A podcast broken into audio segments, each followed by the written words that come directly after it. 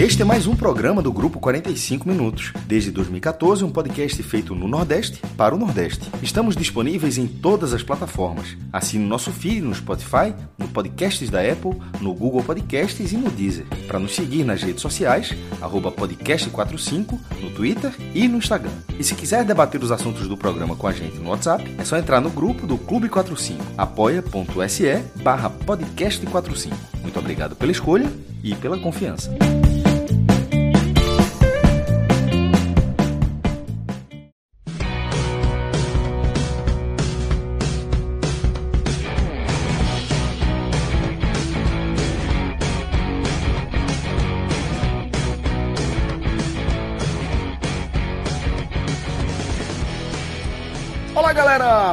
Podcast 45 minutos, começando mais uma edição. Eu sou Celso Shigami e já estou aqui ao vivo com os meus caríssimos Tiago Minhoca, o maestro Cássio Zirpoli e também Cauê Diniz. E reza a lenda que em algum momento ganharemos novos tripulantes aqui na nossa resenha. Fred Figueroa, tá a caminho da live, daqui a pouco chega com o cabelo molhado, aquela cara de furico, que tá ligado? O cara chega aqui com aquela cara de sonso como se nada, né, velho? E vai. Goleiro. Como é, mestre? Cara de goleiro. De Vocês goleiro. nunca é. acharam parecido? não? Eu acho muito parecido. Mas, Sabe o que é, não? Não, pô. Vai, Rodrigo, bota, Goleiro. bota aqui. O mascote da Copa 2006, porra. Ah, porra! Velho, deixa eu ver se parece. Qual é o meu mascote? Eu não tô tentando lembrar. tô tentando- Procurando aqui. é um, parece o urso, né? Parece um urso, é o quê? Um O koala? urso, um leão, um negócio desse. Como assim, pô? Um urso um leão é... Veja aí. Aí, ó.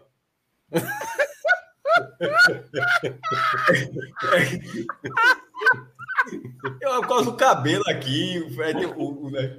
E daqui é a alto, pouco- goleiro, goleiro é alto, é o mascote mais alto da história da Copa.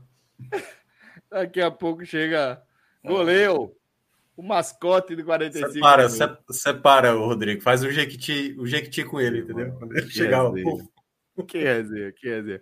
Mas é o seguinte, é, e Só também... deixando registrado que a turma colocou no chat e os horários também, a gente fez no nosso É, chat interno. E a galera que foi pro chat externo, todo mundo botou hora Cal- também. Cauê né? botou Eu lembro. 11 e 5, viu? Cauê botou 11 e 5, viu? Só pra deixar claro aí. Pô, eu tô vendo aqui. Eu botei 22 e e 55, não foi? Foi. Rod- Rodrigo, vai salvando da galera aí, vai, que vai botando o horário aí. E aí É, vai a gente vê quem, a gente vai ver. quem E grava, é né? isso. E, a- e além, e além de Figueroa, nosso goleiro, vem também por aí é, Felipe Assis, tá? Essa lenda que ele vai fechar o diário antes de o diário fechar. Eita, será? Eu acho. Felipe Assis vai fechar o diário daqui a pouco e vem participar também da live, porque a gente é, distribuiu os nossos temas aqui pelas quatro divisões, velho. O Raiz está daquele jeito, trincado, velho. Vamos passar pela Série A, começar. Isso, de 19 horas, Fred perguntou: tem raiz hoje? Assim, pra... Não, isso pra dizer que a pauta tá dizendo: tem raiz hoje. Aí eu respondi assim: geralmente tem, meu irmão. Assim, geralmente tem. O que não teve semana passada.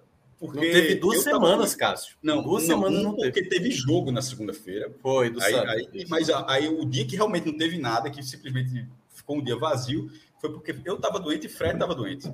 Isso. Aí e Ce- Celso estava com muita, muita a- atarefada e disse, ó, meu irmão, bora.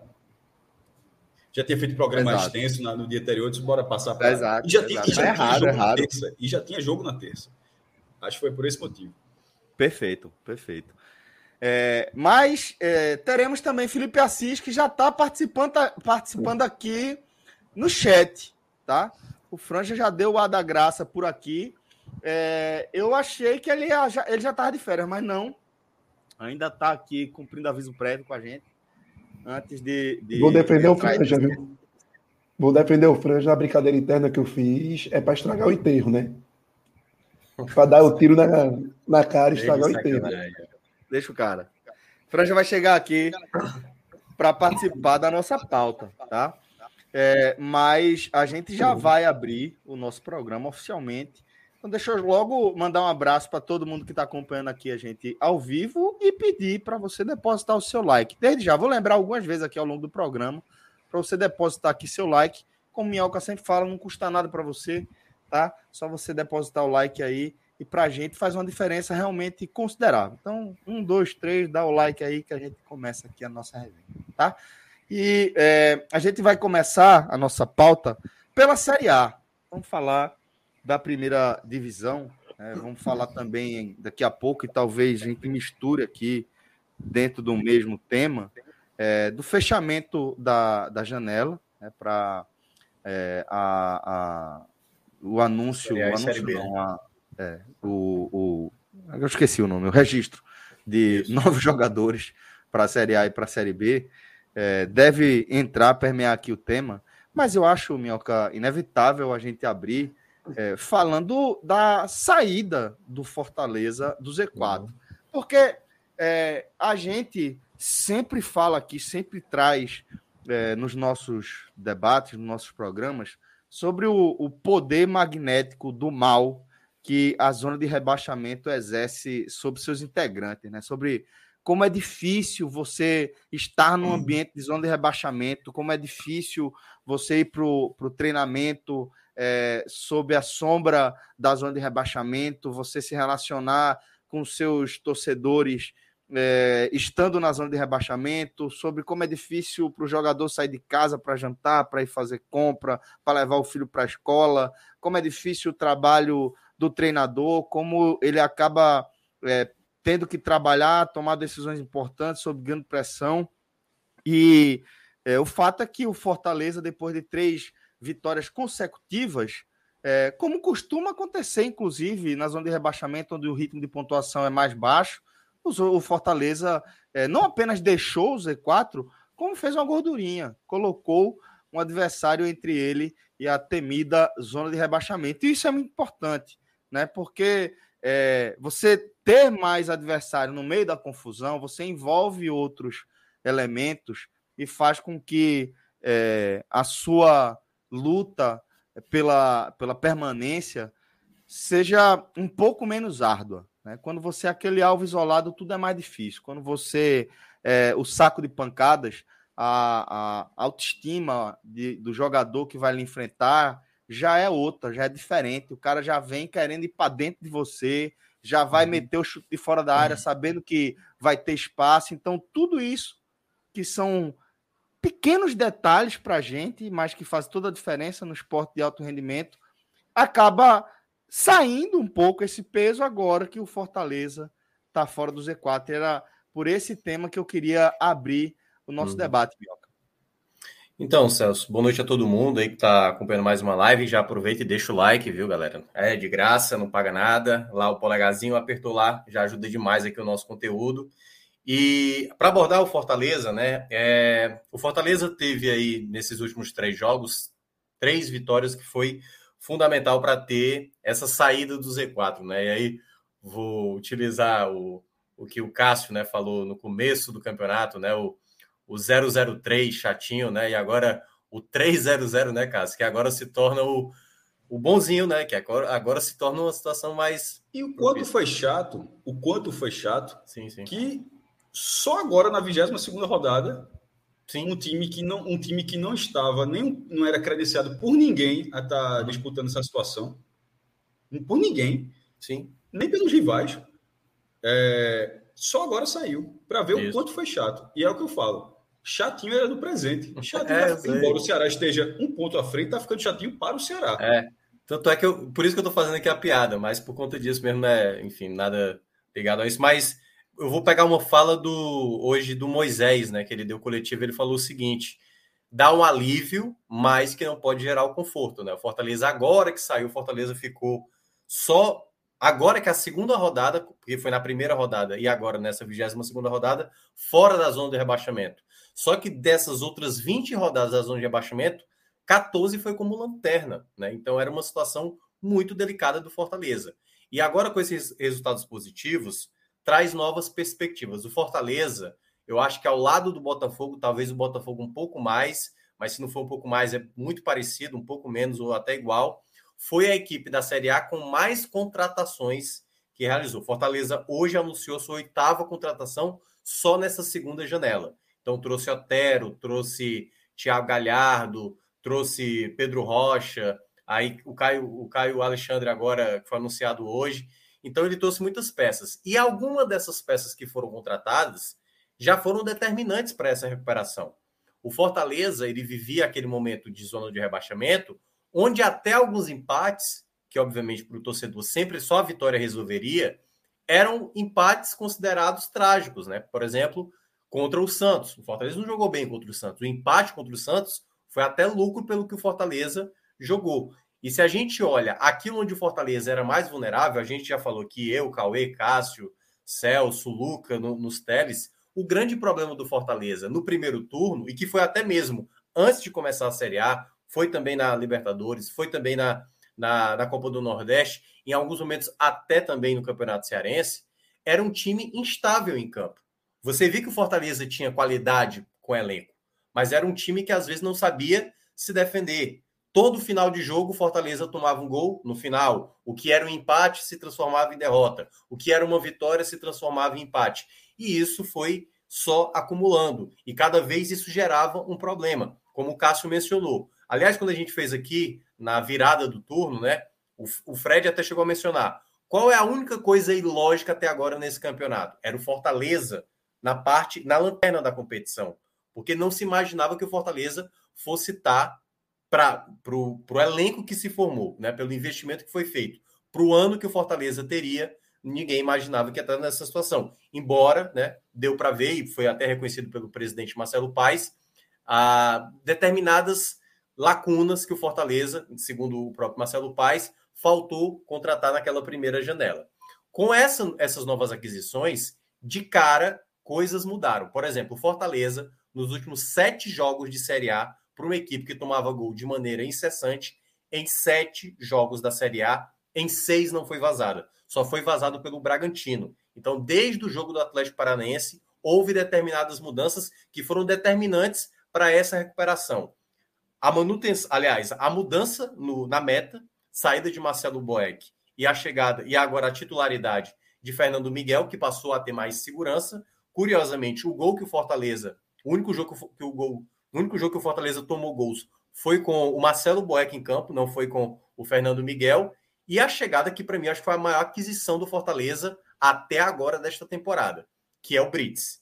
O zagueiro que joga também de lateral, argentino, 30 tu tá, anos. Tu tá falando dessa janela, né? Eu acho que no Nessa, ano, acho que é Moisés. Não, eu acho que eu diria até da temporada, porque Moisés então, também assim, foi muito importante. Por isso que eu pergunto, mas... eu tô dizendo, colocando geral, é, eu, eu, diria... É, para mim, no Moisés. geral, o que o Brits conseguiu fazer em poucos jogos até. Claro, ele pode cair de novo de rendimento. E o Moisés custou 3 milhões, pô, nesse momento, porque ele está respondendo 3 milhões de reais pro, pro, e, e para a quantidade de caixa que o Fortaleza tinha para gastar a minhoca. Tanto gastou 6 e um empréstimo caríssimo de Romero, enfim. E, e, você considerar que tirou um jogador promissor da Ponte Preta que estava bem e que respondeu. E, e, dessas contratações milionárias, eu acho que respondeu melhor. Porque Brito chegou agora, né? E Moisés está desde o começo do uhum. ano. 40, mas já fez 40 jogos, né? é, dado até que Luca, Luca é, trouxe. É, eu acho que Moisés é o principal reforço do Fortaleza no ano. Eu acho que sim, assim, Brits pode ele entra na categoria por ser tão curta ainda, com grata surpresa. Por ser tão curta, não, não consigo. É. Mas tá é, ligado é assim. Por... tô ligado, tô ligado. É porque assim, eu considero até agora ele fez só jogos sem nenhum tipo de erro grave, grave assim, erro que, assim, há uma, uma, uma, chegada pesada que gerou um amarelo, uma expulsão. Até agora, o Brits, todos os jogos que ele fez, foi de maneira impecável. E o jogo de ontem, no Clássico, ele enfrentou o principal jogador do, do Ceará na temporada, que foi o Medoça. E ele anulou totalmente o Medoça nesse jogo. Foi um jogo, assim, de muita prevalência, né? Porque o Ceará, daqui a pouco a gente vai falar sobre o Ceará também, se valia muito da, das peças individuais. E nesse jogo especificamente, para mim, mais uma vez o Brits saiu como grande nome da partida. Então, acho que esse foi o ponto determinante para a gente ver essa recuperação do Fortaleza. Foi determinante essas peças. O Fortaleza teve que gastar mais dinheiro. Claro que teve a compensação. Hoje mesmo a gente entrevistou o Marcelo Paes lá no, na Rádio Povo CBN e eu até perguntei isso a ele, né, sobre a questão da folha salarial do elenco, se subiu, ele confirmou que subiu, porém teve as compensações. Saiu O Kaiser, que foi emprestado, o próprio é, Matheus Jussa, o Felipe, que também vai estar tá é, eles estão tentando negociar. Então, eles estão tentando dar uma compensada. Ainda vai ficar acima, ele chegou que vai superar daquele, da previsão que eles tinham estipulado da folha salarial mensal, mas agora restam três meses. Então, essas aquisições que o Fortaleza fez é para realmente ter o melhor time possível para sair, e que acabou confirmando a saída ontem, e agora, obviamente, tentar ficar, aumentar essa distância para a zona de rebaixamento, onde praticamente Fortaleza ficou aí 20 rodadas. Porque ele voltou para o jogo, Minhoca. É, eu não participei do programa ontem, mas falando rapidamente sobre esse cenário. Nem eu. É, o, o, o, Fortaleza voltou para o jogo, ele não escapou. Ele não escapou no, no, clássico. Todo mundo sabe disso, mas assim, só trata de, mas falando logo no início da análise para seguir a linha de raciocínio a partir disso, Fortaleza não escapou, mas ele voltou para o jogo é, é, um, é um campeonato agora de, de pelo menos de, def, de defesa da posição, que é muito mais fácil do que você. É, tanto é que demorou 20 rodadas. O Fortaleza não passou 22 rodadas, não, tá? Embora ele tenha perdido na estreia, a primeira rodada ele não estava na zona de rebaixamento, só para ficar preciso. Fortaleza, ele ficou 21. Não, foi a 22 ele ficou 20 rodadas. Ele ficou a primeira fora, aí perdeu o segundo jogo, aí entrou no segundo jogo, e, e, dali passou mais 20 rodadas e saiu na 22 segunda, né? Ou seja, duas rodadas fora, mesmo perdendo na estreia, e, e 20 rodadas dentro da zona de rebaixamento. Agora ele volta a competir e ele volta a competir contra é, é, adversários que estão no ritmo muito abaixo. Talvez talvez consiga encontrar uma linha com o Guto Ferreira, mas está muito. Duas derrotas seguidas em casa, as duas aos 50 do segundo tempo, é para se arrombar. Assim, é. essa, essa, essas, esses dois domingos do Coritiba foram assim, pelo amor de Deus. O Cuiabá, embora tenha reagido, mas é, é, uma, é um ritmo muito, bom, muito baixo de pontos. E o Havaí, embora pareça treinado né, para estar tá povoando a área de ter pênalti, uma hora que parar de ter pênalti, meu irmão. E, e outra, não estou questionando os pênaltis do Havaí, não, tá? Eu só estou dizendo assim que ele consegue, ele consegue provocar a penalidade e consegue, sobretudo, converter, que você podia errar, né? É, mas na hora Lembra que... o esporte de 20, Cássio. Lembra o esporte de 2020. É, o esporte que 1x0, 1x0, 1x0, 1x0. É. Isso. E, e muitos gols de pênalti. Depois parou e começou a ter Depois parou e, ficou, e, começou a ter dificuldade. Perfeito. E na hora que é. de repente isso parar, o Havaí vai ter dificuldade. E o Fortaleza é muito mais tímido do, do, que, o, do que o Havaí, do que o Cuiabá. O Atlético Goianiense tá, ele é uma linha parecida do que, do que é do Fortaleza. Não dá para dizer que o time está na semifinal da Sul-Americana e que está com dois, pode até ser eliminado pelo Corinthians, mas que está com dois gols de vantagem para ir para a semifinal também da Copa do Brasil, que esse time não tem a mesma condição de reação do Fortaleza. E, porra, o time tem. O time que está tão bem em duas frentes, agora, ele, ele no brasileiro ele não se encontra. Arrumou um empate ali com o Botafogo fora de casa, mas não se encontra, vai com um jogo em casa agora. Mas esse pode ser um candidato real. E por isso que eu, é, é por isso que eu falo que o Fortaleza voltou para o jogo. Ele agora, pelo menos, ele. ele, ele irmão, a, a, conta anterior era três rodadas dando tudo certo, que não acontece. O, o, o que não acontece é de 1 em 100. Desculpa, 1 em, 90, é, 1 em, 1 em 100, exatamente, 1 em 100. Foi 1 em 100 para o Fortaleza. Porque o, o, normal é não acontecer. Toda vez que a gente, a gente fala que fulano está 9 pontos, está 8 pontos, está 10 pontos, você sempre projeta, ó, o cara não vai sair, o cara está na décima rodada, o cara não vai sair na décima terceira rodada, na décima quarta rodada.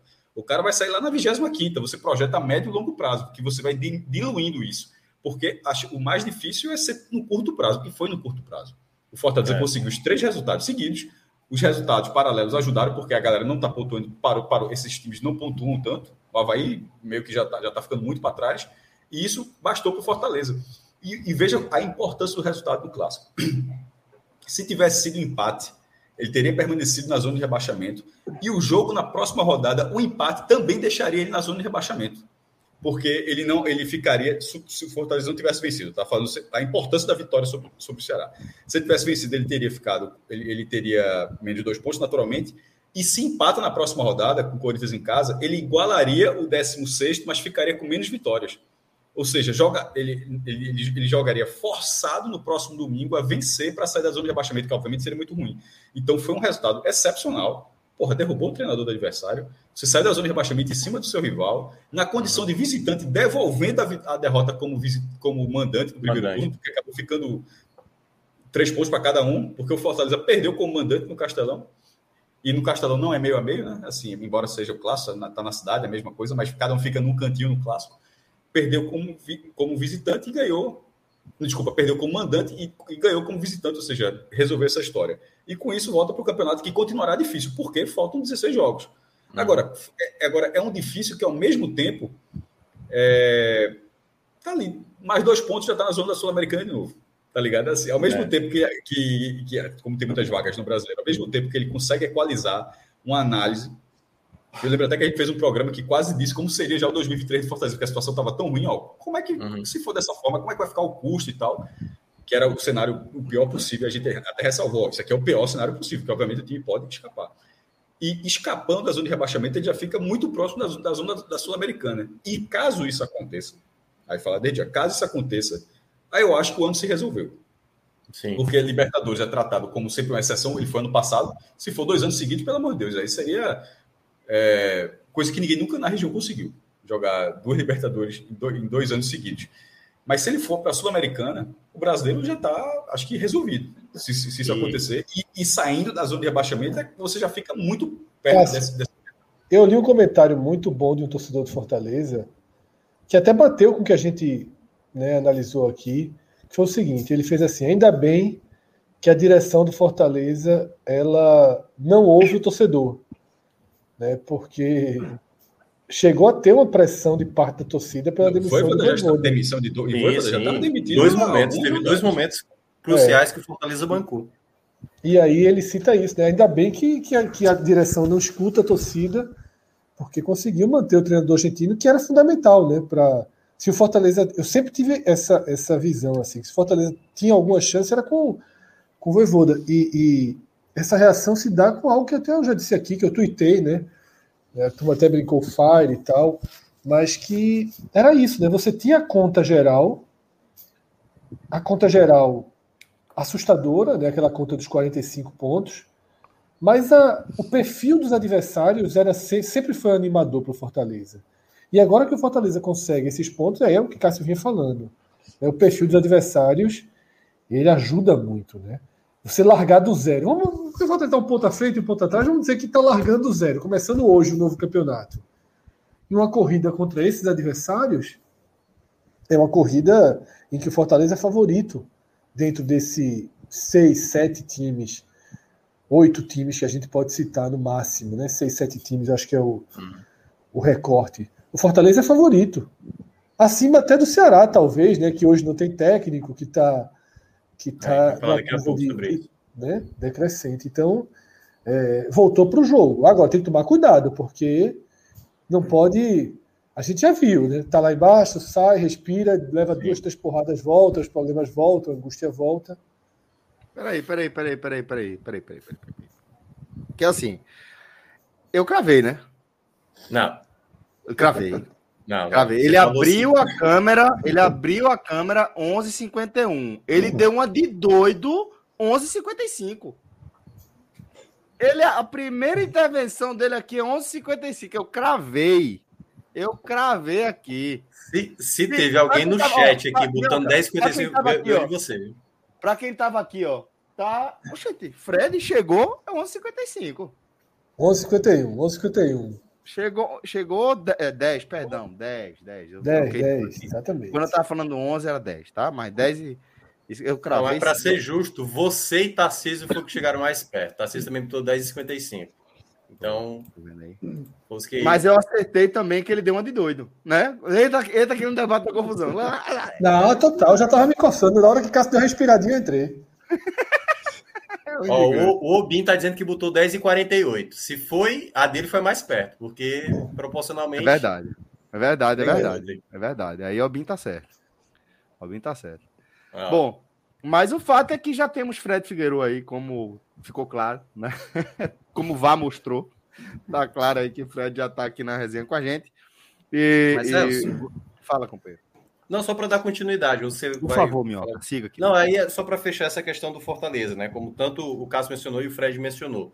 Essa mudança, né, de novas peças, e aí eu acho que tem a ver. Eu sempre defendi essa permanência do Voivoda, porque eu entendo a crítica sobre o Voivoda. O Voivoda não tá, não estava sabendo ler o Fortaleza para determinadas situações. Então, quando o Fortaleza precisava jogar no contra-ataque, ele colocava o Romero, que é uma dinâmica muito lenta, ele não dava combatividade, não dava nenhum tipo de qualidade para esse tipo de jogo no contra-ataque. E quando ele teve essa sema, essas semanas para trabalhar, acho que foi até bom para o próprio Voivoda.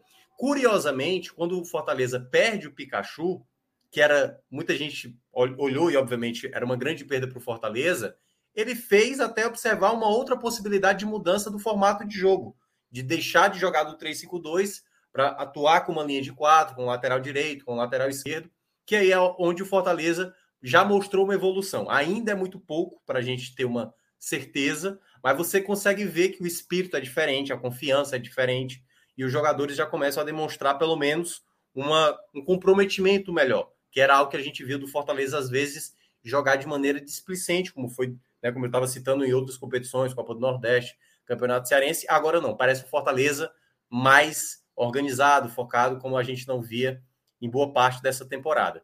Então, acho que é um ponto muito relevante do Fortaleza sair dessa zona de rebaixamento e o que torna, nesta semana, uma mudança de chave. Se no primeiro jogo contra o Fluminense, das quartas de final, era um jogo onde o Fortaleza colocou o time que era possível, porque o foco era a Série A, para esse jogo da volta, já se torna um jogo que o cara olha o quanto é que tá valendo, entendeu? Vamos buscar essa classificação no Maracanã. Porque é isso que se tornou a partida do jogo da quarta-feira.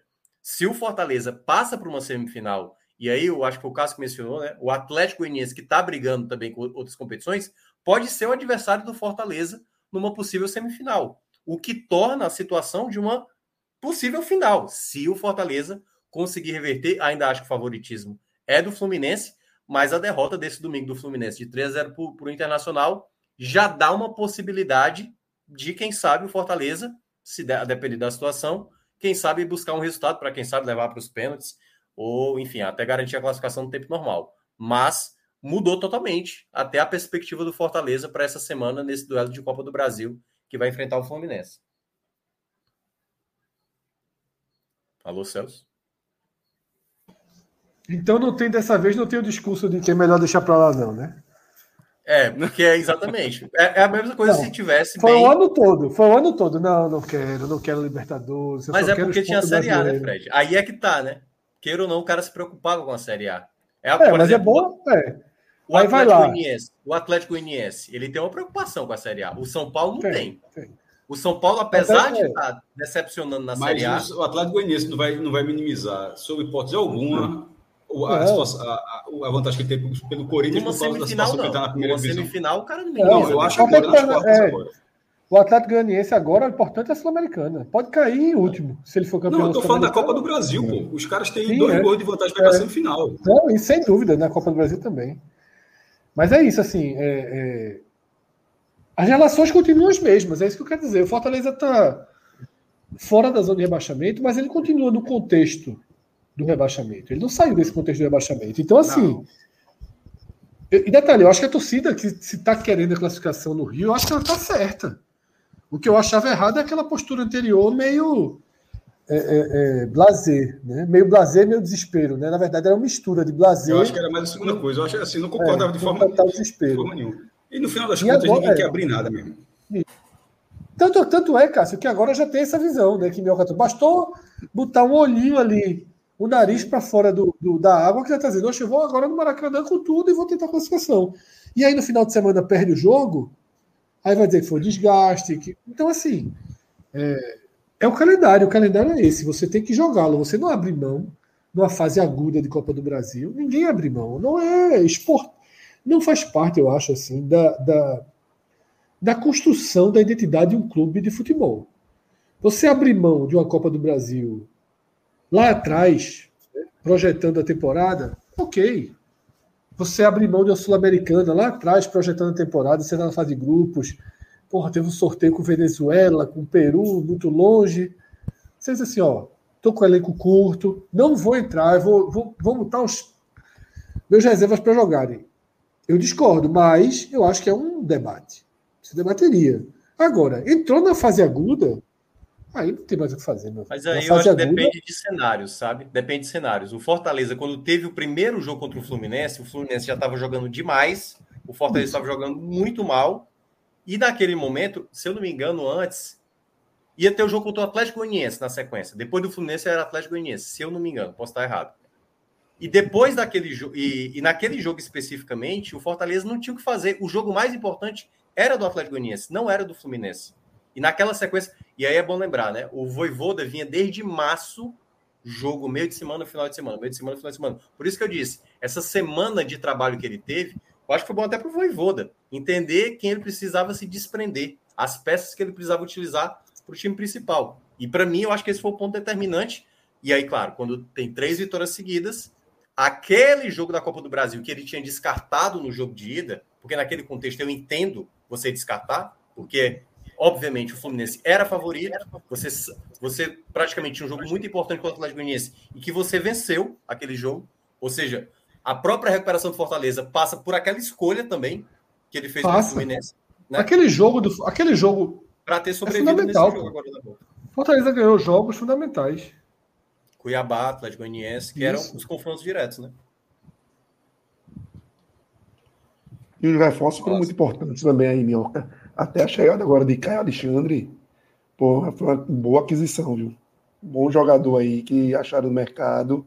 Um cara que com certeza, se ele, se, se ele tivesse surgindo no Botafogo agora, como ele surgiu há dois anos, um cenário completamente diferente, o Botafogo não teria deixado ele embora acho que vai acrescentar muito meio de campo aí do, do Fortaleza.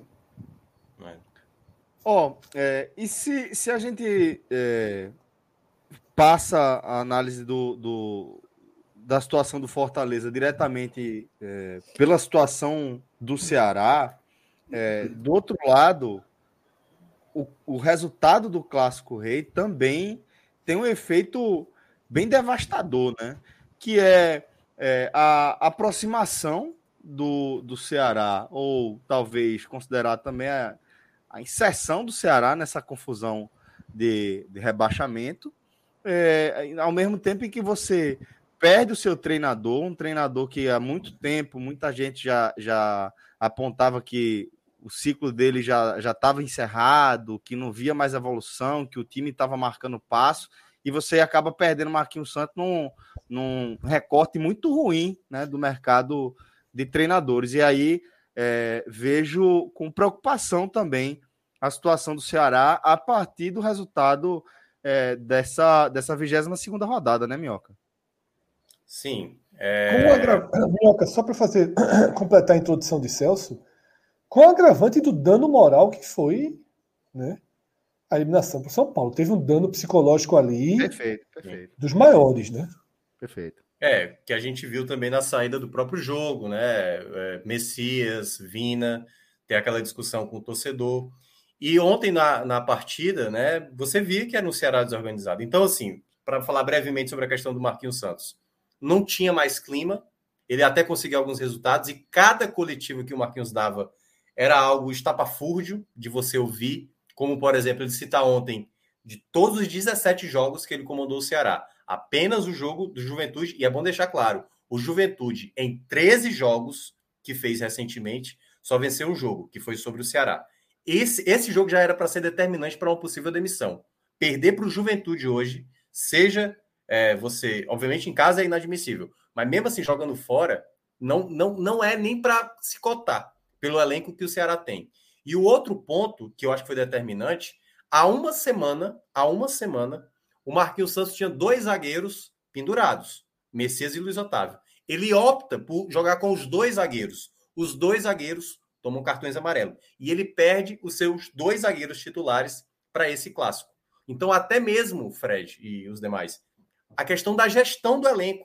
Não entender que você poderia abdicar de um dos zagueiros titulares do jogo do Botafogo para ter, um desses, ter um desses zagueiros, desculpa, para esse duelo contra o Fortaleza. E aí você colocou uma carga muito pesada, o que já era uma preocupação para o jogo do final de semana. Toda a torcida estava imbuída para tentar, pelo menos, empurrar a equipe, não por conta do Marquinhos, mas pelo que o Ceará estava disputando na quarta-feira, que era uma vaga em uma semifinal de Sul-Americana. Até fez a primeira parte, que foi vencer o jogo, e aí novamente o trauma das penalidades, onde o Ceará já vem de quatro derrotas consecutivas nessas disputas para o Bahia no ano passado, na final da Copa do Nordeste, esse ano para o Iguatu no Campeonato Cearense, CRB na Copa do Nordeste, todas as eliminações de maneira vexatória, essas duas do, desse ano, e agora para o São Paulo, que seria até considerado ok, porque é o São Paulo pela história que tem, mas pelo acúmulo de coisas que já aconteceu, por toda a pressão que o treinador aconteceu. Essa derrota no clássico foi só a cereja no bolo para confirmar uma situação de muita preocupação que eu vejo para o Ceará nesse momento. O Ceará hoje tem elenco para se manter na Série A? Tem. Mas o Bahia também tinha no passado, o Grêmio também tinha e acabaram caindo. Por isso a minha preocupação. E fica para mim agora a grande dúvida de quem vai assumir, porque hoje o mercado para a Série A de um treinador está muito difícil, a ponto de um dos nomes que apareceram hoje foi do Hélio dos Anjos, cara.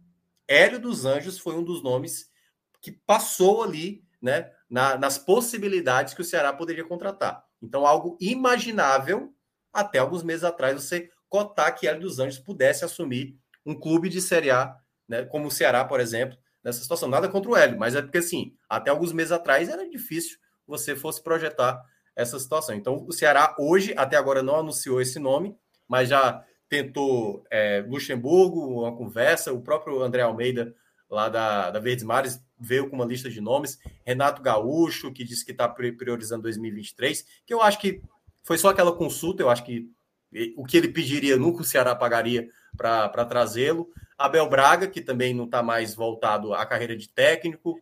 Ricardo Gomes também foi outro nome consultado e que também não está com o menor interesse. É, eu acabei de participar de uma live como convidado lá do pessoal do Vozão Cast, que eles acreditam que Levi Coupe pode ser também um desses nomes. Levi Coupe, que estava aposentado, saiu Essa da aposentadoria. Caixa... Tava que gaveta? É vozão mesmo, né? Tava pois na é, gaveta do vovô, né? Essa, essa Levi caixa. Coupe estava aposentado. Ele eu, eu acho, que, eu acho que eu não gostei. Posso estar enganado. Eu acho que eu não gostei da contratação do Levi Coupe no esporte em 2001. Não, assim, é, naquela época tô falando sério. um bom nome. Ele ainda era... não, eu tô, não, não, não, mas veja só, eu tô dizendo que eu não gostei. E, e ele, até porque ele veio com a má vontade da porra também. Assim, é. ele, ele, ganhou a Copa do Nordeste.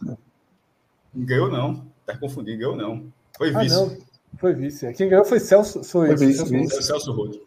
Celso Rodo. Foi vice. Mas, Mas... Eu, eu, não gostava, eu não, eu não gostei muito. É. Ele era pô, ter sido campeão da Copa do Brasil pelo Cruzeiro, pô, era, um, era, um, era um dos principais nomes do cenário nacional. Mas eu estou dizendo assim que pô, muita gente gostou na época. Estou dizendo que foi que eu, dizendo que minha opinião era opinião é, normal na época. Estou dizendo assim que na época eu não gostei muito, isso era 2001. 2022, assim. E aí, só aproveitando, é, é, Minhoca falou dessa especulação L dos Anjos. Ano passado, quando o Sport especulou L dos Anjos na Série A, eu comentei, foi ano passado ou ano retrasado? Ano passado.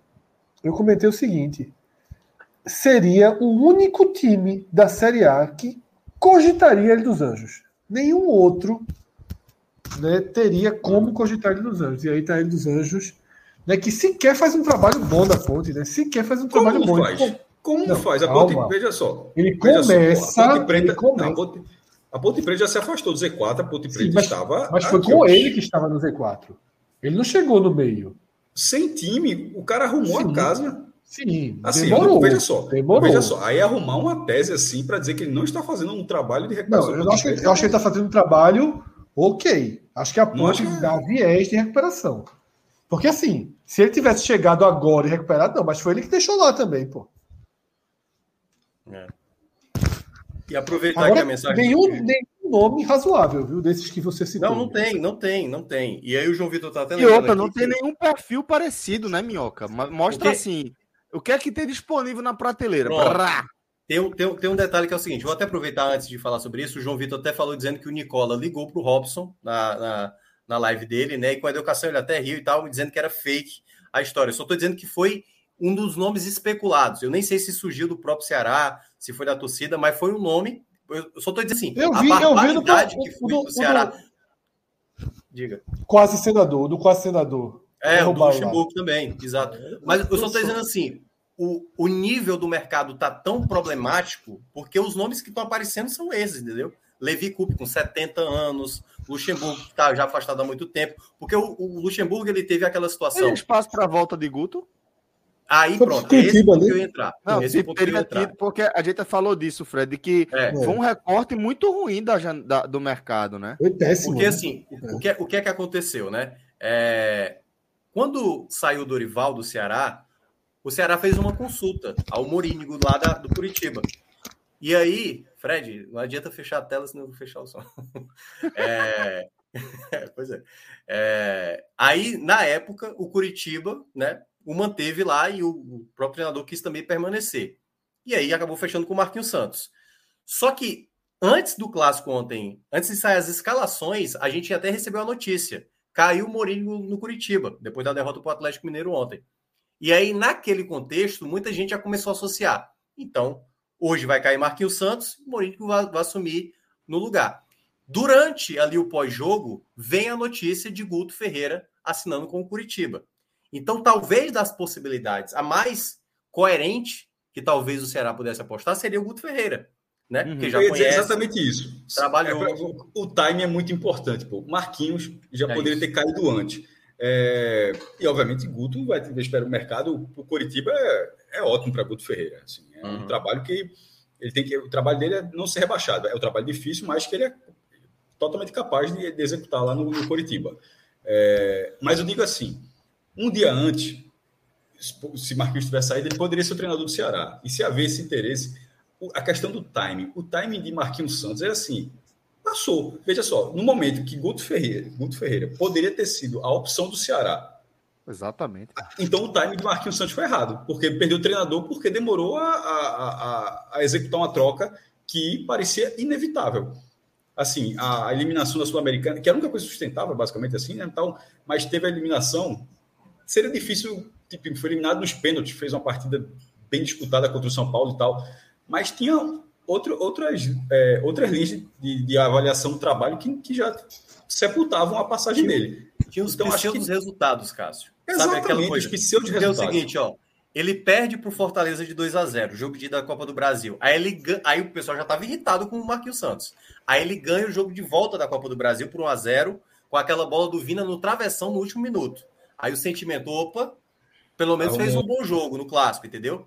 Aí, por exemplo, aí vence a primeira partida dentro de casa contra o Havaí. Aí depois, já na sequência, vence o Corinthians dentro de casa. Dois jogos dentro de casa que não tinha acontecido. Eu só faço, isso, só uma provocação. Sim. Porque é... porque a gente estava falando há pouco que Voivoda poderia ter sido demitido. E a, a direção segurou. Será que essa não era, só que é com outro resultado, claro que a mesma linha da, da, da direção do Ceará era a, a torcida não querendo a impressão. Mas assim, eu digo isso porque se era, só estou procurando para saber se era a linha da direção do Ceará. Embora a torcida quer, ou seja, a direção tem consciência de que o treinador não tem a torcida nesse momento, mas que a direção bancava o treinador. Eu acho, eu acho que a única diferença, um tanto óbvia, era a falta de lastra de Marquinhos, sobretudo não, claro. comparado com a de Voivoda claro. no Fortaleza. É. Mas, nesse caso, se, se Guto Ferreira poderia, e Guto Ferreira que tem uma passagem, uma boa passagem no Ceará, no final já, enfim, faltou resultado e tal, mas tem um título da Copa do Nordeste, teve pelo menos oito meses de, de bons resultados lá. Mas se Guto Ferreira poderia ter sido um nome melhor, sobretudo em relação aos nomes que, que rodaram a prateleira aí do, de 10 anos atrás, assim, que meio que tá, vai até 2022 aí. Nesse caso, eu acho que, que, que, repetindo, reforçando, na verdade, o time foi muito ruim e acabou virando um problema. Uhum. Porque se saiu algum nome aqui, eu tô, já estou voando, mas daqui é 11 e 18 e o Ceará está sem treinador. E está sem treinador porque não está fácil de. E sem perspectiva um de treinador, que é pior, né? Que será o quarto, pô. E assim, por aí de motivos, um deixou, foi o Dorival, é, um o outro saiu. Mas, porra, vai ser, mas vai ser um, um clube que estava com um cenário tão diferente, tão preparado com a maior receita do ano, mesmo o Fortaleza na Libertadores, a maior receita era do Ceará, previsão pelo menos, e 160 milhões de reais, e tá indo para o quarto treinador, pô. Thiago, Dorival, Marquinhos, e esse possível nome que as opções mostram que vai, que vai ter uma dificuldade. E o cenário do Ceará, um ponto dos últimos 12, um, é, é um ponto dos últimos 12, indo para um jogo fora de casa na próxima rodada, ou seja, pode virar um ponto dos últimos 15. Braga chatinho. É, ou seja, que se, se perde o jogo, ficar um, um ponto em 15 é chato. Velho, chato. É, é chato. É. Ó, vai ter, vai ter uma coisa. A gente vai ter nos próximos. O Ceará vai jogar cinco jogos nos próximos 45 dias. É muito tempo. O treinador que, que chegar, ele vai ter muito tempo de trabalho. Vai ser cinco finais de semana com jogos, não vai ter jogo no meio de semana. Então, no outro final de semana, no outro cinco, domingos e sábados ali, que o, o Ceará vai jogar. E depois vai ter um intervalo de 10 dias, que pela primeira vez a CBF vai conseguir parar o futebol na data FIFA. A gente vai ter 10 dias. Eu não sei se na Série B isso vai acontecer, mas na Série A vai acontecer. Não teremos jogos de nenhuma equipe da Série A, nem Copa do Brasil, nem qualquer torneio no na Brasil. Série B só acontece se você perder. se você perder, é 10 dias remoendo. Se ganhar, meu, pode ficar certo que dois é. dias depois já está jogando de novo. Então, assim. Pode, pode ficar atento a tabela, a tabela da Série B feita é. dessa forma. O treinador que chegar, ele vai ter tempo de trabalho, né? E aí, na, na live que eu estava participando lá do Vozão Cash, eu cheguei a fazer o questionamento. Vale a pena em trazer um treinador aposta? Quando eu digo aposta, é um treinador jovem, um treinador estrangeiro, um treinador. Porque ele vai ter tempo de trabalho, certo? Ele vai ter o tempo de trabalho. Ou você, e aí seria outra condição, apostar um treinador porque aí, queira ou não, entra esse perfil de Luxemburgo, de um cara que já entende esse cenário. E uma é, coisa o problema que é que não tem um nome, viu, Minhoca? Pois Porque, é, assim, não tem um nome. Vamos descartar Porque... Renato Gaúcho. E aí, Fred, até, até para complementar, eu cheguei a falar isso na semana passada sobre é, a derrota do Náutico. Porque tem horas, e daqui a pouco a gente vai falar sobre o Náutico também, tem horas que eu vejo o Elano falando, eu acho que parece que o Elano, tudo bem para ele, o Náutico está na zona de rebaixamento. O cara parece que não entende o quão incômodo tem que ser o time na zona de rebaixamento. Que lembra muito o caso do Ceará quando o Adilson Batista assumiu. Ele falava de uma maneira como: não, é exatamente, a gente vai tentar sair da zona de rebaixamento como se fosse a coisa mais comum possível sair ou se tivesse na zona de rebaixamento. Então, até para você apostar num treinador que talvez não tenha experimentado, por exemplo, o Morínigo, que é esse do Curitiba, ele tem dois trabalhos na Série A com o próprio Curitiba e nenhum deles foi chamando a atenção. O bom trabalho dele foi na Série B do ano passado em que ele subiu o Curitiba. Porque na Série A desse ano. Pois é, é complicado. Eu tenho uma sugestão para o Ceará. Diga aí. Acostumado, já teve duas vezes essa disputa. E vive Castarrinho de quê, pô? E pois é, vive... é, é isso que eu tô... Toda a expectativa. Já com comida tô... E vive... falou ainda, pô. Já, já, que o meu. Já, já, já viveu. AF. Não, não, não. DP. Vive o melhor Paulista. momento da carreira. Daniel? Daniel? É, não. É um já viveu. né? Eu, eu tava já rindo viveu. pensando outra coisa aqui. Eu tava, eu tava, tava achando alguma Já viveu duas zonas de rebaixamento. Já viveu duas zonas de rebaixamento. Escapou bem das duas. Escapou bem das duas. Quando ele ainda era muito verde. Mas eu acho ele que isso, Fred, não cabe. Não. Veja só. Não cabe. Sabe, sabe por que não cabe? Porque é, dos treinadores que o Ceará teve, um, só um, ele perdeu, que foi Dorival indo para o Flamengo. Dori, o time estava acertando e Dorival foi para o Flamengo. DP é Daniel Paulista, né? Só para que o caso tenha ficado. Hum. Marquinhos Santos, é, veja só, para o torcedor do Ceará, o Ce... entenda que o Ceará tem dinheiro. Sim. Ele tem, ele mas, tem não tem, mas, não tem, mas não tem o que fazer não. com dinheiro nesse momento. Veja, tudo. Não, veja. E não, não por acaso, mas, é, aí eu sou diretor do Ceará, não, bicho. Tem executivo lá, tem vários problema é, o difícil é quando tu não tem real. Tu tendo real, tu arruma um caminho. O Ceará, então, dentro, o Ceará tem dinheiro. É, tá, ele não é, com todo respeito, não é o Juventude na primeira divisão nesse momento. Não é aquele clube que está caminhando ali para o rebaixamento. É um time que está disputando o campeonato ali, que você pode fazer um bom trabalho. Então, assim, ele tem, ele tem um mercado. Nesse momento, é, esse, é, o nome de Daniel Paulista, neste recorte, eu não estou falando que esse Daniel Paulista não serviria para o Ceará, não é essa a questão, mas é a questão que, para a recepção do torcedor do Ceará, porque o Ceará, tipo, ele estava com Dorival. Dorival é uma nota. O Ceará botou uma nota ali para ter Dorival. Então o Ceará ele, ele, ele tem, continua tendo essa nota. Então, se o, se o Ceará traz Daniel Paulista, a, a reação é, porra, está economizando dinheiro. Pensa dessa forma, veja só, o Dorival saiu. Mas vamos lá. Ceará... Ok, Cássio, eu concordo. Eu jamais cogitaria em sã consciência Daniel Paulista para o Ceará. Mas eu também estou cogitando o Daniel Paulista, não é para a vaga de Dorival, é para a vaga de Marquinhos Santos, que já é o mesmo patamar do Daniel Paulista. Mas é como se Marquinhos não, não tivesse existido. Porque é, mas Marquinhos é, é considerado um erro todo mundo. Desde mas é o que eu estou dizendo. Aí a gente vai para a realidade. Porque a realidade não tem nenhum nome. Com dinheiro. Esses tem. nomes. Hã? É, é, o que eu falo, não sei se com dinheiro tem. Como foi mas, o Flamengo, mas não tem, lá, mas, tirou Fred, mas quem é o nome? Quem é o nome? Flamengo, Fred, mas o Flamengo assim, não tirou Dorival do Ceará? Pronto, é exatamente os empregados. Os empregados que estão na parte Então vamos aos empregados. Ok, vamos Barroca, aos empregados. Barroca no Havaí, por exemplo. Valeria a pena tirar? Jair Ventura do Goiás. Eu acho que não tem o perfil. Eu acho que o Barroca tem mais o perfil é. do que Jair Ventura para esse time do Ceará. Agora, é isso que eu estou falando. O Ceará tem dinheiro. Ele, ele, ele pode tirar o treinador de alguém. Não precisa ser só desempregado. É, eu estou indo nessa loja, estou dizendo que é certo ou errado, estou dizendo assim, pela condição econômica do clube, nesse momento, a análise não pode Porque... ser feita. Quem é que está disponível no mercado? Não é isso. Então, Se o Ceará quiser. Daniel Paulista sequer está disponível, ele está empregado. O que eu quero dizer. O que então, é que mas é, está na Série B, pô, mas aí é, é, é mais fácil. Eu pensei, o que é que eu pensei? Eu pensei o seguinte: você precisa de um treinador que já tenha vivido isso. Primeiro ponto. A turma fala no treinador. Calma, pô, deixa eu falar. A turma fala no treinador do Curitiba. Não viveu isso. Quando estava vivendo agora, estava péssimo na zona de rebaixamento. Então. Hum Descarte todo e qualquer nome de treinadores que não tem nas costas uma reta final de Série A precisando fugir do rebaixamento. Eu já descartaria todos eles. Aí você vai para os que tem.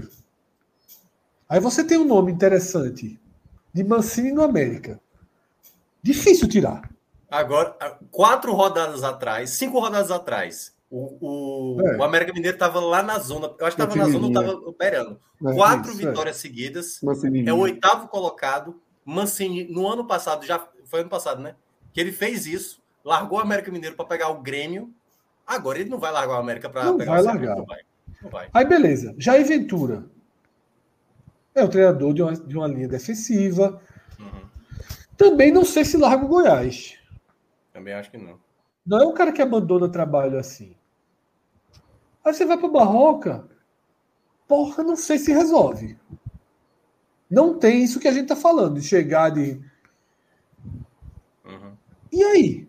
Vai forçar no meio? então vai ficar nesse. Fred, mas como resposta para o torcedor, como resposta para o torcedor, eu acho que hoje isso é a preocupação de quem comanda o Ceará, porque se não fosse isso, o cara não ia em Abel, em Lucha, em Odair, Ricardo Gomes. exatamente o que Como eu tô falando. Torcedor, ele, ele vai lá em cima. que está acontecendo, pô.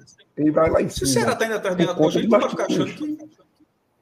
É mais ah, por questão de... Exatamente. Ele quer gerar é. Então, assim, vai assinar o rebaixamento, né? Porque Renato Gaúcho não vai por vir. Por isso, por Que exagero é isso? Porque, veja só, veja só, Renato Gaúcho não vai vir. É porque, ah, foi em cima de Renato Gaúcho. Aí você cita hoje. outros nomes. Só, ele não vem hoje. Ele não, ele não vem hoje. Pode vir amanhã, porra. Então, a gente veja só, aí você cita não, outros cara, nomes. Se fosse, Renato Gaúcho não um vai, cara. Tá beleza. Então vai trazer o treinador de ponta de vai gastar 500 mil no treinador que a gente não sabe o nome. Ele, isso já aconteceu esse ano. Dorival. Mas qual é o nome? Me diga um mas Dorival é diferente, cara. Eu quero um é nome. Eu quero um nome. Veja só. Existia Dorival, me diga um nome. Então, algum torcedor tem mania de achar. Vocês acham que Dorival foi barato? Acho não, que, não, não, não. Puta que pariu. Eu, sei que Dorival não foi. Eu quero um nome. Nome. É. Se você disser assim, vai atrás desse nome. Eu digo, eu não tô falando de preço, eu quero um nome. Vou falar de cinco nomes, mas você disse que não vem. Eu tô dizendo assim, não veio hoje, pô. O cara pode vir amanhã. Eu sei oh. lá se o cara não vai mudar de ideia amanhã. Tu é que tá dizendo que não vai mudar. Eu não, oh, não, porque eu acho que o Renato Gaúcho não vem, nunca vem. Renato Gaúcho nunca aceita. Nunca nem por dinheiro, nem por dinheiro viria. É. E eu acho até, eu acho até se o Corinthians cair pro Atlético Goianiense no meio de semana, não duvido nada Vitor Pereira cair lá e o Renato assumir. Ele, eu acho que ele assumiria um Corinthians, como ele quis assumir um Flamengo, entendeu? Mas eu não eu Dunga acho que tem, é um nome cogitável. Quem? Dunga? Nossa. Não quer, não quer, não quer. É. Mas é, é, entra na mesma linha que eu falei. É o quanto esse cara tá querendo. Porque, por exemplo, é, há uma semana atrás, Luxemburgo, por exemplo, nem estava mais pensando em ser treinador de Série A. Estava tentando concorrer à, à vaga de Senado, né? E aí, o quanto um cara desse, que teoricamente não está no meio da Série A, disputando o jogo de Série A, o quanto ele quer se envolver numa Série A para treinar um Ceará que está ali, numa parte de. Para lutar pela permanência, pegar uma vaga de Sul-Americana e tudo mais. Então, tudo vai, vai, vai partir da parte. Vai, vai partir da ideia do que o Ceará tenta convencer esse treinador a pegar um projeto como esse. Porque se é só para, olha, o contrato é até o final do ano. É três meses. Como é que o, o treinador vai se sentir mais. Porque assim, nem todo mundo vai ser o náutico, né? De, fa... de, de fazer uma aposta em um, tre... em um treinador que está iniciando e ainda fazendo um contrato até 2023, que eu acho que é isso que o Ceará não vai fazer. Mas eu vejo uma situação muito difícil. Sinceramente, não vai ter um nome consenso, isso já é fato. O torcedor não vai abraçar o nome que vier. E por incrível que pareça, um dos nomes que também foi especulado foi até do Thiago Nunes, em meio a tudo que já passou nessa temporada. É pra se fuder. Aí é... Vai terminar. É, Emerson Pensa e daqui Carilli. Carilli. Eu acho Carilli. que é ele. Já tentaram, Carilli. já tentaram na época depois que o Dorival saiu. Aí, Pronto, o Carilli mas eu acho que ele tá- acredito. Mas eu acho que o Carilli é, tá treinando o clube de fora, se eu não me engano. Quase certeza. Ô, Fred, por um, um segundo, quando tu falou de- de- é, DP, eu pensei em dar o né, é, né? Mas, ó, é, Rodrigo Carvalho, diretor da nossa live, a gente recebeu alguns superchats. Eu quero, inclusive, falar para a turma aqui do Bahia, que mandou superchat para gente, falando da contratação de Caio Dantas, que a gente vai trazer Caio aí Vidal. também. Perdão, Caio Vidal. É É, Luiz que Marcelo. É do Inter, esse é do Inter. O Dantas é o Isso. É o, o ala, né, do Inter. É, dizendo que, que o Bahia acaba de anunciar Caio Vidal aos 45 do segundo tempo. Tinha anunciado o, Ítalo- o, o- que o Inter tinha anunciado isso mais cedo. É, a gente vai trazer tá, esse debate sobre esses reforços do Bahia é, na- quando a gente tiver no, no giro de pauta, tá? Mas vamos trazer outras mensagens que a gente recebeu relacionadas é, ao Ceará. Deixa eu Traz essa mensagem de volta, Rodrigo, quando a gente estiver lendo sobre o Bahia. A gente recebeu também chats aqui sobre o Ceará, ainda dentro dessa temática, como esse de Lucas Medeiros. Eu não sou de cornetar treinador. Defendo, via de regra, permanência e paciência, mas o trabalho de Marquinhos Santos foi o pior que eu já vi no Ceará. O time desaprendeu o pouco que sabia com ele. O terceiro pior aproveitamento, Celso, desde quando o Ceará retornou à Série A, né? 2018 para cá. Só à frente de Adilson Batista e, e do, e do glorioso Argel Fux, né? Que cumpriu a missão dele. Cumpriu a missão. É, manda ler também aqui e mandar uma mensagem para o, o sósia. É, rapaz, isso aí tentei decifrar e não entendi. Perdão. O nome? É, BKCS. toma aí. Beca Sense. É, é daquele, é da linha dos estrangeiros para você apostar no treinador de fora e tal. Acho que ele sempre é especulado no futebol brasileiro, mas é isso, né? Aí é Não mais é na ideia do momento, projeto. não vai com não é o contrato momento. curto. Não é o não vem com momento. contrato curto. Não é o momento. Cara, Não é o momento. Esse Assim, Ó, Igor, San- Igor Santos está dando uma dica aí do Dado Cavalcante. O treinador, o treinador ideal era trazer o treinador do Curitiba. que era um bom treinador, vinha mostrando fazendo um bom trabalho, mas eu não traria para lutar contra o rebaixamento de jeito nenhum. De jeito nenhum. Dos nomes que todos que citaram aqui, para mim o melhor é Carilho. Agora, não sei se consegue, mas eu, considerando que estaria minimamente a caminho, assim, possível, na caminho não, com um caminho minimamente possível, difícil demais, pô. Situação muito difícil. Não, muito ruim o mercado.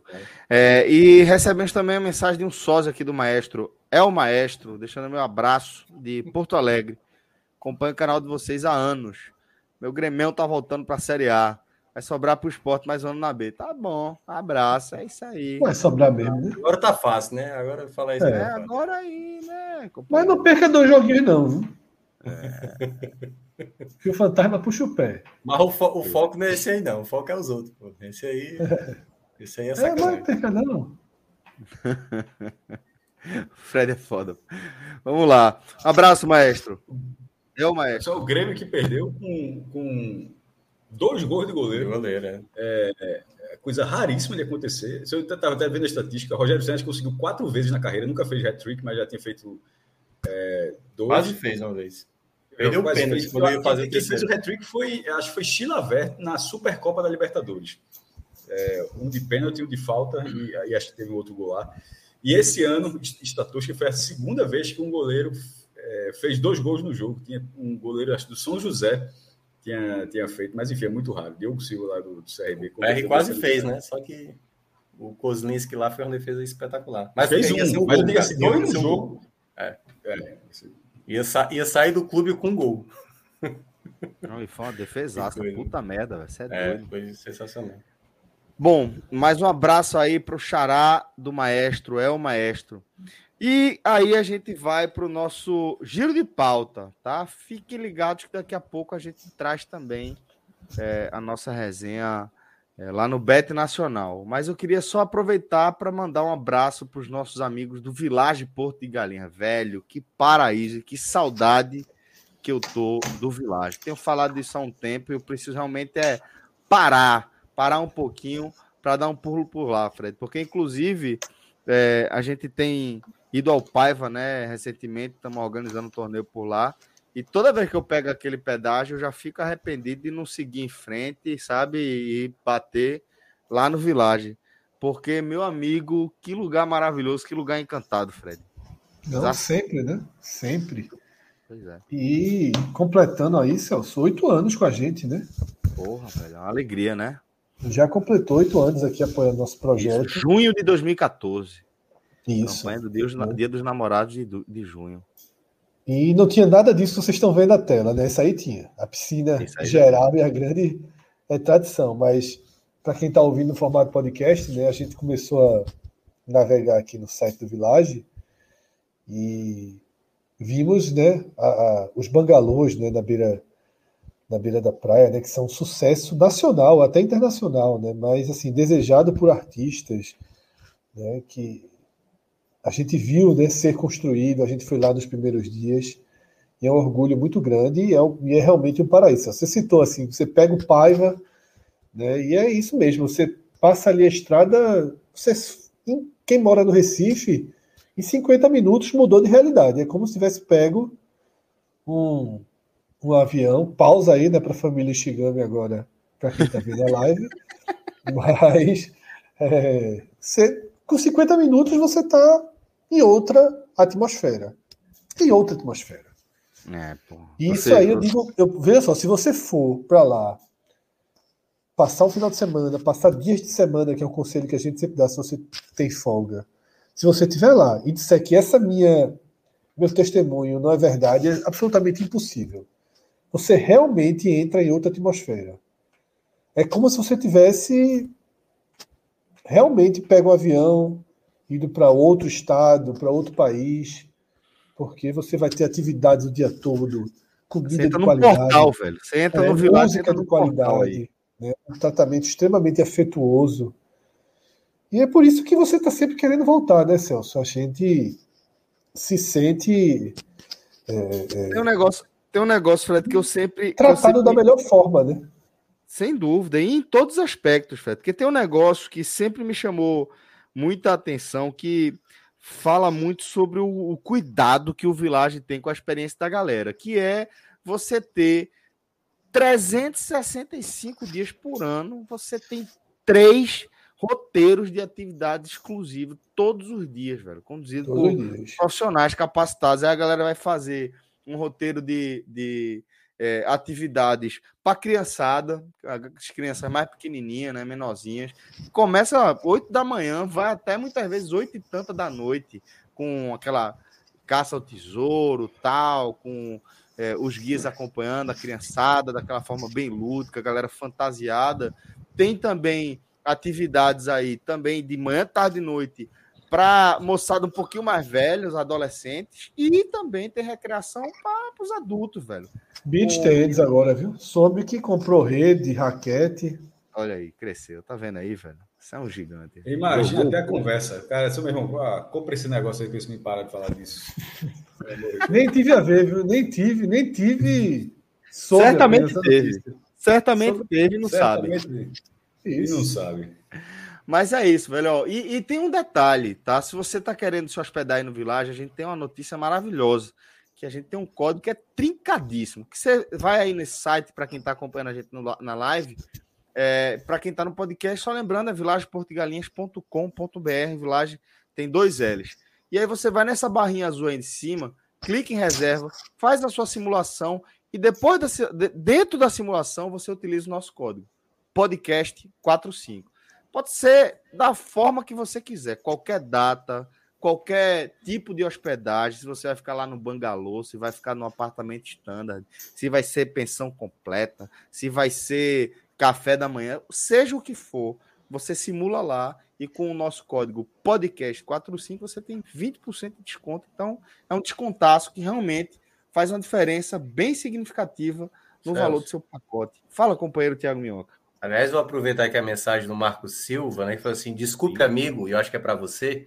Eu só Sim. confio no Thiago Minhoca. Minhoca, tu já foi passar o final de semana aí? Cara, se eu for para Pernambuco, não é para ver Fred, não é para ver Cássio, não é para ver Celso. Se eu for, vai ser para ir pro Village, assim, sabe?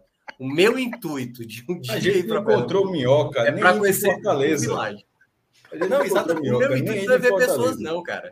É ter. Porque, assim, a, a coisa que mais me desperta para conhecer Recife é conhecer o Village. maravilhoso. Então, assim, eu não tenho propriedade para falar, mas de todas as fotos que eu já vi. é- olha essa foto aí, pô.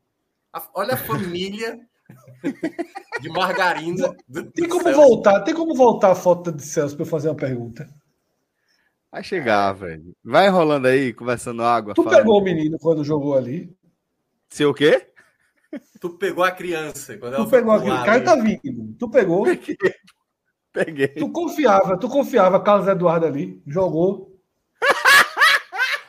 Era caldo, isso era caldo. Nem Isso era dentro caldo. d'água, Fred. Nem Era caldo. Só pegava no fundo depois. Ia Sabino puto lá, leva já o menino. Depois do caldo. Ai, eu só Olha. confiava porque não Olha. sabia nadar. Pegava não. não pega, não, viu? Pegava, não pegava não. Nessa distância Pega já não. não chegava. Pegava. Eu não sei se tu Bracinho pegasse, não. O bracinho desenho. Veja só. A foto é o seguinte: Caio foi pra água. Foi. Celso já fez o movimento, não tem mais o que esticar. O que não é um O problema. menino não tá com, o menino não tá com cara. Já tá na parábola para baixo. Já, já É, tá cara, isso aí foi água. Foi água. Sabe nadar, Sim, sabe nadar, sabe nadar. Pronto, aí melhor, é melhor. Aí. Mas é isso, velho. vilageportodegalinhas.com.br, o nosso código podcast45, tá bom? Vamos embora. Sempre, meu irmão, abrir esse site é uma tortura. De vez em quando alguém manda o print, tá, tá procurando reserva no Village, manda o print. Isso é tu, né, porra? Porra, não me lembre não, velho, que, isso- que eu fico com saudade. Mas vamos lá, vamos embora. Vamos tocar nosso barco. Fred, é, vamos agora falar do nosso querido combalido. Não, resenha. Vamos falar mais uma vez do G4 da Série B. Tá longe, tá chato. Tá Eu não sei longe. E aí é a base da minha pergunta, né? Porque ela tá ficando mais clara. A pergunta é a mesma, mas a resposta parece que vai mudando, né? O G4 tá fechado, né? Faz um tempo que a gente Já não tem mudado, né, Celso? Há algum tempo. Já não tem mudado. 12 rodadas consecutivas sendo com a mesma composição. 12. É. É Mas, um dado. Quer um dado? manda. Para ajudar ou para atrapalhar? É uma esperança. Pronto, manda aí que eu, o que hoje eu venho. O eu quinto, trago. o quinto hoje está com 34, né? Não é o quinto Isso. colocado, 34? Isso. 34 pontos tem o quinto colocado. Só teve um caso, um caso de equipes com 34 O pontos. sexto ou também, menos. viu? O sexto também. Não, eu- não. Enfim, só tô dizendo assim, quem tá com 34 pontos hoje, certo? Só teve um caso. Tem gente com 33? Tem aí? Tem, né? Então vai lá, ó, a partir dos 33, certo? Pronto, 33 pontos. Só um caso de equipe que tinha de 34 pontos ou menos que conseguiu subir, que foi o Havaí de 2016, que tinha exatamente com essa quantidade de jogos 33 pontos. Só esse caso, certo? Então, quem quiser se apegar à estatística vai ter que seguir essa lógica do Porque Havaí. é o Havaí de Claudinei, né? Não, não é o de, é o de Claudinei, Não, não. de professor eu acho. É genil, é genil. Geninho, É, é porque Geninho. o Havaí já foi e voltou tantas vezes que, que até sempre era gen- genil É que difícil. colocava o time na Série A. Claudinei foi ano passado, Enfim, né? Retrasado, né? Ano passado. Velho, não tem, tem muita conta não, irmão. Tem não, tem não. É, a conta, essa conta como a de minhoca, aí é um pouco daquilo que a gente falou pro Fortaleza semanas atrás. Porém, ao contrário do Fortaleza, é, são que, que brigava, né? Que tinha uma- um desenho ali para escapar, mas precisava ultrapassar adversários com baixíssimo desempenho. O grande problema é que nenhum dos perseguidores dá um sinal de ter um potencial de fazer história, um potencial de uma super campanha.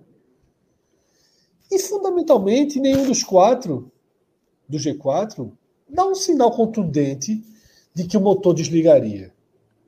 Quando os caras farraparam, o Sport levou quatro. Pô. É, daria, daria. Não, e assim, Mas voltando um pouquinho mais no tempo, você teve uma semana muito ruim do Bahia, uma semana muito ruim do Vasco.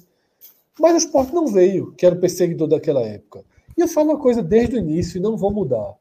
Tirando o esporte, o esporte pode terminar em décimo, em nono, em décimo primeiro. Mas tirando o esporte, nenhum outro chegaria. Não tem Londrina, não tem Tom Benz, esses times não vão chegar. Tá? Algum, o único time que poderia ter um sprint de chegada de, é o esporte, mas esse esporte ficou para trás desde de, de, da saída de Lisca. Porque o esporte, quando, quando foi para o tiro em Lisca, era o grande tiro, era a grande aposta. Havia uma perspectiva do esporte acelerar o seu desempenho. Só que o destino é, é... só que o destino ele pregou uma peça no esporte assim absurda, né?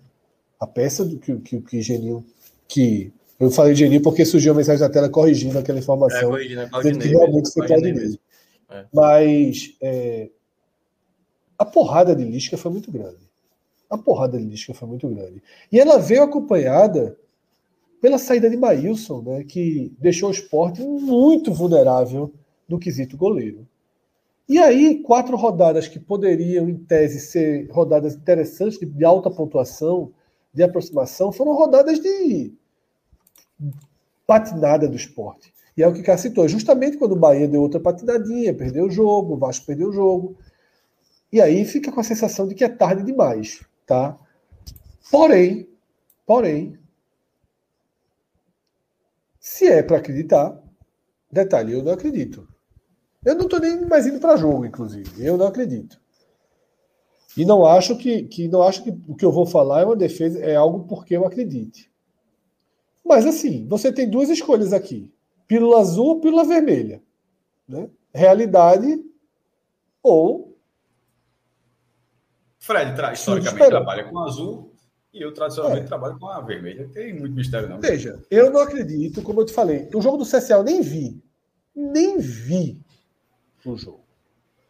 É que eu não fui, não. Eu nem vi. Nem vi. Então vamos fazer o um trato. Vem assistir o próximo? Posso não assistir. Agora, Posso vem, não assistir. Não, aliás, não devo assistir também. Não devo assistir. Pronto, é... já cresceu a ordem, viu? e, e aí é o seguinte, mas, mas Quer pílula azul? Tem uma pílula azul. Essa, para mim, é a, última, é a última das últimas chances. É essa sequência. Eu acho que o Fire Rapaz, travou, quando o Fred trava na pílula é, azul. Eu, eu, acho que, acho que ele tá respirando, não. Eu acho que ele travou. Acho que ele travou. Tá você, assiste The Boys, né? Foi aquela hora que. Eu que não sou supersticioso. Que, que, energia... Eu que não sou supersticioso, fiquei agoniado agora. Eu que não sou supersticioso. Eu sou suspensa. Sou Tipo, tipo, como é o nome da heroína da luz, que me fugiu o nome? Starlight. Starfront.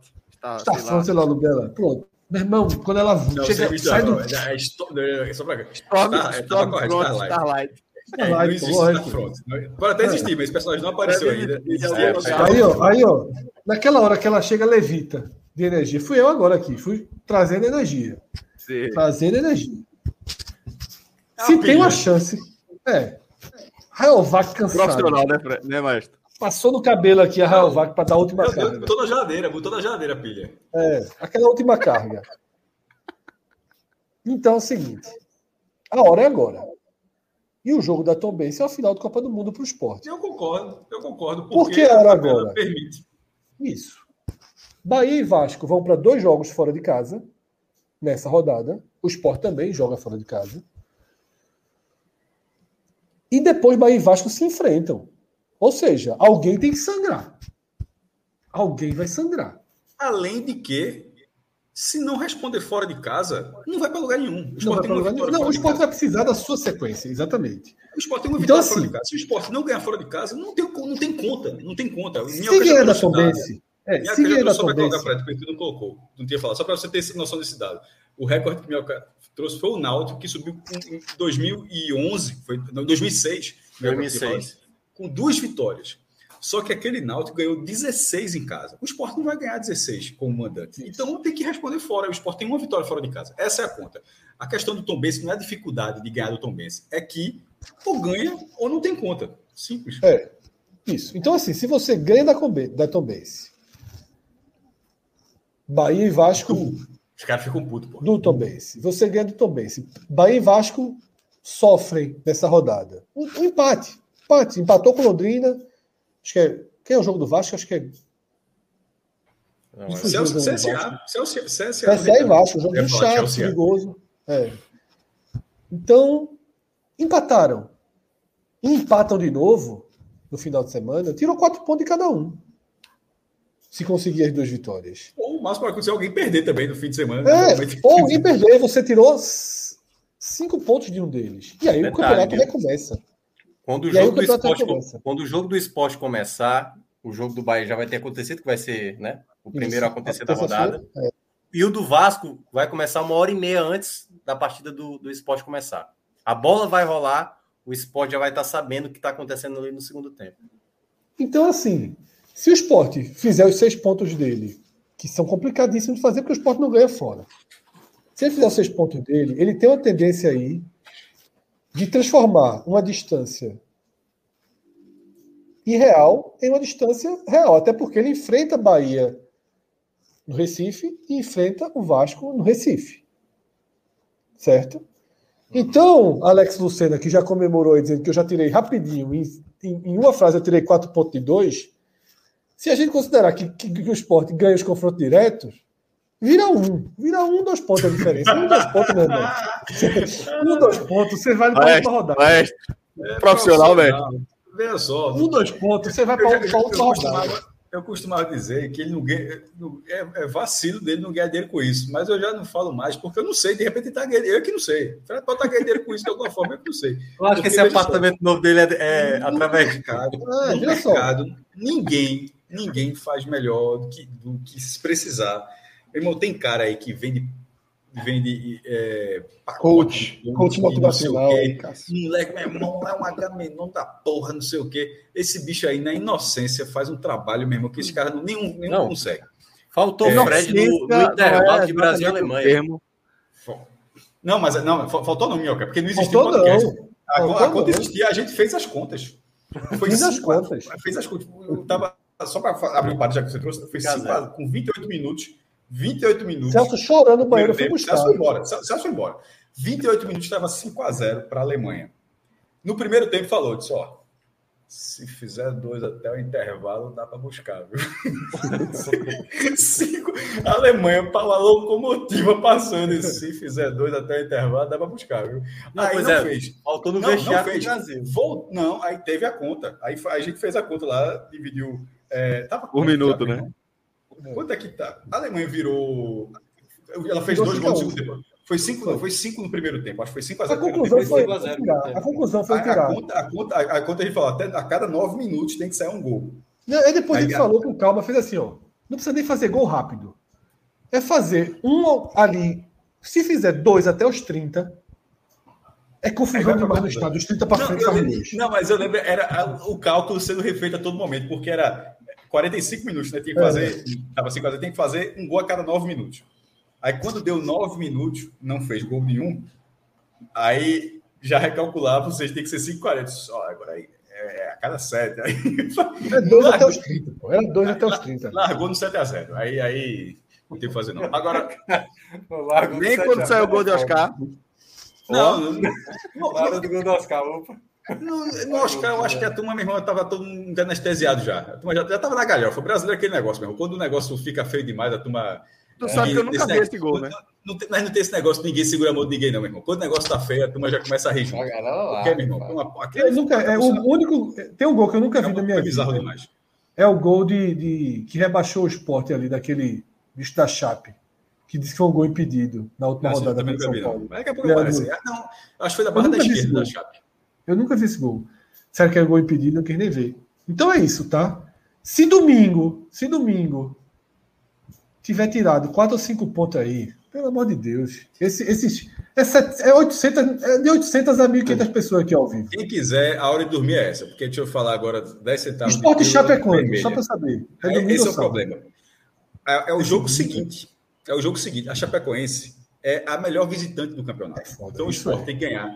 O esporte tem ganhado do Tom Benz, é. que não, o esporte não ganha. O Tom Benz é um time chato, é um, é dos times. Vamos lá. O esporte tem que ganhar fora de casa do Tom Benz, que é um dos times com menos derrotas no campeonato. É, é. O esporte vai ter que ganhar fora de casa. Tem uma vitória, foi sobre a Chapecoense, não sei nem quando foi meu, foi em 2021 essa vitória.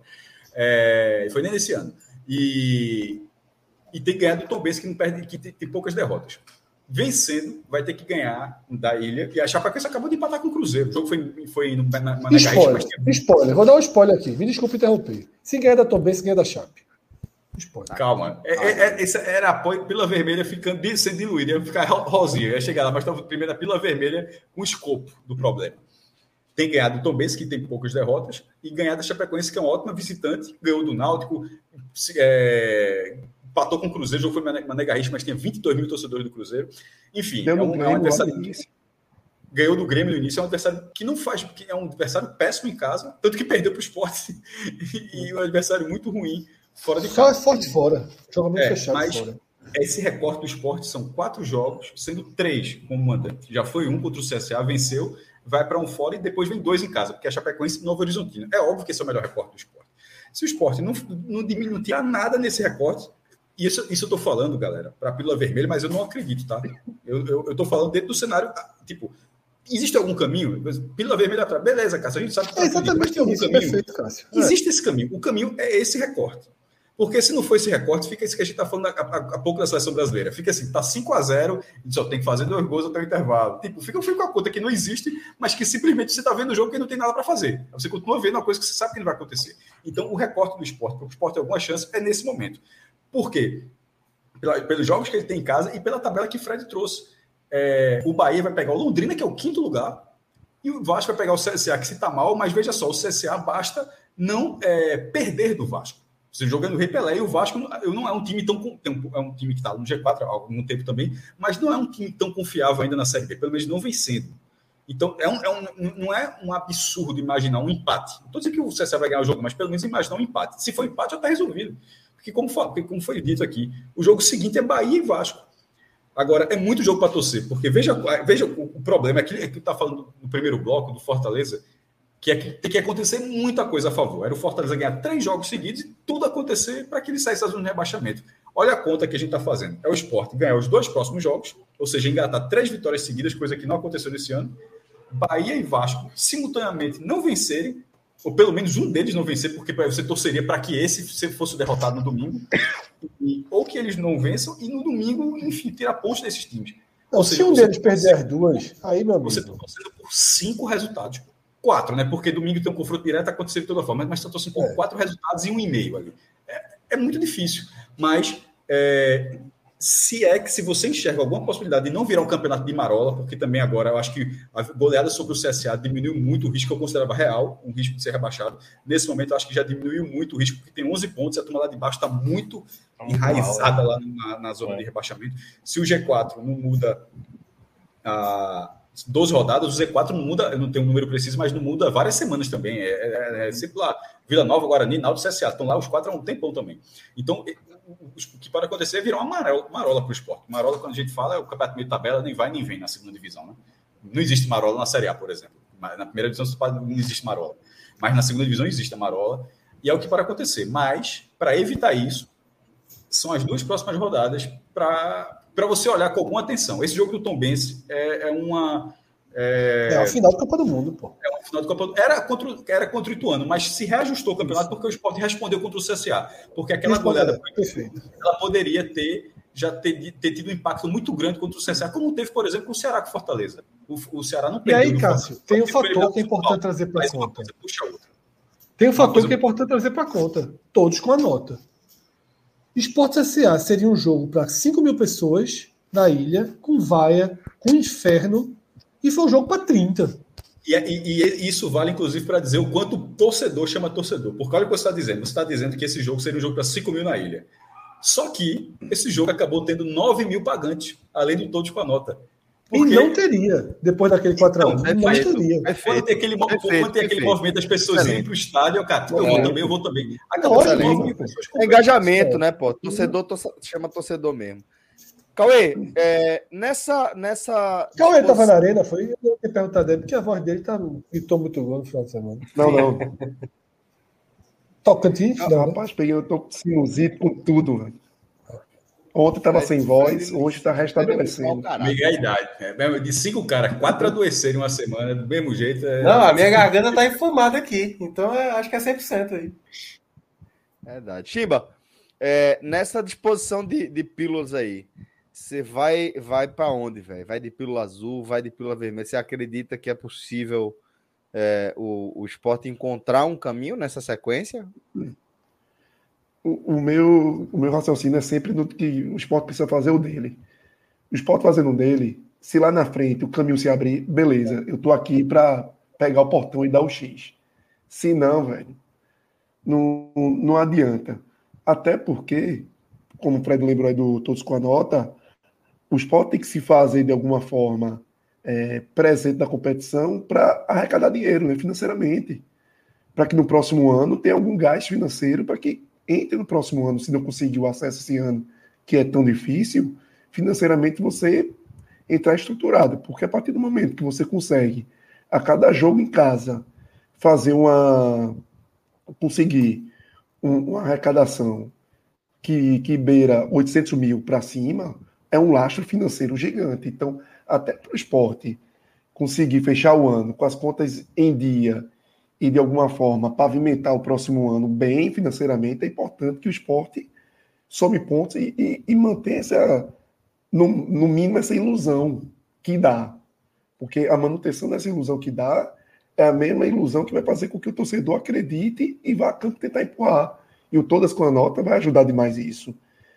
Como também é importante para que se estruture o mínimo possível esse time para 2023.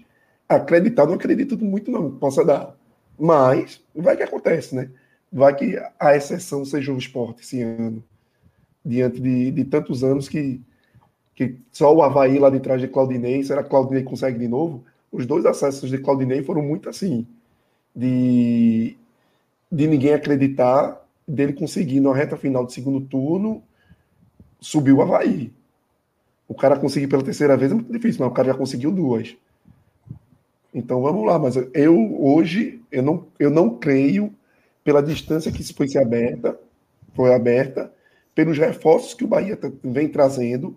O Bahia, perfil, é. Talvez o perfil o próprio perfil do esporte, é, o perfil do, dos, dos outros times, que não dão, não dão a entender, não dão esperança mesmo de que vão farrapar, que vão desligar o motor. O Bahia chegando aí com vários reforços de última hora, o Caio Vidal. É, não, aí chega hoje, anuncia Caio Vidal. O Bragantino, eu acho que uma, uma cartada então, assim, muito boa do Bahia. O Bahia hoje tem 11 jogadores ali para a posição de atacante, outros jogadores que pô, se duvidar, seriam titulares no esporte. Então, assim, e, e era um problema, e era um, uma deficiência que o Bahia tinha. E o Bahia tentou melhorar ainda mais, tentou corrigir alguns problemas que tinham ali no setor. O Grêmio se reforçou, foi atrás, o Cruzeiro nem precisava, foi atrás. Então, talvez só o Vasco não tenha, apesar da contratação de Alex Teixeira, não tenha, vamos dizer assim, trago um pacote tão recheado de reforços para, vamos dizer, manter essa regularidade do que já vinha demonstrando. Mas é muito difícil, pô. É muito difícil, vendo de todos esses contextos, acreditar que o esporte vai conseguir ele mesmo fazer esse papel de ganhar essa quantidade enorme de jogos, de não perder uma quantidade enorme de jogos. Basicamente 10 jogos de 14, né? Para o esporte chegar em 64 pontos, veja só. É, de 15, de 14, né? É, é, muito, muito ponto. É muito sim, ponto. Sim. É muito ponto do futebol que a gente não vê. De um futebol que ah, achou contra o CSA que, beleza, mas será que não foi um recorte de uma exceção? Porque não vinha mostrando? Aí precisa ver, precisa ganhar para. Aí são justamente essas finais, e não são só finais de, de, de, de vencer. Não adianta só, lógico, esse momento ganhar de um gol, um gol bambo para Tom Bense lá é super importante. Lógico, essa conta hoje não adianta jogar bem e não ganhar para Tom Benz. Não adianta. Cauê, Mas, só. Se o problema da esperança é, é arrumar o gol lá e, e minimamente mostrar a evolução. Oh, Veja só, é o que a gente está falando. A ilusão. Fala só, para explicar o que foi aquela recuperação de Claudinei. quando restavam 14 jogos, que é o que o esporte tem agora para buscar, Claudinei, dos 14, ganhou 10, empatou 3 e perdeu só um. Então, assim, é, um, é uma recuperação de é, campeão. De campeão é. mesmo, sim. E não há sinal. Agora, ela tem que ser ilógica. E ela tem que ser traçada agora. Não dá. Vamos supor, ele perdeu um jogo. Não foi? Não dá para o esporte é, já queimar a ficha foi. da derrota agora contra o Tom Exato. Antes do Essa derrota, por exemplo, tem que ficar distante. Isso. Um dos pontos é esse: o esporte não só tem que ganhar jogos assim, como tem que empatar alguns e a derrota ficar distante. Desses 14, tipo, passar agora isso. 7, 8 jogos sem perder. Né? Agora, até para ter o que, é que poderia acontecer? Pode, se acontecer essa semana perfeita, essa semana perfeita que é tirar quatro pontos, cinco pontos, né? Eventualmente até seis pontos de um dos dois times. Se acontecer essa semana perfeita, pode gerar o gatilho da insanidade, né? De ter realmente 40, como o Bahia e Vasco estão jogando, ter 40 mil pessoas todo jogo, ter espírito de decisão todo jogo e de jogar fora de casa valendo a vida todo jogo. Porra, ninguém aqui acredita. Ninguém aqui acredita. Ninguém aqui colocaria um real nisso. Todo mundo apostaria já há algum tempo que o G4 está definido e finalizado. O que a gente está debatendo aqui é uma porta. E como alguns torcedores do Bahia até estão colocando aqui no chat, o Bahia faz contratações que lá em Salvador a gente está fazendo conta maluca aqui. Lá em Salvador tem gente fazendo conta para pegar o Cruzeiro e ser campeão na Série B. Né? Então, é, é, eu acho assim que é uma, uma, uma, realidade paralela. O que a gente desenha, a chance mínima do esporte mexer nesse G4 é uma realidade paralela. Eu acho que, inclusive, o Bahia já está armando o time para 2023. Eu acho que o Bahia viu que vai subir, viu que vai subir, e teve confiança para aumentar a carga. Sabe? Viu que vai subir? Não acho, não acho que. Aumenta a carga, pô. Já tem jogador. Caldeira é um jogador para ficar. Ítalo é um jogador para ficar. Esses caras não são jogadores para subir e descartar. Para mim, são dois jogadores que vêm. Inclusive, eles aceitam vir pensando em jogar Série A em 2023 eles chegam no projeto 2023. Tá? Porque, para mim, esse é o, é, o, é o desenho. É, já que a gente está falando disso aí, eu acho que é importante a gente amarrar essa análise, passando justamente é, pelos reforços que o Bahia contratou aí no apagar das luzes aí, ainda com o mercado de, de, de transferência, né, com a janela para inscrição aberta. É, vamos trazer os superchats que a gente ficou devendo, Rodrigo, para a gente passar todos e, e poder. Tem novo, eu acho que já cabe até trazer o novo agora, que é o novo Luiz Marcelo, é, é isso, é verdade também, né? É, o problema. Ah, sim, esse aí. É, novo, Bahia e Vasco. Cadê? Não, esse aí já, já passou. Esse aqui. É, já falou. É, é esse novo aí, de 5 aí. Isso. É. O problema é que Claudinei em 2016 não tinha Cruzeiro, Grêmio, é, Bahia, Vasco. Perfeito. Veja só, se fosse o Londrina a nove pontos, pelo amor de Deus, eu estava tranquilo aqui. A gente estava conversando besteira aqui agora. O Tom, a, o Tom Benz a nove pontos, eu estava rindo. Rindo. Aqui, tranquilo. Rindo não, mas rindo não, mas estava falando rindo com mais não, confiança. Estava tranquilo, tranquilo. Fazendo conta, simular, simula, simulação e tudo aqui. Tava peiteaça aqui. Agora, com Bahia, Vasco e Grêmio, o cara fica pianinho. Pô, são 12 rodadas, pô. Veja só, 12 rodadas que o G4 não muda. Não, eu não tenho esse dado, Minhoca talvez, talvez tenha, eu não tenho esse dado, mas assim, não é muito comum é, um grupo de acesso passar tanto tempo imutável, pô. Assim, e sem que seja surpreendente, que poderia acontecer, tu, pô, como é, como Fred como é que os caras estão segurando lá, mas não é o caso, não. Na verdade, é um G4 que não muda e que todo mundo acha que não vai mudar que está bem colocado no momento. Era, tinha ali, tinha, tinha cinco times, potenciais cinco times, para quatro vagas. E os, e os quatro maiores orçamentos estão nas quatro primeiras posições. Então, assim, não tem muito mistério, não. Mas é, o campeonato acontece umas patinadas, acontece, mas não está tá com muito indício que isso vai acontecer. E outra, teria que ser uma porque não é uma patinada de cinco pontos, não. A vantagem, na verdade, da última rodada para essa rodada, ela aumentou. Após duas rodadas com seis pontos, essa última rodada subiu para oito. Então, assim, a gente está falando de uma aproximação do G4, enquanto, na verdade, na última rodada, o G4 se distanciou. Ele aumentou a vantagem. Ele está é, é, ele tá, ele tá indo, ele tá, tá, ficando mais distante, muito mais do que, do que o campeonato de aproximação. Ó, o, as equipes em 2016 que estavam no G4 na época era Brasil e CRB, que acabaram saindo. O Brasil de Pelotas fez 14 pontos, terminou com é, 54. Quer dizer, somos dois, somos dois. Eu trocava dois em um. É. Ó, pois é, o Brasil de Pelotas estava com 40 na época. Só fez 14, terminou com 54 na 11 colocação. Caiu demais. E o CRB, que também era G4, tinha 38 pontos e fez mais 20, terminou com 58.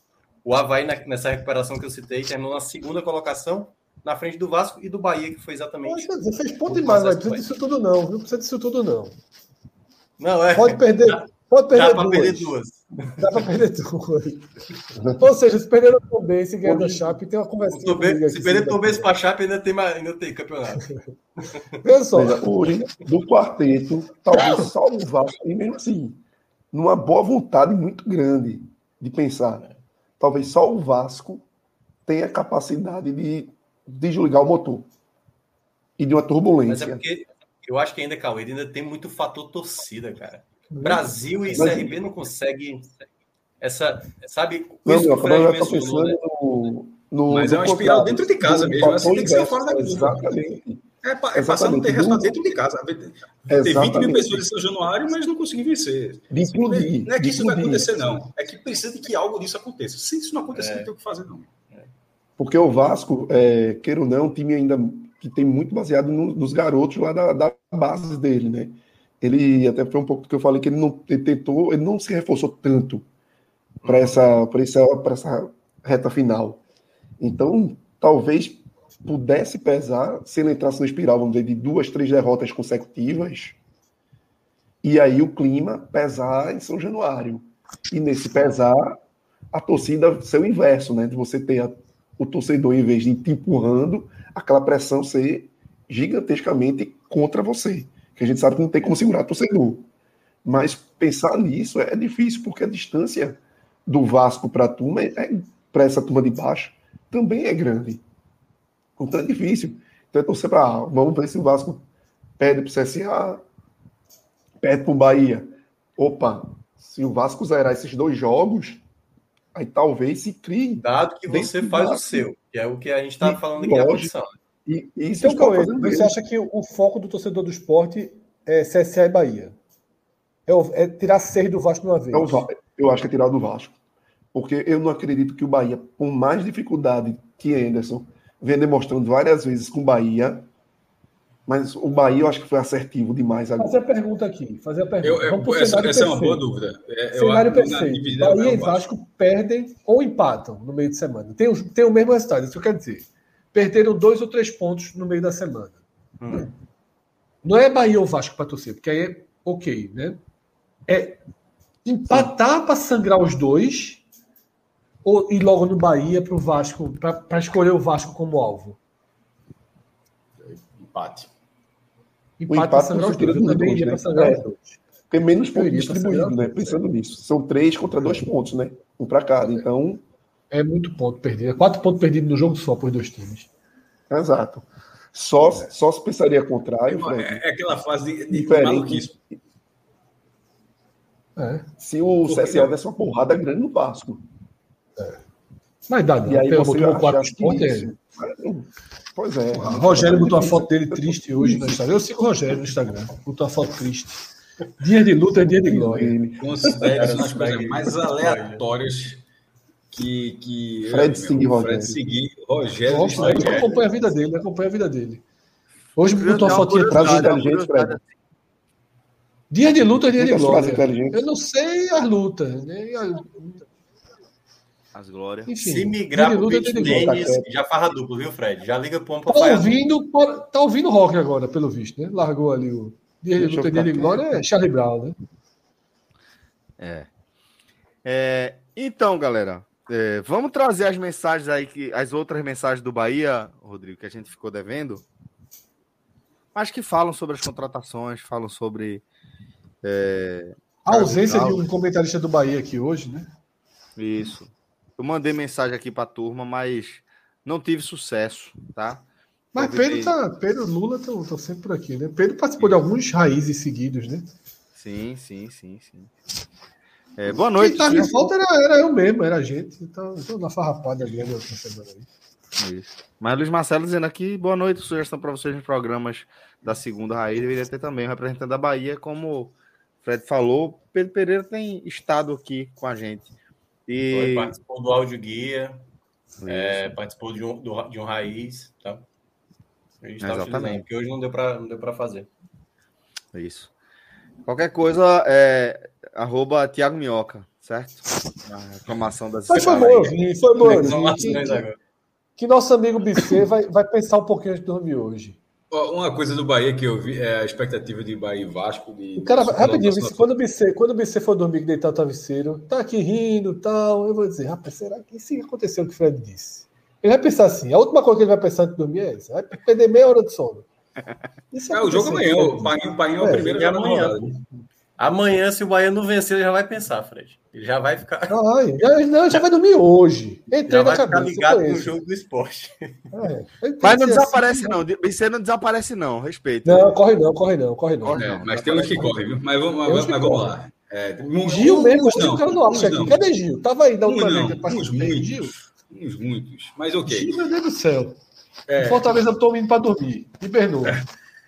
Botou a mimi, né? Como o pessoal fala hoje em dia. É, aquele vídeo. Só falando rapidamente de, de, de, Bahia e Vasco, uma coisa que eu achei engraçado. É, porque uma, como o Bahia está levando muita gente, está com média de 25, 26 mil pessoas, mas o Vitória começou a colocar muita gente, e aquele e, obviamente isso cria de ninguém ficar querer ficar para trás, né? De ser o cara que vai colocar menos gente. O Vitória botou 30 mil, o Bahia não pode se permitir, já não via colocar, mas colocar menos de 30 mil. Mas aí, aí era um debate sobre lotação da Fonte Nova, aí isso apareceu da debate na minha timeline aí. Pra, tem como montar, alguém sugeriu, tem como montar a arquibancada móvel que foi colocada na Copa de 2014, que fez a foto nova aí de, 40, de 42, 44 mil para mais de 50 mil pessoas, porque é uma ferradura, né? Para o Bic do Tororó. E na, na, Copa do Mundo aquilo foi colocado um tipo. Lembrou aquele, como se fosse aquele tobogã do Pacaembu. Essa coisa imensa.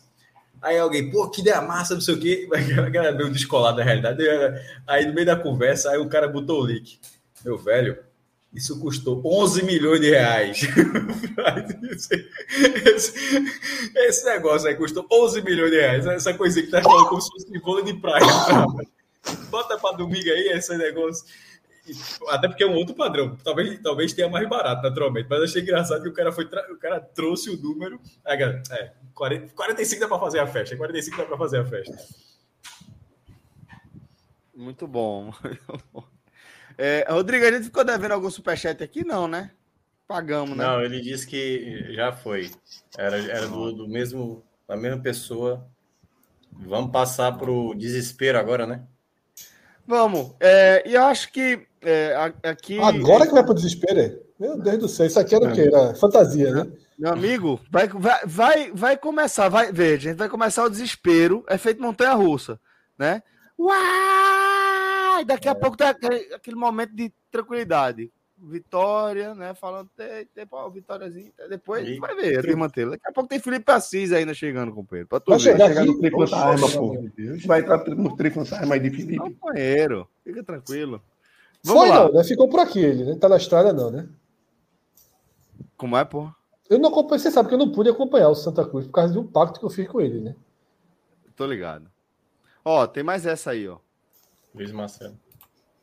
Cadê? É aquela é. lógica, sim. É.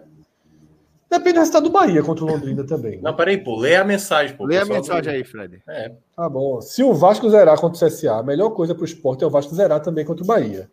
Agora, se empatar ou ganhar, aí é melhor empatar com o Bahia. Talvez, talvez. Mas precisa saber o resultado de Londrina e Bahia também.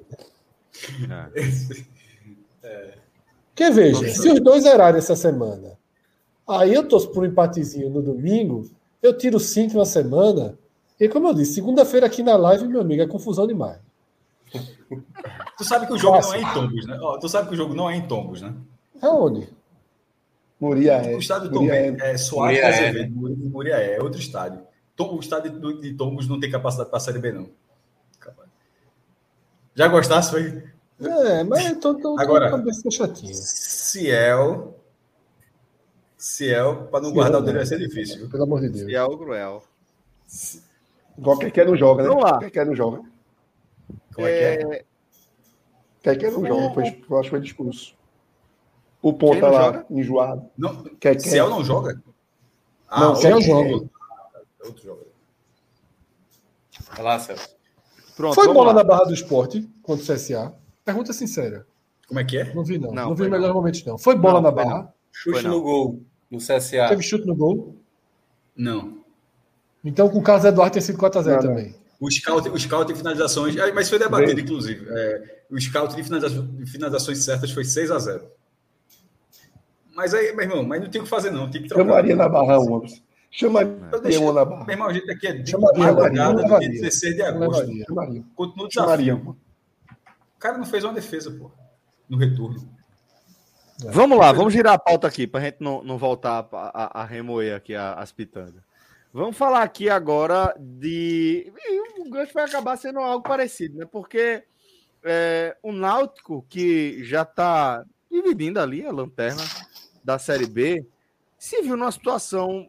Eu não sei nem o que falar, velho. Porque o que eu ia perguntar para vocês é o Náutico. E aí, o Náutico, velho? Tá, qual, quão fundo é o buraco do Náutico? Aí o Náutico perde o Lucas Pérez. Pra onde é que vai, velho? O que é que vocês imaginam é, de, de possibilidades para o Náutico até a reta final dessa Série B? Mestre. Velho, é, o Náutico perdeu, né? Tinha, tinha, o Náutico tinha expectativa de, de ter essa transferência. Lucas Perry tem, o direito, tem os direitos econômicos ligados ao São Paulo. E a expectativa é que a saída, a cláusula previa só em caso de venda, no caso para o Botafogo, mas que pelo menos o Náutico segurasse no campeonato. Mas o Botafogo quis já para o retorno e aí não tinha o que fazer. É, a rescisão foi feita. O Náutico ficou numa condição e a gente vai até debater mais para frente uma curiosidade, uma curiosidade que a gente está falando aqui antes de começar a live, da falta de goleiro em Pernambuco nesse momento. Aí, Até uma curiosidade que vai valer algum parênteses mais para frente, depois dessa parte do Náutico, que é um, é negócio assim, bem bizarro mesmo. Mas é, o Náutico acabou tendo que ir atrás de um goleiro e foi de Jean, que é o goleiro do Retrô. É, e aí, veja só, com todo respeito ao goleiro, mas eu vou, eu vou, eu vou trazer uma mensagem, não me recordo ao, ao Eu gosto quando vem todo respeito, é porque vem pau depois. Mas tem que vir mesmo. Mas, mas pelo menos eu falei com todo respeito. É, Mas, mas, mas também não posso me privar de falar uma coisa que eu acho tão é óbvia assim. mesmo. É, mas com todo respeito. É. É, to- não, não, não, lembro, não lembro nesse momento do torcedor do Náutico, eu estou falando algo que eu li e concordei, que é o seguinte. Se Jean tivesse... Jean estava na quarta divisão no retrô, o problema não é jogar na quarta divisão, tá? Você pode trazer jogadores que tiveram destaque. Isso, isso acontece, a gente já falou N vezes aqui dessa situação. Mas Juninho esse não é o no- né, pegando lá do Ferroviário. que já dá que foi, exatamente. Esse, esse não é o ponto de, de, de- de o cara da quarta divisão não serve para a segunda divisão, para você ser 16 da segunda divisão, não é para você subir de divisão. É, é tipo, é para que você seja 16 da Série B. Tem jogadores da quarta divisão que podem ajudá-lo, e talvez o Jean até ajude. Estou falando que é o seguinte: que se Jean tivesse tido o desempenho que ele teve, o Retro foi bem, pô. O Retro teve a melhor campanha geral da primeira fase e tal, mas foi eliminado pelo Santa, caiu na segunda fase da quarta divisão. Se ele estivesse no Asa, que é um, um clube muito tradicional do Nordeste, mas que a questão não é ser o Asa, a questão é não ser de Pernambuco. Eu estou citando o Asa por ser o time que está na quarta divisão e está competindo bem também. Está inclusive nas quartas de final, vai disputar o acesso. Se Jean estivesse no Asa, eu não acho que o Náutico teria contratado Jean. Eu, eu acho que o Náutico contratou Jean porque era a solução mais fácil possível para o Náutico contratar um goleiro. Então, eu não estou falando da, da- eu não estou falando da qualidade técnica do goleiro. Eu estou falando de que que foi a solução mais fácil que o time olhou assim e não não, não, não é melhor, mas tipo, ó, e agora, rapaz, precisa de um goleiro. Alguém lembrou? Tem Jean. Ninguém, alguém falaria, tem Jean do Asa, tem Jean do, do Moto que foi eliminado pelo América Natal, tem Jean do Motoclube. Não, Tocantinópolis. Né? Porque já estava jogando aqui em Camaragibe. Então, eu, eu acho que essa relação de proximidade foi essencial para o Náutico achar um goleiro, independentemente do desempenho que ele teve. Porque quem assistiu aos jogos, ele teve uma ótima primeira fase, mas contra o Santa Cruz não foi uma. Não, são apenas dois jogos, naturalmente, mas não foi uma grande participação. Mas é um mais, pô, mais tarde, desde, já fez a temporada, fez a temporada no Retrô, tem, to, tem todo esse mérito, o Retrô vice-campeão pernambucano, foi para é, melhor campeão geral, tudo bem. E o Náutico achou que precisava de um goleiro. Mas tem aqueles pontos. É um goleiro que pode ser promissor, mas é um goleiro que foi eliminado pelo Santa Cruz na segunda fase da Série D, que é o nome que pode ser o titular do Náutico. É uma mudança muito grande, considerando que ele substituirá um goleiro que o debate na hora da saída dele é só João mesmo falou, um bocado disso assim, é de que era o melhor goleiro do Náutico desde Nilson. Nilson, que foi goleiro do Náutico há 17 anos. A, a, o debate era se Lucas Perry era, entre os alvirrubros, não é minha opinião de Fred, de, de qualquer outra coisa, entre os alvirrubros, de que, uh, de que Lucas Perry era um, era um ou um dos melhores goleiros do Náutico. Eduardo foi um monstro daquela série. Eu citei, eu citei Eduardo, mas aí e, e eu vou falar, justamente, vou dizer exatamente o que eu entrei, entrei no debate, estava aparecendo na minha tela, eu entrei. Eu disse, ó, Eduardo foi bem em duas séries A, duas, duas, duas edições da Série A, 2007 2008. E ele não foi rebaixado, o Náutico permaneceu. E ele salvou o Náutico 2008. Mas aí falaram, é verdade. Mas ele falhou muitas vezes. Né? Ele foi bem em alguns jogos, como o último jogo da última rodada de 2008 contra o Santos. Eu dei nota 10 no diário, eu lembro. Foi a única nota 10 que eu dei como repórter, que a gente botava as notinhas do jornal. Foi aquele, jogo, aquele jogo que a Milton farrapou, não foi? Deixou a turma, a turma foi, foi para a fazenda dele, ferrou o Náutico, mas, mas Eduardo salvou. E na primeira divisão, aí fala que ele oscilava muito. É verdade, oscilava, mas ele pesa para ele, a favor dele, duas edições da Série A. Mas só para citar Eduardo. Só assim, mas pode ser Eduardo. Mas para os Alvirrubros, talvez pela memória recente, tá, o cara está saindo agora, mas que foi um dos melhores goleiros do Náutico em 17 anos. Aí quem, tá, quem vai substituir esse jogador, com o Náutico já tendo, porque ele é destaque agora, mesmo com o Náutico tendo as defesas mais vazadas do, da, da Série B. Ou seja, poderia ser mais vazado ainda, porque a zaga não é confiável e o goleiro pelo menos está fazendo a parte dele, mas mesmo assim o time toma muito gol. Aí vai chegar um goleiro da quarta divisão.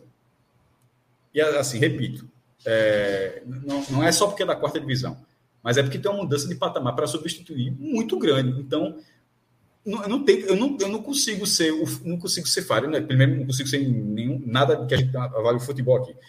É, já deu para notar. Mas eu não consigo achar que, é, pô, vai dar. Não. Se Jean chegar e tiver um desempenho semelhante ao do Lucas Perry, eu vou, eu vou achar muito surpreendente. Eu acho que a tendência agora é que o Náutico seja muito problemático num setor que ele não poderia ser problemático agora, que é o Náutico é o time que tem mais derrotas para começar. O Náutico é o time que tem mais derrotas na Série B, tem 13 derrotas. Todos os outros concorrentes dentro do Z4 neste momento, porque tem gente acima que tem até mais, mas tem mais pontos, pelo menos vence jogos mas todo mundo dentro do Z4 só tem um dígito de derrotas. Ninguém tem nem 10 derrotas, não tem 13. É um time que perde muito, que toma muito gol e que, perde, e que mesmo assim, o seu melhor jogador, tirando Jean Carlos, era o goleiro. Veja como tem como, como tá, como, pô, o time perde, o time toma gol e o melhor jogador é o goleiro. Se você tirou o goleiro, meu amigo, ficou chato. É o que vai acontecer com o Náutico. A, a missão de Jean é enorme é, o outro goleiro é Bruno, que já foi o próprio goleiro do Náutico, tá? oscila muito. E não tem muita expectativa, não. É, é, é, é outro sabe, quando a gente falou do esporte, tá lá com o Carlos Eduardo mal, Saulo que ninguém queria, Denis que tem um histórico, assim, está sem goleiro. É, é a pauta de Pernambuco daqui a pouco sobre goleiro. Mas né, nesse caso do Náutico, é, ele, não, ele não foi pego de surpresa porque essa negociação já vinha se desenrolando há dias. Né? Acho que todo mundo tinha consciência de que há vários dias é, já tinha esse interesse o que o que estava acontecendo é que o Náutico estava tentando a permanência de pé. Agora o plano B, o plano B para que é, em relação ao outro goleiro deveria ter sido melhor executado. Eu acho que não foi executado da melhor forma possível com a contratação de Jean do Retro. Cássio, mas eu acho que tu já desce até um pouco a senha do que pode acontecer aí, Bruno ser titular. Porque realmente, Jean, é, o cara vai ter que chegar no Náutico e desempenhar o melhor momento da carreira dele. No retrô, ajudava muito o desempenho dele, no sentido que o retrô era um time no, é, muito bem ajustado defensivamente. É um time que, se eu não me engano, só perdeu três partidas no ano. porque tinha uma, um, um sistema defensivo muito organizado. Esse momento para o Náutico ele era fundamental, já está tendo a curva da recuperação. O Náutico perdeu para o Operário, que era concorrente direto, e perdeu para o Guarani, outro concorrente direto. Próxima rodada vai enfrentar o Vila Nova, certo? Jogo muito importante para o Náutico. Recebe, no caso, o Vila Nova.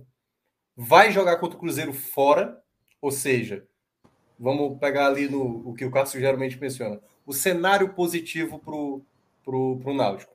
Vence o duelo contra o Vila Nova. Só que aí não sai da zona de rebaixamento. Enfrenta o Cruzeiro fora. A tendência é não sair da zona de rebaixamento. Para ter um duelo fora de casa, jogo de seis pontos contra o CSA. Então, nesses confrontos diretos, o Náutico deveria, no mínimo, no mínimo, que nem era o necessário, pelo menos empatar. E o Náutico está perdendo os confrontos diretos. Assim, com o Elano, sem entender e sem mostrar nenhum tipo de evolução com o time em campo. Então, ele tinha um cenário, você não se lembra dos jogos no Pernambucano, no estadual, do, do Retro sofrendo tanto defensivamente, e ele e Jean sendo grande é, o grande nome do jogo. A gente não via isso. Porque o Retro é um time que se defendia muito bem. O esporte, o Náutico, sobretudo, conseguiram até, vamos dizer que, amassar o, o Retro naquele, naqueles recortes de jogo, mas o Retro não sofria tanto. Giano era aquele goleiro que saía com grandes defesas, que você se lembra de grandes. Ele não era o grande destaque do time. Então você contrata um goleiro com 30 anos. Passou o Sampaio Corrêa quando ele começou Imperatriz do Maranhão, Floresta e Retrô. E você joga todo em cima dele agora, aos 30 anos, essa responsabilidade de substituir Perry, que é o cara que, como foi dito aqui, para alguns alvirrubros, é o maior goleiro do Náutico desde Nilson, e com o Náutico num cenário tão de dificuldade defensiva, possivelmente a gente imagina que esse cara vai sofrer bastante. E que o Náutico, por tabela, vai sofrer bastante.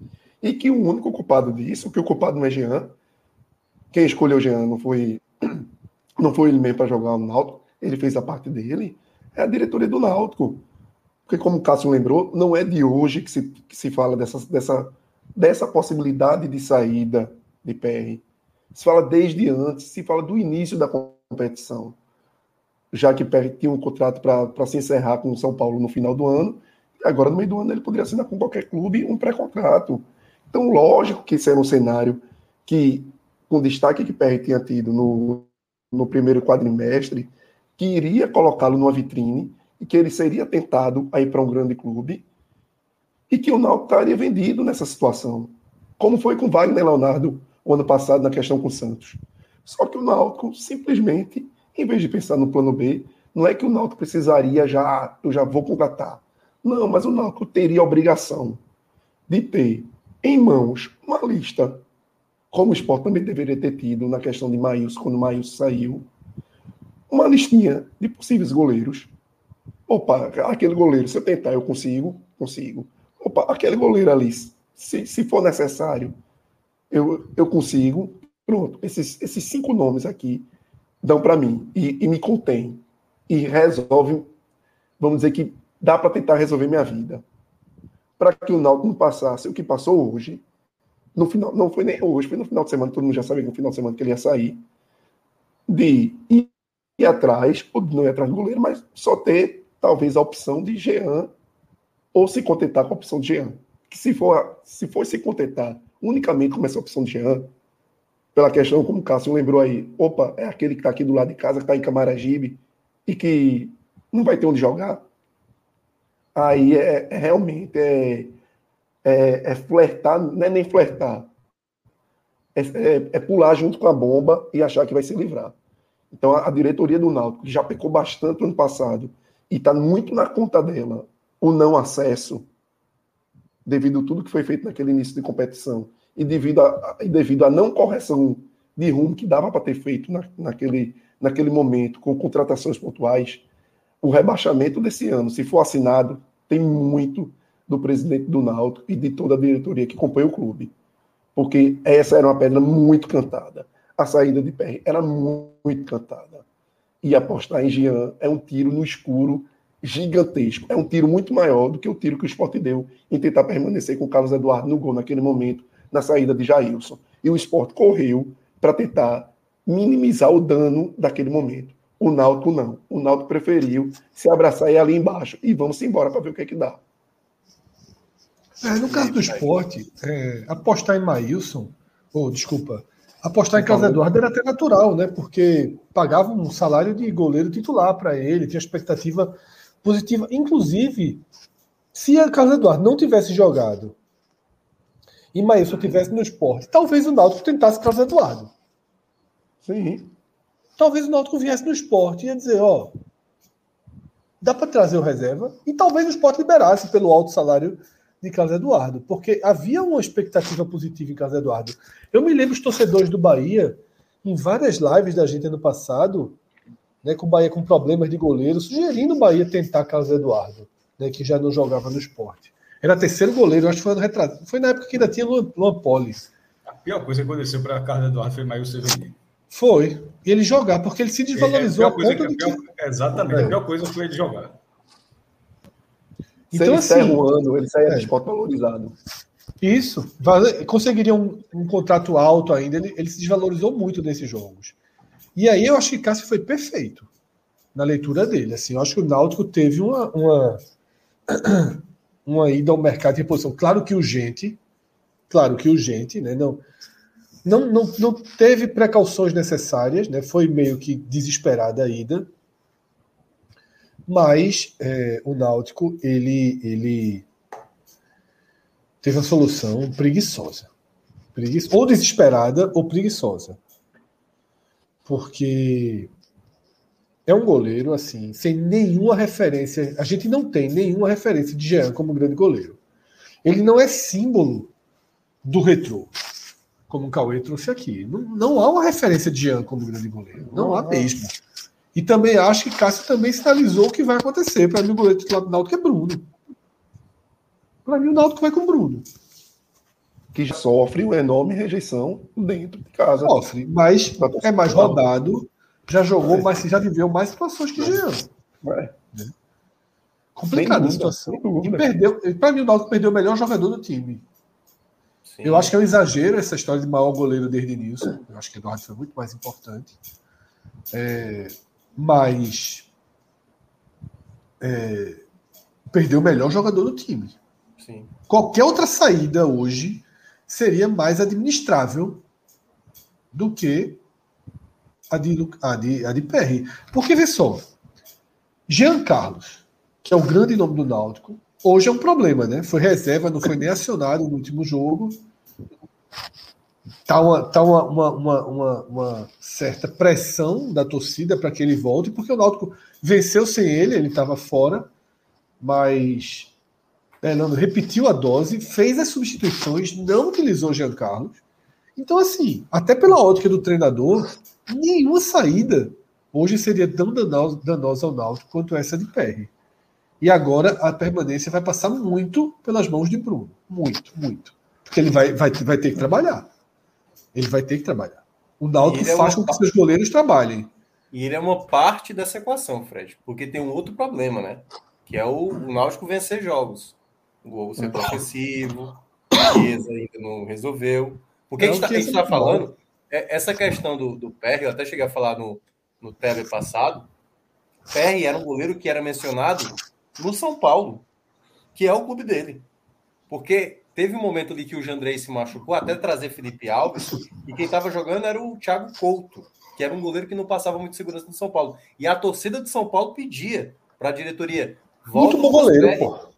Volta Lucas Perry. E ele vinha sendo referência. Tanto que o nome dele sondou também aqui em Fortaleza, quando o Fortaleza estava atrás de um goleiro, entendeu?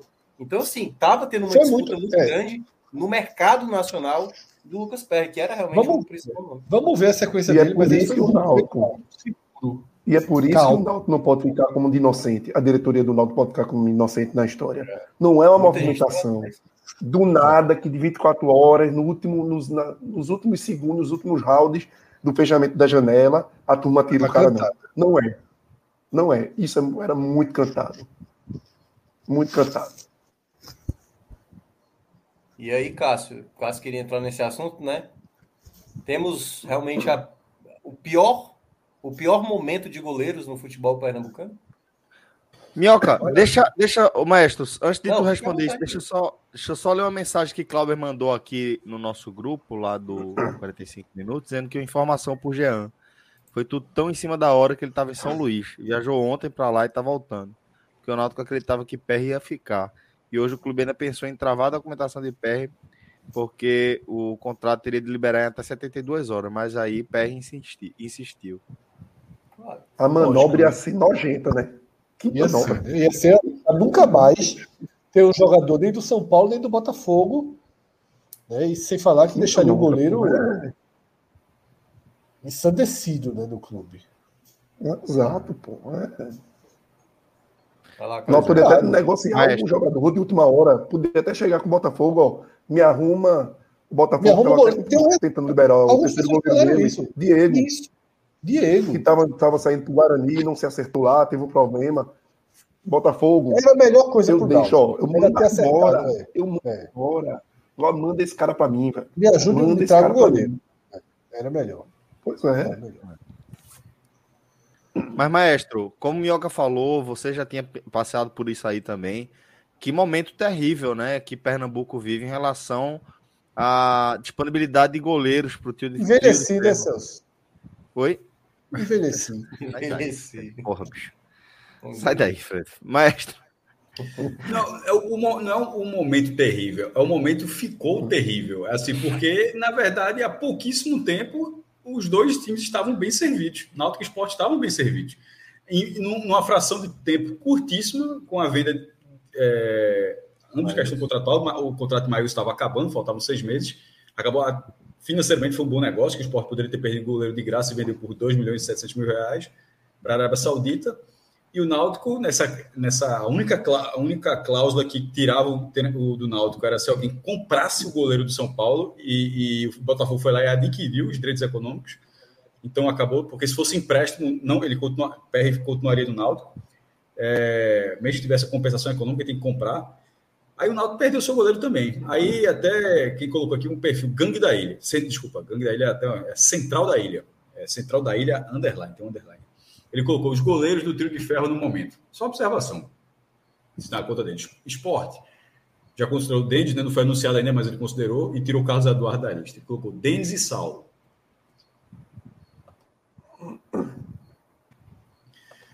Náutico, Jean e Bruno Santa Cruz, que acabou já está eliminado, Jefferson e Clever.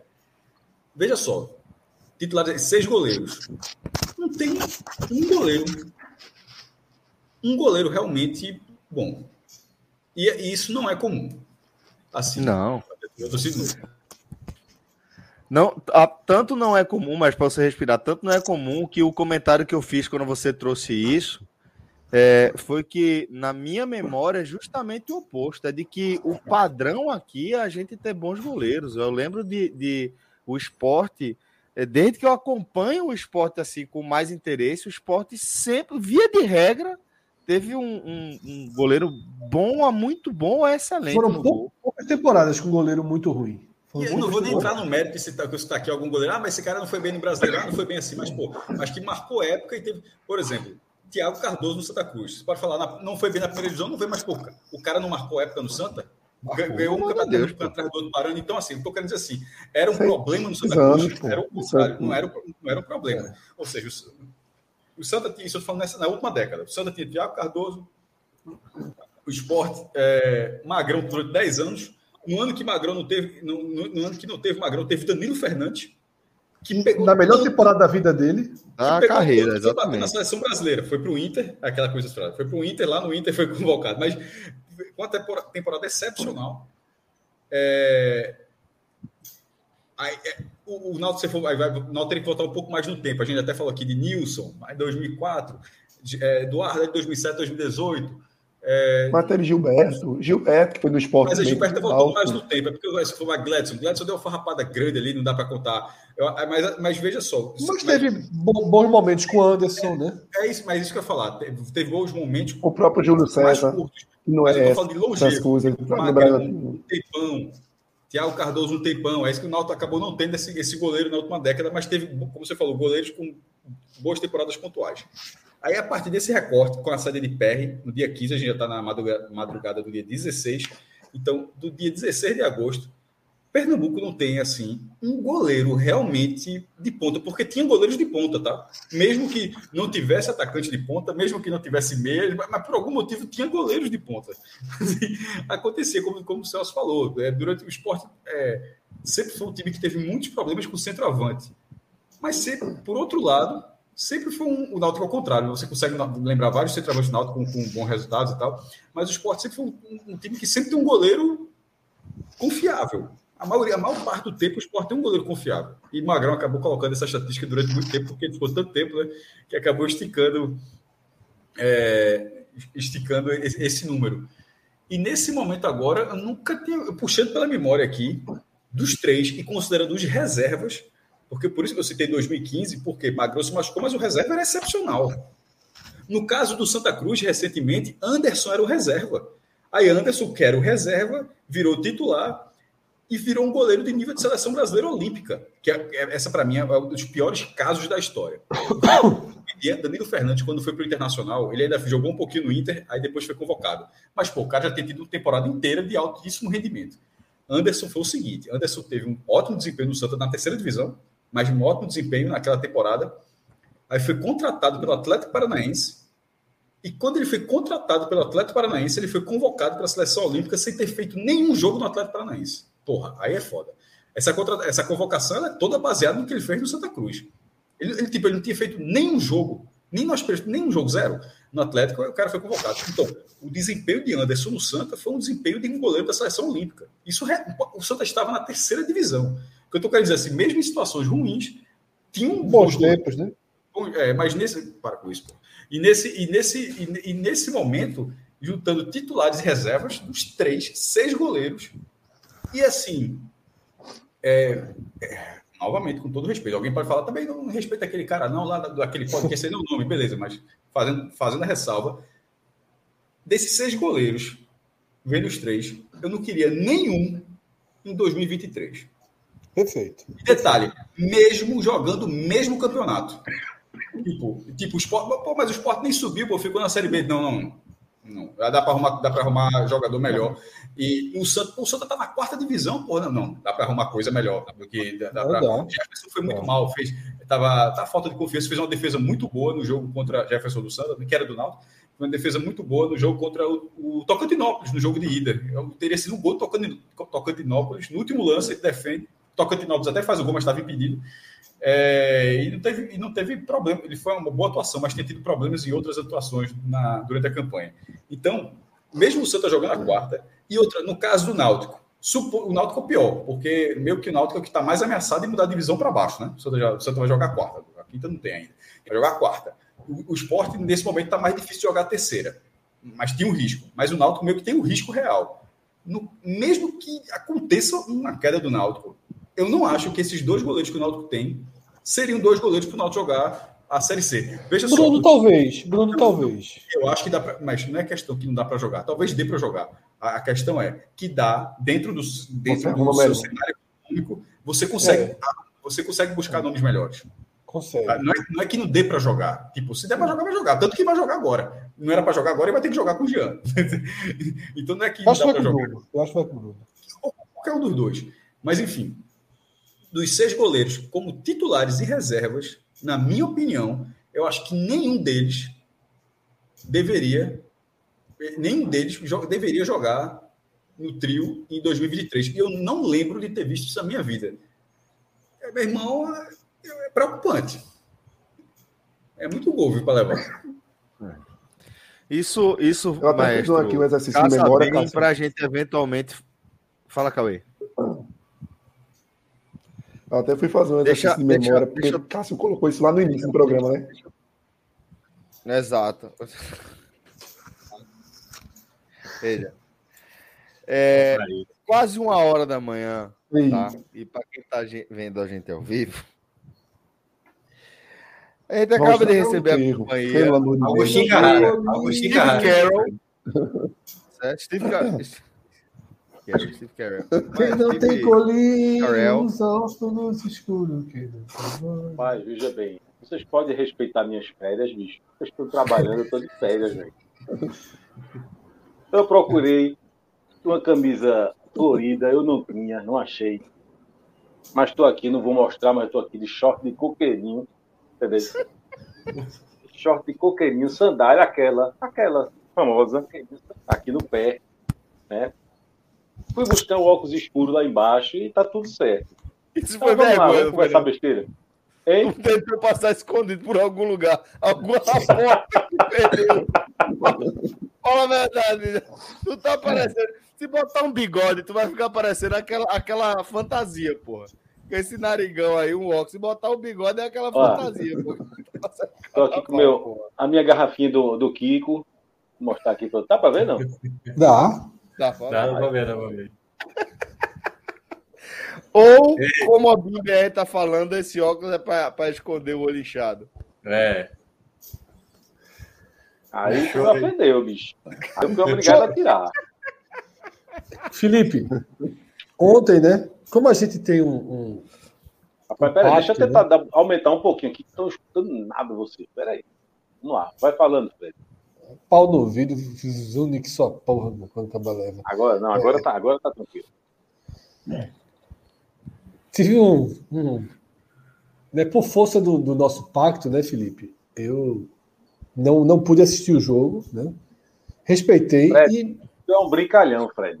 Deixa não, eu dizer uma coisa não. tua. Não Deixa eu dizer uma coisa tua. Tu acha que eu sou menina? Olha, acabou o jogo. A turma começou a ganhar lá no grupo. Não deu 30 segundos. Aí eu vi aquela pessoa assim, Fred Figueiredo digitando. Mas digitei tranquilo, porra. Nem foi agressão, porra. Não, você, aí você parou. Fiquei esperando a mensagem. Eu ver se falar da puta vai tirar onda. Eu, eu vou mesmo esperar. Não, Eu já tava Eu pronto aqui Você falou que ia jogar pra 20 eu disse que pode vir, que é melhor. Mas é o seguinte, eu vou contar como eu, como eu soube, como eu acompanhei, disse Felipe. É, foi o aniversário do meu pai, tricolor. Sim. Né? E aí meu pai, eu teve uma festa dele na sexta, né? E aí, porra, no domingo vai ter alguma coisa, tá? Não, só se for um almoço rápido que eu quero ver o jogo. Eu vou ficar vendo o jogo. Eu disse, porra, não vou, não vou nem para casa dele, porque eu sei que é chato, né? Ter o cara ali no sofá, né? torcendo, trocando energia, né? Então, assim, não, não vou nem ver o jogo tal. Aí, de última hora, ele mudou. Ele falou: Ó, eu vou almoçar em tal restaurante e vou levar o celularzinho ali para ficar assistindo. Eu cheguei muito tarde né, no, no, no, no almoço dele, já, tinha, já, tava, já tinha rolado o primeiro tempo, estava acabando o primeiro tempo. E aí, é aquela Peraí, peraí, primeira. é nada que tu chegou muito tarde. Vou, vou contar amanhã no Agamenon. Vou contar amanhã no Agamenon. É Fui nada. andar de, ca... Fui andar de caiaque. O não é amanhã. É bem que seja. Isso não, amanhã é só quinta da outra semana. Ver o programa pra andar de caiaque, velho. Fui andar de caiaque. Só, só para preparar, só para contar a história, só para preparar. É amanhã de tarde, né? Ou de noite, né? Não, de noite tem jogo, pô. Não, Tem só Bahia. o jogo do Bahia, pô. Logo depois dá para fazer emendado. Mas enfim. É, Cheguei tarde e fui. E fui, e fui... Aí o, o primeiro relato do drama que eu sinto é esse. Meu pai já tinha largado o YouTube e já estava no rádio por causa do delay. Não aguentou, né? O cara não aguenta, já estava no rádio. E aí estava no intervalo, eu realmente não acompanhei, Felipe. Não acompanhei nem um segundo. E aí, já no final, eu dava umas olhadinhas no, no, no Flash Story. Perdesse né? nada? Perdesse Aí- nada, Fred. Meu pai virou para mim e fez assim, ó. Tava só com aquele fonezinho, que é um fonezinho só, só no ouvido. Aquele branquinho solto, ele fez assim. Gol do Tocantinópolis. Eu disse, foi não, porra. Gol do Tocantinópolis. Aí, porra, a partir dali, ele desapareceu da mesa e não interagia mais. E aí eu começo a olhar a cena ao redor, tá ligado? Porra, um taxista tava levando o carro vindo o jogo, o cara chega, parou. O segurança aqui, ó, do celular. Então, Você vai percebendo, né, o drama. Terminou o jogo, meu pai se levantou e disse assim, vou ali no banheiro. Foda, porra, é muito triste, porra. Tá ligado? Chega, levantou assim, ó, não, vou, vou ali no banheiro. Porque é uma angústia é, diferente até, né? Porque, e aí eu queria te perguntar isso, Felipe. É, você porra, perder um jogo, ser eliminado em uma competição é horrível. Né? É horrível. O Ceará viveu um drama com a eliminação daquele jeito pro, pro, pro São Paulo na Sul-Americana, você ser rebaixado. O ano todo, porra. Três eliminações é, dos pênaltis do isso, mesmo ano. Mas assim, Deus, porra, o esporte possivelmente não vai subir, vai ficar na mesma. Mas assim, eu acho que o Santa Cruz está tá num ponto, Felipe. E aí eu queria te fazer essa pergunta. Eu até trouxe essa testemunho do meu pai, que não é um tricolor como você, apesar de ser um tricolor que foi para foi esses jogos da reta final, tudo. Ele não tem a sua. Não é um cara 100% como você, mas é do, do bloco que basta fazer uma besteirinha que já, já, já tira a camisa e já volta ao estádio, já vai para todos os jogos e já fica nervoso, né? É... Como é perder, sabe assim? Eu, eu falei assim, porque é você perder e você não joga mais durante muito tempo, aquele volta para aquele ato. E essa angústia que é assim, você não poder perder o jogo vendo a televisão normal, né, acompanhando. A série dela dá um castigo além da, da dose para um time né, do Porto do Santa. Né? Como é que, que é esse pós-derrota assim, de se cansa, se dá um desgaste, né? A gente discordou muito lá no início do ano quando eu falei que eu largaria, né? Naquele jogo que o Santa perdeu a vaga na Copa do Nordeste, eu disse, velho, eu eu largava essa porra e você foi bem contra. Como é que é aí? Lembrando esse que esse ponto? ano ainda vai ter, viu? Esse ano ainda é, vai, vai, ter. ter vai ter. É, é Fred, veja, é, o problema é, é o, o, o, que a gente teve aquela discussão, né? Eu disse, olha, você está é, você tá tentando ser racional, é, porque se, se, se o, tudo que você falou faz todo sentido se o futebol fosse racional todo mundo enxergasse o futebol da maneira racional. Mas você está cobrando é, é, uma, uma postura racional para uma coisa completamente sem sentido, sem lógica e racional, como é a cabeça do torcedor de futebol. Né? Tanto é que é, eu digo a você que é, as, as, 20, as primeiras horas, nessas 24 primeiras horas, sei lá, um pouco mais, quase 30 horas depois, pós é, eliminação, assim, é, é, chato, é complicado. É. Mas, velho, tem um tal de porra nordestão aí, eu digo a você que vai ter gente que vai se animar aí para esse jogo. Pra dizer assim, olha, vamos embora. É... Enfim, não, não, não, não, não, tem, não tem muito, não é uma coisa muito racional, não. Né? É a despedida, né? É a despedida, da, é o último jogo da temporada, é, a última, é o último suspiro aí na, na né? é, de uma temporada que foi muito ruim, né? mais uma temporada muito ruim. A, a, Série D. É quase é, o primeiro jogo da próxima temporada, né, Froja? É, exatamente. Segundo até Cássio, é, né, Cássio? Que já, é defende essa tecla, né? 23, né? É, exatamente. Eu vejo dessa e, forma também. Eu, eu espero.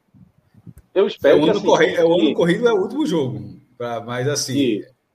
Mas fute, futebolisticamente falando, é a temporada 2023, como se fosse Europa. É, eu até espero assim, que, a, que a diretoria do Santa Cruz tenha, tenha noção é, do tamanho desse jogo, da importância desse jogo. Sabe? Não é um, um, um jogo ali, assim, isso vale muito, velho. Vale, vale assim, o Santa Cruz tem, um, um, um, calendário maior no próximo ano, tá? É, a presença na, na, ali na, na, no, no Nordestão. Né? É muito ruim ficar de fora. É, Até para viver, viu. Felipe, um pouco disso que está faltando. Sim. De estar do lado dos outros, de ter uma transmissão digna, tá? de ter um Bahia, sabe, de ter um Ceará, de fazer um clássico com o esporte instigado. Viver um pouco da grandeza. De ser um né? atrativo no mercado. Fred. É. Por exemplo, vai disputar a Copa é. do Nordeste, vai ter é. visibilidade, vai ter gente que quer jogar essa competição, entendeu? Felipe, eu não estou brincando, não. Exatamente. Por N, por N fatores, eu não vi o eu não vi nenhum jogo do Santa Cruz. Eu não vi a campanha do Santa Série B, eu nem tuitei assim, me respeito um pouco tal, por assim, porque eu não vi. Eu realmente não parei para ver. É difícil, é complicado. O cara tem que estar tá muito trabalhando naquilo, né? Disposto a fazer aquilo para parar assistir o jogo, porque você requer YouTube, não sei o quê, e um serviço que ninguém assina, é complicado.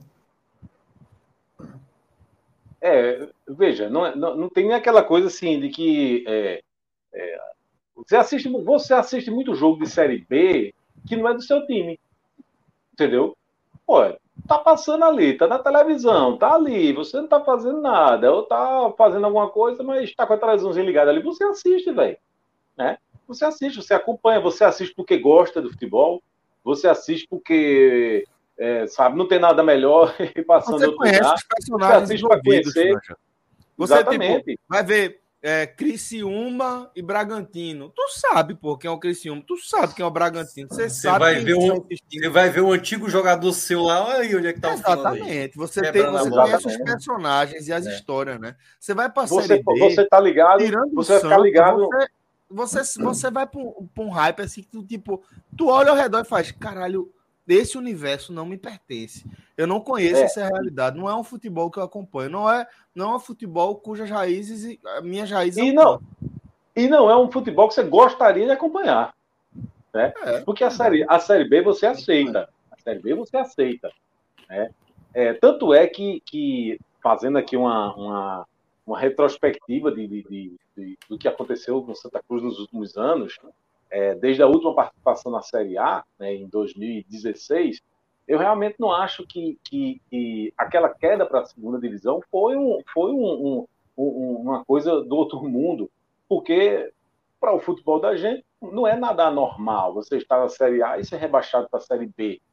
Claro que teve um gostinho ali amargo ali naquele ano, porque o Santa Cruz começou a Série A muito bem. E tinha, sim, um time que não era para ter caído. né? O que aconteceu ali foi um. um- ali, nos, nos últimos meses, ali, estava devendo salário, vários, e enfim, houve, um- houve, houve um problema extra. né?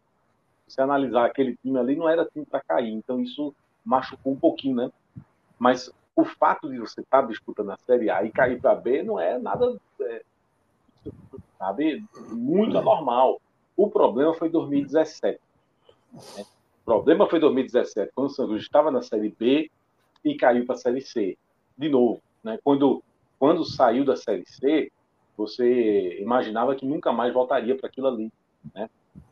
Aí o que aconteceu em 2017? O Cruz começou a temporada com o técnico é, Vinícius Eutrópio, o técnico do Santa Cruz é, escolheu para começar aquela caminhada lá. E aí, o Santa Cruz caiu duas vezes na semifinal, né, na semifinal do estadual, foi eliminado pelo Salgueiro, e na semifinal do Nordestão foi eliminado pelo Sport. E ali, Eutrópio deu uma balançada, mas ficou no cargo, se segurou. Aí, da Série B, estava fazendo uma campanha regular, mas aí perdeu um jogo e, e- e essa coisa que tinha ficado, né, dessas eliminações na, no estadual do Nordestão, o pessoal estava assim, paciente. E aí ele foi demitido. Mas veja, quando o Eutrópio foi demitido em 2017, na Série B de 2017, o Santa era sétimo colocado, viu? Não era ali, não estava na zona de rebaixamento, longe disso.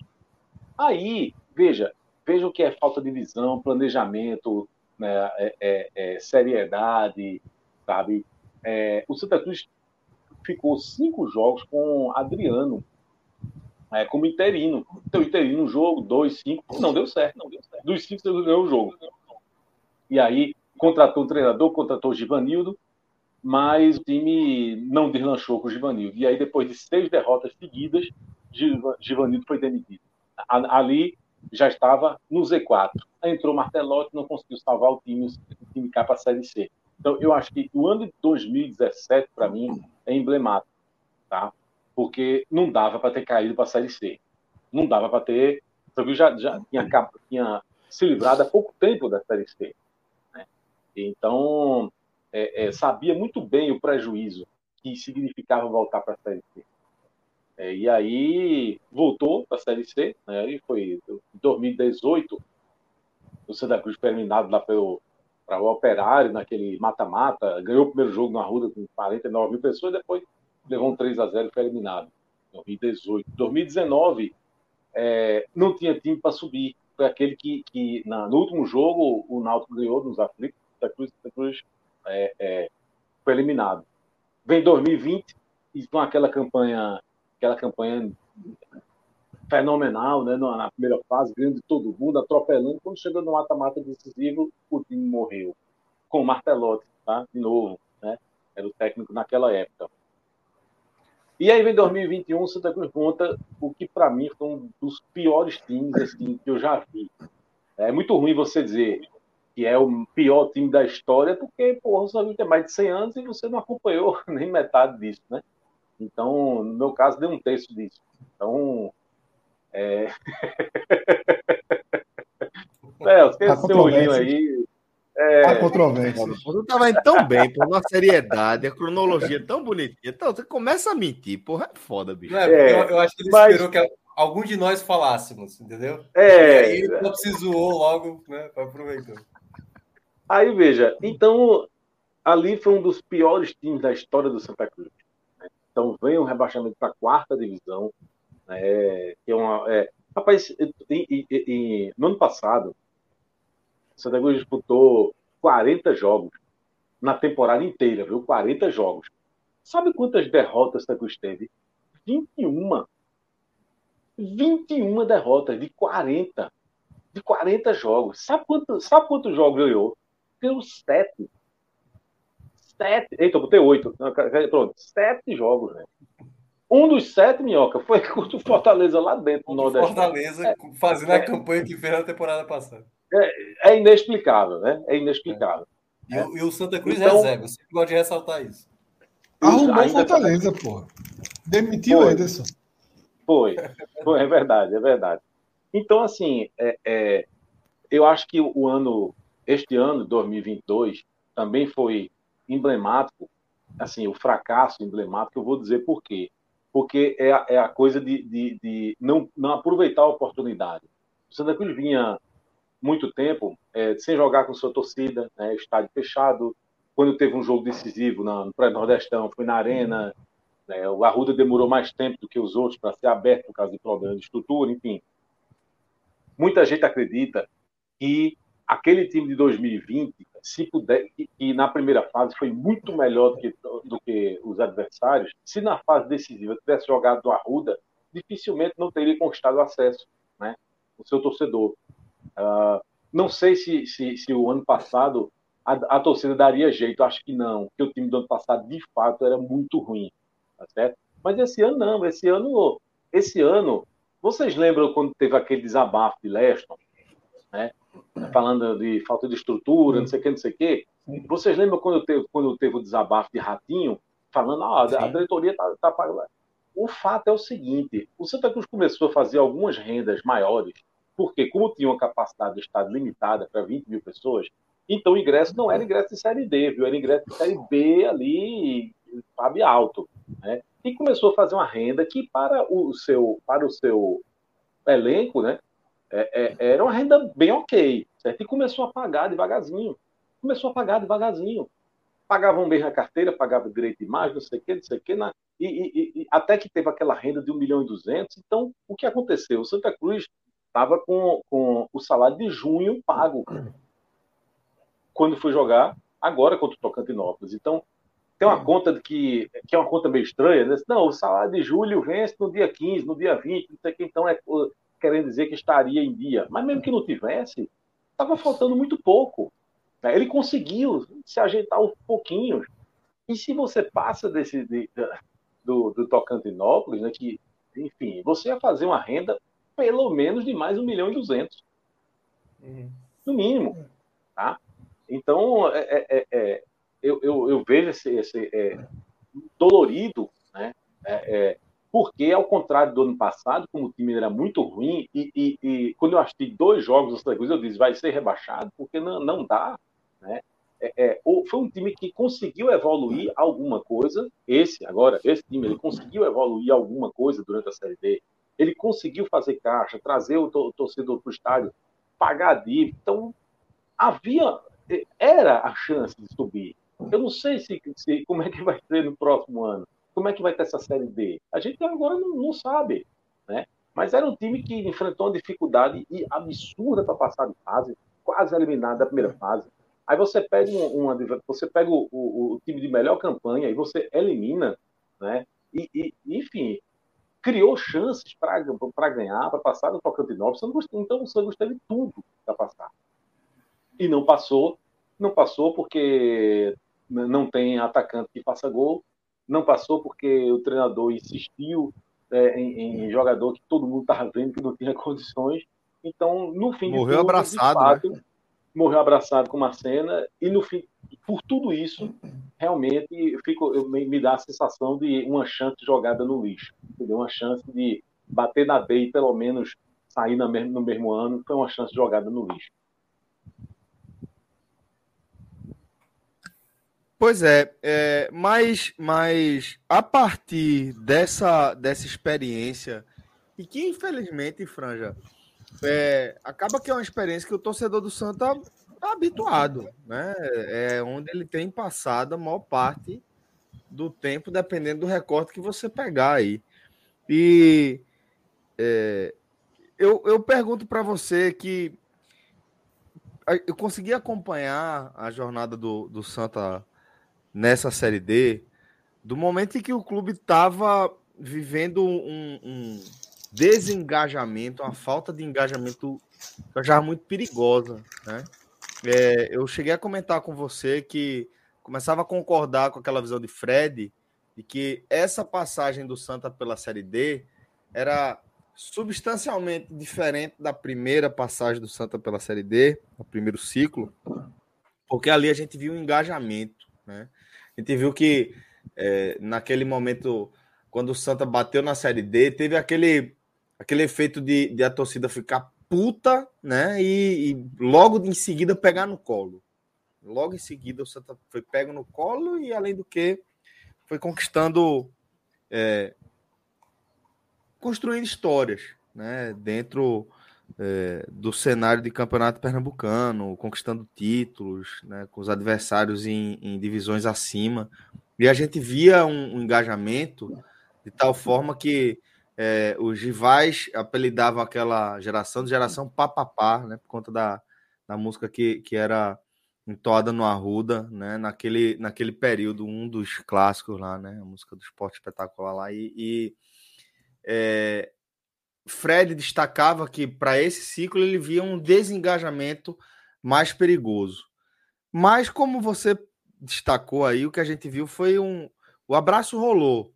Em determinado momento o abraço rolou. A gente viu o engajamento e a gente vê como o engajamento do Santa é muito automático, né?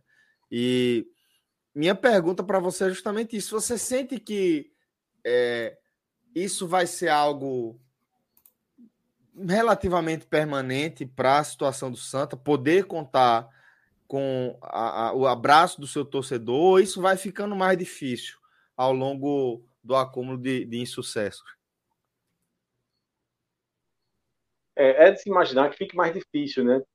É, mas assim, é, o, o, o abraço né, nesta série D, ele foi dado desde o primeiro jogo né, porque deu 19.900 não sei quantos, tá, foi o público anunciado, mas assim, o estádio só comportava 20 mil. Então, no primeiro jogo, ele já foi né, é, é, ocupado 100% da, da, da, da é, houve de, de, fato muita gente foi para aquele jogo, foi, foi, um jogo que foi uma confusão dos infernos para entrar. Eu, eu relatei aqui que eu entrei já aos 45 minutos de jogo, pô. Tipo assim, eu entrei no estádio é, e quando eu, eu fui eu entrei aos 45, e daí que eu fui me encaminhando assim, procurando lugar para sentar. Quando eu sentei, o juiz acabou pelo tempo, né? Então, é, é, é, a torcida do Santa Cruz é uma torcida meio estranha, sabe? Você sabe que é o, o, o enredo que faz, que faz levar mais gente pro, do Santa Cruz para o estádio, não é nem ganhando. Não é nem ganhando, não. Ganhar um jogo, dois, três, não é, não é isso, não. É assim, é o, o enredo preferido é o seguinte: tá lascado, tá fudido. Certo? Apanhou uma, apanhou duas, apanhou três, vai cair, não sei o que seguir. De repente ganhou uma, ganhou a segunda e, e pronto. É nessa coisa de que é, é, vamos sair dessa, é o chamado vamos sair dessa. E, geralmente é nessas circunstâncias que a torcida do Santa mais aparece. Né? É, é, é, meio estranho, né? Torcida meio estranha, mas é. Ah, eu, eu, eu, eu, eu, de fato, eu não sei é, não sei, não tem como a gente. Tudo que a gente disser aqui vai ser opinião, né? Vai ser achismo, não tem como a gente. Não, tem observação empírica. É, eu acho que a torcida do Santa é. tem uma, uma auto-referência importante. Ela gosta de ser de ser exaltado Desafiada. enquanto torcida. Não, de ser exaltado enquanto torcida. Ah, sim, sim. A torcida do Santa celebra a sua torcida e gosta de ser exaltada. A torcida do Santa gosta que daquela história, ah, que grande torcida, que números. A torcida Santa gosta desse perfil. Às vezes, às vezes a gente até brinca, né, que essa, esses públicos né, e, e essa reverência nacional que o Santa consegue quando está na, numa divisão muito de baixo, como a Série D, meio que acaba maquiando um pouco a realidade dura do Santa Cruz. Alimenta um pouco o ego do torcedor do Santa, colocar 20, colocar 40 mil pessoas na Série D, ver a referência nacional a essa mobilização, mas tem um quê de fantasia aí, muito grande. Porque por trás de tudo isso, a gente tem a história de um clube que simplesmente jogou uma âncora, jogou uma âncora na divisão de baixo do futebol brasileiro.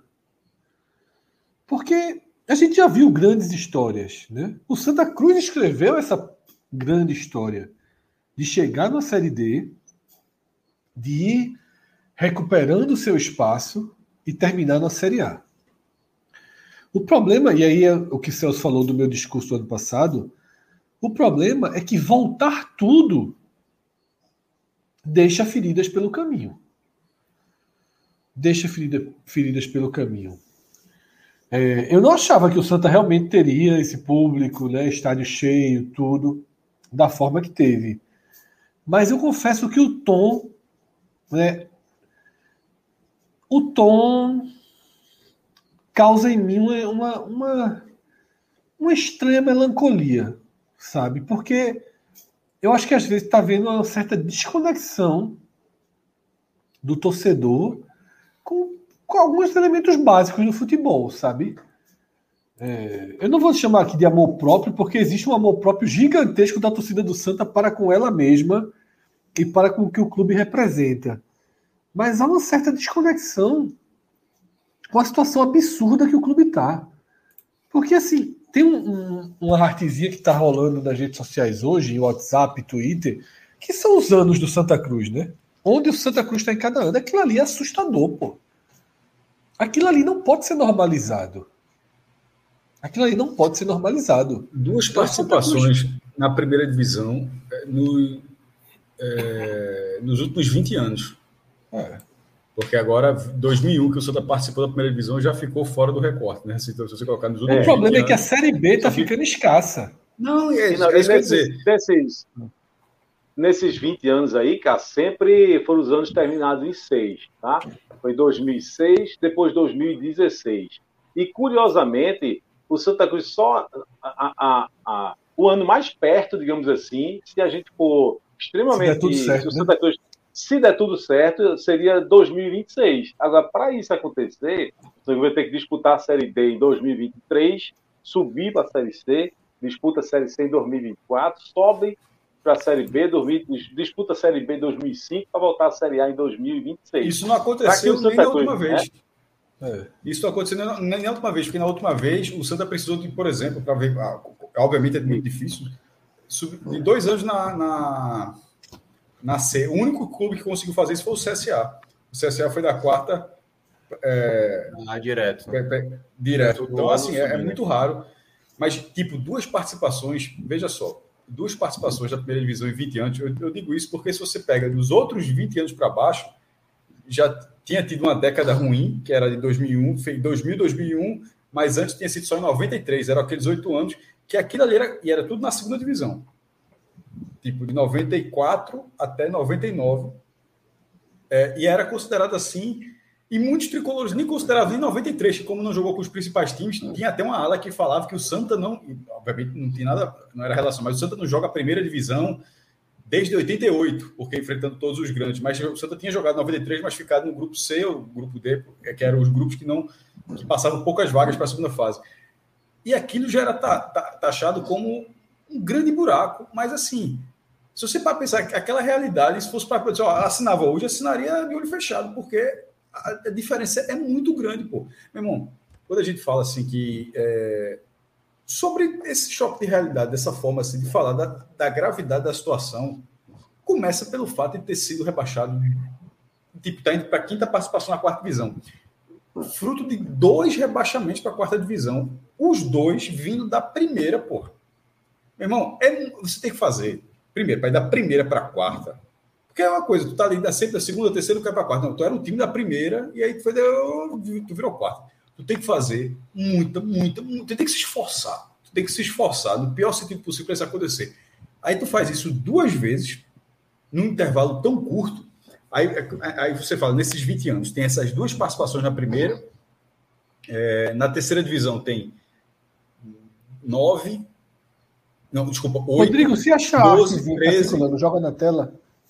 8, 12, 13, aí 18, 19, 20, é, é, é 2000, 2006, a arca seguinte: 2006, Série A, né? 2007, Série B, 2008, Série C, 2009, Série D, 2010, Série D, 2011, Série D, 2012, Série B. Né? Então, 12 e 13 é C, 12 e 13 é 12, C, aí 14 e 15 B. Isso, isso. Vamos lá. 2011, Série D, 2012, Série C, 2013, Série C, 2014, Série B de bola, 2015, Série B, 2016, Série A, 2017, Série B, 2018, Série C, 2019, Série C, 2020, Série C, 2021, Série D. É. É. Agora, ó, João Vitor lembra é, aqui, rapidinho, Felipe, porque ele fala assim: ó, o Fortaleza passou oito anos na C e hoje está um, é, um, dos principais nomes da região, ou o principal nome da região, na, na, na primeira divisão. Mas quando já tinha esse processo, já existia a D. Tipo, já não era o fundo, já não era, já tinha, já estava deixando o fundo, já estava deixando o fundo do poço.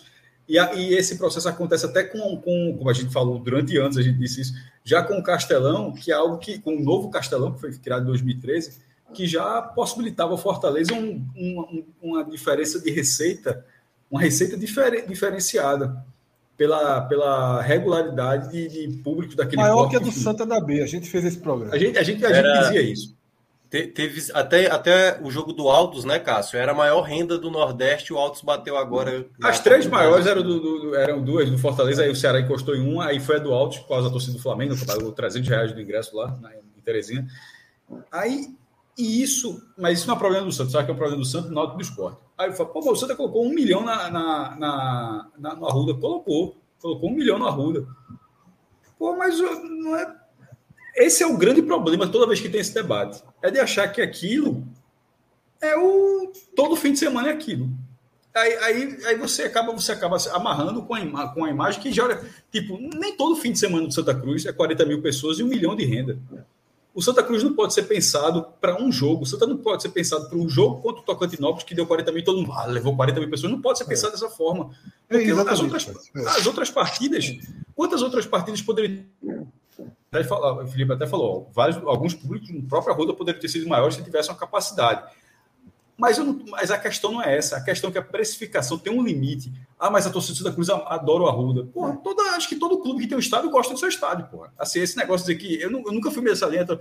O cara do esporte gosta da ilha, dos aflitos gosta dos aflitos. O Náutico odiou passar um tempo na Arena Pernambuco. E a questão não é o Santa ir para a Arena Pernambuco, não é essa, não. A questão é de que a modernização em algum momento ela, ela, ela, ela força ela, ela, ela força você o patamar que você vai disputar o campeonato pô. isso isso isso está muito claro no futebol pernambucano assim não é, não é não é coincidência não é coincidência que os três clubes que nesse momento tenham essa, essa maior pujança joguem nesse, nesse modelo de estádio pô. aliás qual clube hoje joga no modelo de estádio como Náutico Esporte Santa Cruz que continua sendo assim. Qual, qual clube? Alguém pode falar, o Morumbi? Tu já, toda vez que alguém fala do Morumbi, porque o Morumbi é o estádio mais antigo. Rapaz, tu já foi no Morumbi? Eu fui uma vez, vi um show lá. O Morumbi é um estádio antigo, sobretudo agora acompanhando com o Allianz Parque, com o Neoquímica Arena, mas o São Paulo faz obra o tempo todo, cadeirou, o estádio é todo cadeirado. Faz caralho, obra. É, é, alguns anos é, é, um, é um estádio que poderia pô. ser melhor? Poderia, mas é um estádio completamente, é muito mais moderno que qualquer um daqui. O único, único clube desse porto que eu falava, eu fiquei dizendo aqui e acabei não dizendo, é o Santos. E, e, o que é que acontece com o Santos? A, dif, a distância do Santos em relação à arrecadação para Corinthians, Palmeiras e São Paulo. Um bota 2 milhões, 1 um milhão e meio, 2 milhões. Aí tu vai arrecadar. O Curitiba não entraria nessa conta, não, Não, não, mas eu estou falando do G11 mesmo. Do G11. Certo, do, certo, certo. Do, do, do, G11, assim, do lado da, das ah. cabeças mesmo. É, aí o Santos bota 300 mil de renda. 400 mil de renda. A turma todo fim de semana, 2 milhões, 3 milhões, 1 milhão e meio, 2 milhões. Meu irmão, é uma diferença muito grande, muito, muito grande. E aqui. E detalhe, gente... só rapidinho, só para só citar. Eu citei o Curitiba como exemplo, mas é um exemplo para vir para o negativo, porque é o que aconteceu no futebol paranaense nos últimos anos, né? Exato. O Curitiba é um clube do modelo muito mais próximo do esporte. Na hora que o Grêmio fez a arena dele, o Internacional estava fazendo lá para ir para a Copa. Então a questão não é a arena, não é a arena, a arenização do debate, não é exatamente esse ponto não. Mas você também não pode ignorar que houve evolução e a gente não pode, a gente, porra, o cara, o cara que vai ao, ao Arruda hoje, meu irmão, o, o cara tá indo ao Arruda. Se o cara pegar um DeLorean, se fosse possível, cara, só, meu irmão, o cara comprou ingresso de arquibancada para ir para o anel superior, anel inferior, para ir para o Arruda. Se o cara desse esse ingresso e o jogo fosse em 1992, não haveria nenhuma. A única diferença seria uma catraca de o cara entregar o ingresso de papel em vez de ser um cartão magnético. Algum. Só isso. Irmão, tirando isso, nenhuma. Eu tô falando, por que, é que eu falei 92? Para ser o número exato, 30 anos. Tu votou 30 anos, não teria nenhuma diferença. Tipo zero. zero e até o esporte, e até o esporte com o estádio ultra arcaico também, né? O, o, você, a experiência de você ir a um jogo do esporte, pelo menos em metade do estádio, eu sempre defino isso, né? Que o esporte, na verdade, ele é um clube que oferece duas experiências completamente diferentes. Mas eu até já disse aqui, eu fui esse ano para um jogo com um amigo meu, Alvirrubro, né? Ele não, não foi para o jogo, mas ele chegou lá, eu marquei encontrar com ele tarde, fiquei ali no café, e a gente deu uma volta ali do, do, no estádio, ele falou, velho, assim, é completamente diferente. Né, viu? Ele, ele ficou surpreendido positivamente, mas isso só acontece em meia ilha. Um, só um dado sobre isso aí. O Sport, o Sport tem seis rendas, por, por pouco não fez um agora. O Sport tem seis rendas milionárias na sua história. Seis. As seis na Arena Pernambuco. Isso. Nunca botou um milhão de reais. Na, na, é. na, o, Santa, o Santa, pela capacidade do Arruda, um estado muito maior, ele consegue ter um milhão. Agora, para ter um milhão, tem que ter 40 mil pessoas. Você não consegue ser com menos do que isso. E só um, um para não perder, porque a galera lembrou aqui o Vasco. O Vasco, de fato, joga no estado mais antigo. E o que é que acontece? Tanto é que quando tem um jogo, o que é que o Vasco faz? Tenta levar para o Maracanã, fica aquela discussão. É, qual é a diferença? O Vasco bota 20 mil pessoas ao limite São Januário. A receita é incomparável. E o que é que acontece com o Vasco hoje em relação aos rivais do Rio de Janeiro, sobre é, os mais populares? Tem, a distância é enorme. Aí vai se sujeitar. O torcedor do Vasco tenta modernizar o São Januário, agora vai virar milionário, vai virar SAF, sei lá, com a 777. Vai tentar fazer uma coisa diferente. Mas não dá para permitir, porque você veja um jogo e ache normal, que ache saudável, acho que seja raiz, assim, tipo, é, é, tá, é, achar que está fazendo a melhor coisa possível, sendo, sendo que não está. Tipo, você está vendo um jogo de futebol hum, da mesma. Quando eu falei 92, foi porque foi, foi o ano que me veio a cabeça. Mas se for para 82, porque o Anel Poderia ser 82, é, exatamente. É, poderia ser, na verdade, desde a. É, de 82. Porque na, na lógica do DeLorean, né? Vai 30 anos é. para frente e 30 anos para trás. É, mas é porque o Anel então, é, Desde 82, foi, foi inaugurado o Anel Superior. Assim, fora pequenas intervenções que são feitas quando o Arruda está interditado e você tem. Quando o bombeiro pede, bota uma grade aí. Né? Exatamente, para-peito, não sei o que, não sei o que, não sei o que foram colocadas aquelas cadeiras pequenininhas, né? Que não é nem cadeira, assento. Ali nas sociais, que não cobre nem todas as sociais, né? Eu cheguei a dizer, não cobre toda ali.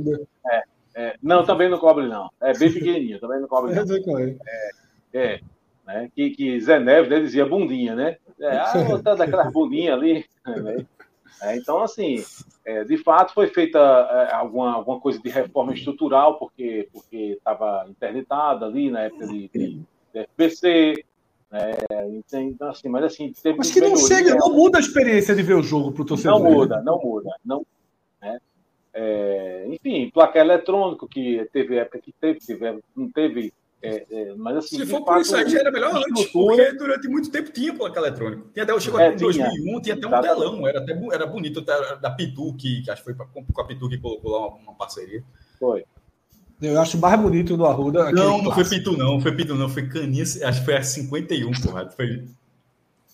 Bom, acho que veja, é, ficava, ficava, ali em cima, né? Ali do, do, do, do anel superior, na, na parte menorzinha ali, onde ficava a, a torcida visitante. Mas de fato não houve. É, é, de 82 para cá não houve nada significativo, não, de, de, mudança da estrutura do estádio, não. Mas, só para não, não, não perder o costume, digamos assim, eu queria discordar do meu amigo Fred Figueiredo, porque eu acho assim, é, se a torcida, se o, a torcida do Santa Cruz tem uma coisa assim desconexa, digamos assim, com a realidade, é, isso não é ruim, isso é bom.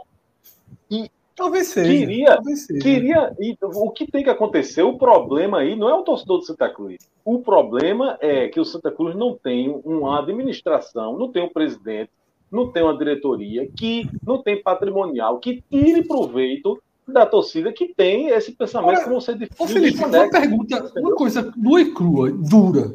Vai ter uma diretoria? Porque assim, já tentou um grupo, já tentou não outro, é de hoje, moderniza. Né? Não é de hoje. É. Vai, vai chegar esse super diretor que vai. Veja só, não, não, tem mais dois não vai. de Antônio Neto ainda. Eita, exatamente. É, Antônio Neto. Inclusive, é, é, eu acho eu nem quis entrar no, no detalhe, né, desse detalhe ontem, e a gente falou superficialmente, mas assim, não é hora para pensar em SAF, nada disso não, viu?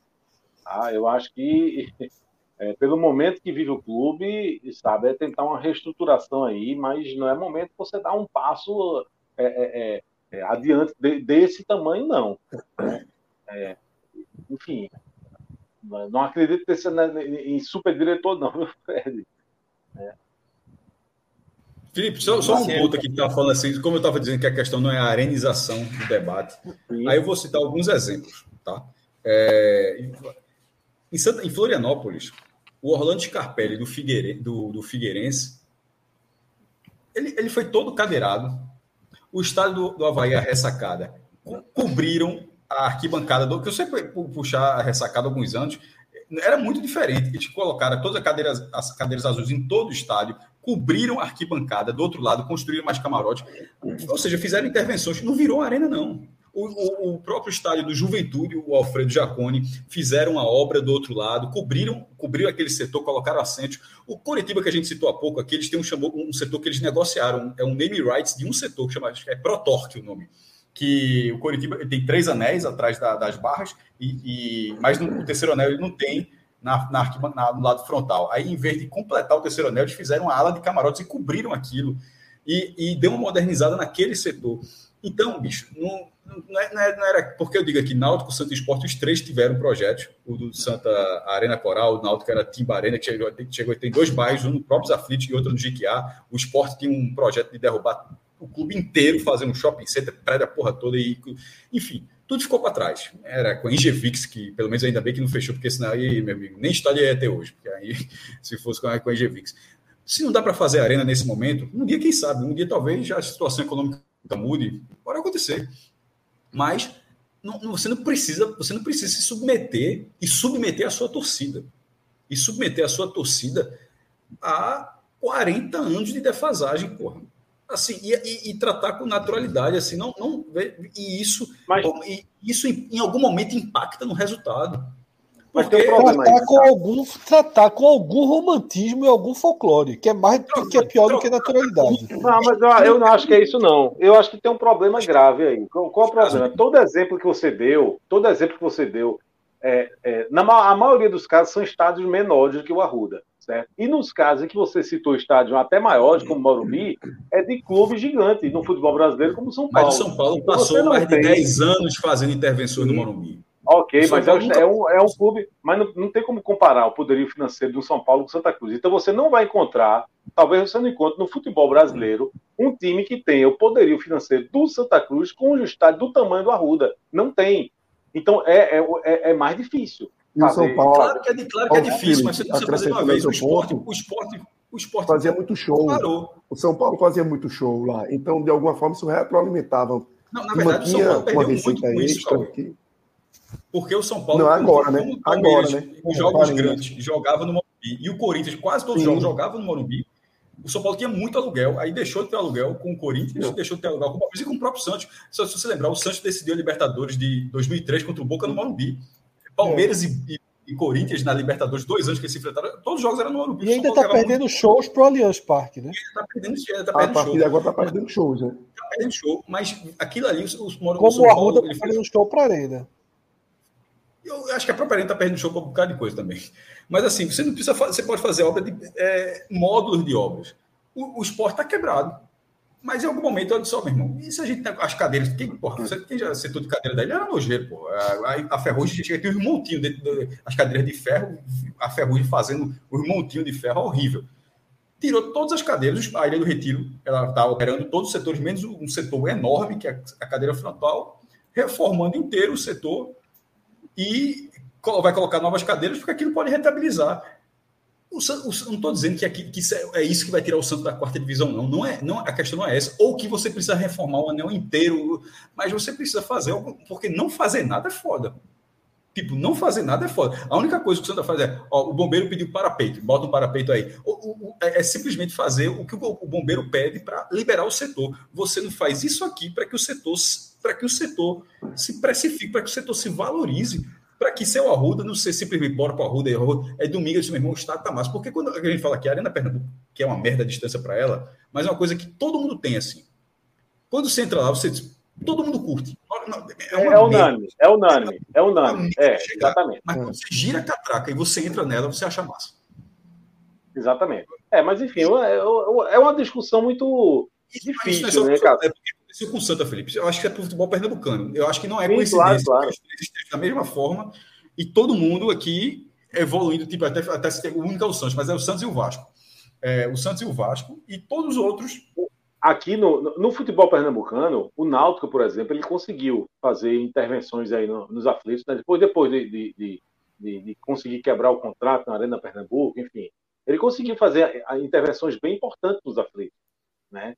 É, aquele setor ali de você pegou, é, é, você transformou dois setores em um só, né, que antigamente era, você tinha sociais embaixo, setor, setor de cadeira em cima, e eram dois setores bem pequenos, né, bem pequenos ali, acanhados, e, e, e aquelas cadeiras muito antigas, enfim, conseguiram transformar tudo aquilo num setor só de cadeira, que, que, que, que uma, bonitas, a cadeira com um desenho ali moderno, enfim, é, aquela proteção ali do, no estádio, né, aqueles vidros, aquele, aquele não, é, não é vidro aquilo ali, né? Se é, se é, é acrílico, aquela coisa ali, enfim. É, é, mas, assim, o Arruda tem, um, tem um, uma estrutura muito grande. É, é, e, por outro lado, a gente, tava, a gente acabou de falar de um, de um clube que disputou a quarta divisão, que vai para outra quarta divisão, e que a gente está no começo de agosto e que acabou o calendário praticamente. Você vai ter um jogo agora de, de pré-nordestão. Então, vai, vai ficar como? Sem elenco? Vai, vai, vai, vai conseguir pagar quem ficar? Como é que fica? E esse, então, esse, é uma situação muito aumenta, né, complicada. Né, esse buraco aumenta. Você é aumenta. é cada vez menor, seu estádio é cada vez mais. Vai ficando cada vez maior para você. Defasado, mais incontrolável, sucateado, e tudo é sucateado. É por isso que eu digo, é por isso, foi por isso que eu disse que o Santos perdeu uma, uma, viu o bonde andando e não pegou ele esse ano porque, é, eu repito, se o Santa passa do Tocantinópolis, eu não tenho a menor dúvida de que ia gerar, ia ter uma receita, pelo menos uma renda, pelo menos de 1 milhão e 200, de novo. E certamente ia ser um pouquinho maior. E é... novas matérias, novas reportagens de inferno para entrar, de confusão, de, de, disso é... tudo. Ou seja, é isso que eu estou falando. Não, mas o último jogo nem foi, foi tranquilo. Mas eu digo o seguinte: para esse momento, a gente, a gente não pode viver de renda, a gente já disse isso, mas eu quero dizer o seguinte: para esse momento, que você tem uma folha Só, de. O relato do último jogo sabe? foi tranquilo, não, tá? Assim, o, por, o portão lá do principal ah, foi a mesma coisa, tá? Só assim, pode não ter sido inferno como outros jogos, mas teve relatos da mesma forma de, de confusão do Santo Tocantinópolis. Foi, mas veja, eu posso dizer, é, eu já, eu, para mim foi muito mais tranquilo entrar em Santa Cruz e Tocantinópolis do que Santa Cruz, do que Retrô e Santa Cruz na Arena de Pernambuco, pelo que fizeram lá, não, não entendi até agora, é, uma, uma, um estreitamento que fizeram lá na entrada, enfim, mas não é o caso eu achei relativamente tranquila a entrada para a quantidade de gente. Agora, repito, acho que o Santos perdeu a, a, chance. Se você faz uma renda maior, você ia conseguir deixar esse, esse elenco em dia, você poderia. Aí, aí é que tá, Cássio. Aí você poderia fazer o seguinte: vamos fazer o seguinte. vamos tirar 200 mil aqui para investir no Arruda? Vamos fazer aquelas calçadas lá na frente, vamos trocar, tirar aquela grade, sabe? Vamos melhorar o acesso, vamos, vamos trocar privado, vamos fazer o que, sabe? É, essa parceria, pô. falta é. parceria. Que na, hora que, na hora que a galera quer usar o Santa, assim. É. Lembra de Foi Bênção de Cristo? 2000, 2000 e, eh, 2009. 2009, é. O ano inferior estava vetado. Em um mês, a, o, o, é, o, Santa Cruz conseguiu captar, o, o novo o presidente do Santa Cruz naquele momento conseguiu captar 4 milhões de reais. E é, foi 2009, 2010, né? O, o biênio dele. Até foi 2009, 2010. jogar. Brasil e, e Paraguai. Exatamente. E, tanto é que eu já disse várias vezes, né, que para mim, FBC no futebol foi um dos piores presidentes que eu já vi. Mas se você pode, você pode perguntar a 50 torcedores do Santa Cruz, não vai quem foram os piores presidentes que você já viu, e não vai ter dois que vai citar o nome da FBC por causa da, da, dessa intervenção que foi feita no, no, no Arruda nesse momento, que, que era necessária e que só foi feita porque apareceu dinheiro ali do nada, né? Apareceu dinheiro ali. Né? O homem era presidente swap na época, né? É, exatamente. Mas é, é porque eu estou falando, é, é, mas é uma questão política, assim, sem meia palavras, era uma pressão política. O Santa Cruz ali foi um instrumento é, de, de, de, divulgação de um político que era do sertão de São Francisco para entrar mais, ser mais na capital. Mas até é... você conseguir essa parceria que você falou agora, não, mas, tem, que, mas tem que ter resultado para ajudar, né? Claro, mas, não, eu seguinte, mas eu tô, não estou dizendo isso, nem se é certo ou errado, não. Estou dizendo o seguinte: que quando a galera quer usar o Santa Cruz como política, consegue fazer 4 bilhões de captação. Pô, esse potencial continua existindo. Isso foi em 2010. Em 2023, se alguém fizesse assim, ó, meu irmão, eu quero algum, algum secretário quisesse qualquer coisa parecida com aquilo, esse, esse volume de receita, de captação de receita, provavelmente seria o mesmo. Porque o Santa Cruz continua tendo esse potencial. O Santa Cruz, a gente está falando aqui que é 20 anos levando no cenário nacional e 20 levando tabocada no cenário nacional. E não tem uma pesquisa que pode que o, que o clube tenha menos de um milhão de torcedores. Tem muito mais de um milhão. Coisa, eu, Cássio, eu vou dizer uma coisa muito parecida com o que eu disse sobre o Santa Cruz com o rebaixamento início, no início do ano, que eu tinha previsões nada, nada otimistas em relação ao Santa. Nada otimistas. Como eu falei, eu achei que o Santa estava caminhando para o pior ano da sua história e não sei se errei muito não, tá? É, talvez tenha tido mais torcida do que eu imaginava que teria, mas eu, eu cheguei dizendo passado que o Santa caminharia para 2022 ser o pior ano da história do clube. Talvez até concorra entre os piores. E eu digo o seguinte, eu vou repetir. O Santa Cruz já atingiu um, um, um tamanho de crise, de colapso, de diminuição, de encolhimento, que ele agora ele não consegue mais usar o fator grandeza na Série D. Ele não consegue mais. Ele não consegue mais. O Santa Cruz não consegue mais chegar na Série D e dizer assim: ó, vou jogar essa porra aqui, mas eu vou trazer quatro caras, cinco caras que vão fazer a diferença. E eu vou subir ano que vem. Eu vou trazer aqui, ó, eu vou pegar esse cara aqui que tá ali na Série B, vou trazer aqui, vou trazer aquele atacante que nenhum outro time da Série D conseguiria trazer. Vou formar um time. O Santa Cruz não consegue mais, não consegue mais, veja só, ele não consegue mais subir dizendo assim, ó, meu irmão, eu sou muito diferente dos outros. E na hora que ele não consegue mais, porém ainda tenta se construir de uma forma um pouco parecida, né? e hoje eu vi até entrevistas de dirigentes tentando jogar a culpa em Martelotti, porque o Santa não contratou Rafael Moura, que é jogador de beach tênis, nem treina mais futebol. Porque a mentalidade ainda é um pouco disso que eu estou falando de você tentar se comportar como o grande da Série D e subir no diferencial. E aí você pega algumas ações que o Santa faz que para mim reforçam isso. Mar Marcelo Martelotti só treina o Santa Cruz. Desconsiderando o Santa Cruz, ele só treina time de terceira divisão de São Paulo. Chiquinho chegou aqui gordo, sem condição nenhuma tá? Para ajudar em nada. E aí eu vou repetir a mesma coisa. Ou Santa faz uma colisão que não vai fazer com o Antônio Luiz Neto, spoiler, de entendimento, de entendimento, de que, veja só, pega aqui, esse, pega aqui essas últimas temporadas. O futebol mudou. O Santa Cruz hoje, o Santa Cruz hoje, não é um time sequer mediano do potencial de investimento, do potencial de enfrentamento dos outros, das outras equipes que a gente vai ter na Série D. Nós, no final das contas, não temos como fazer um time, e o time desse ano do Santa prova isso.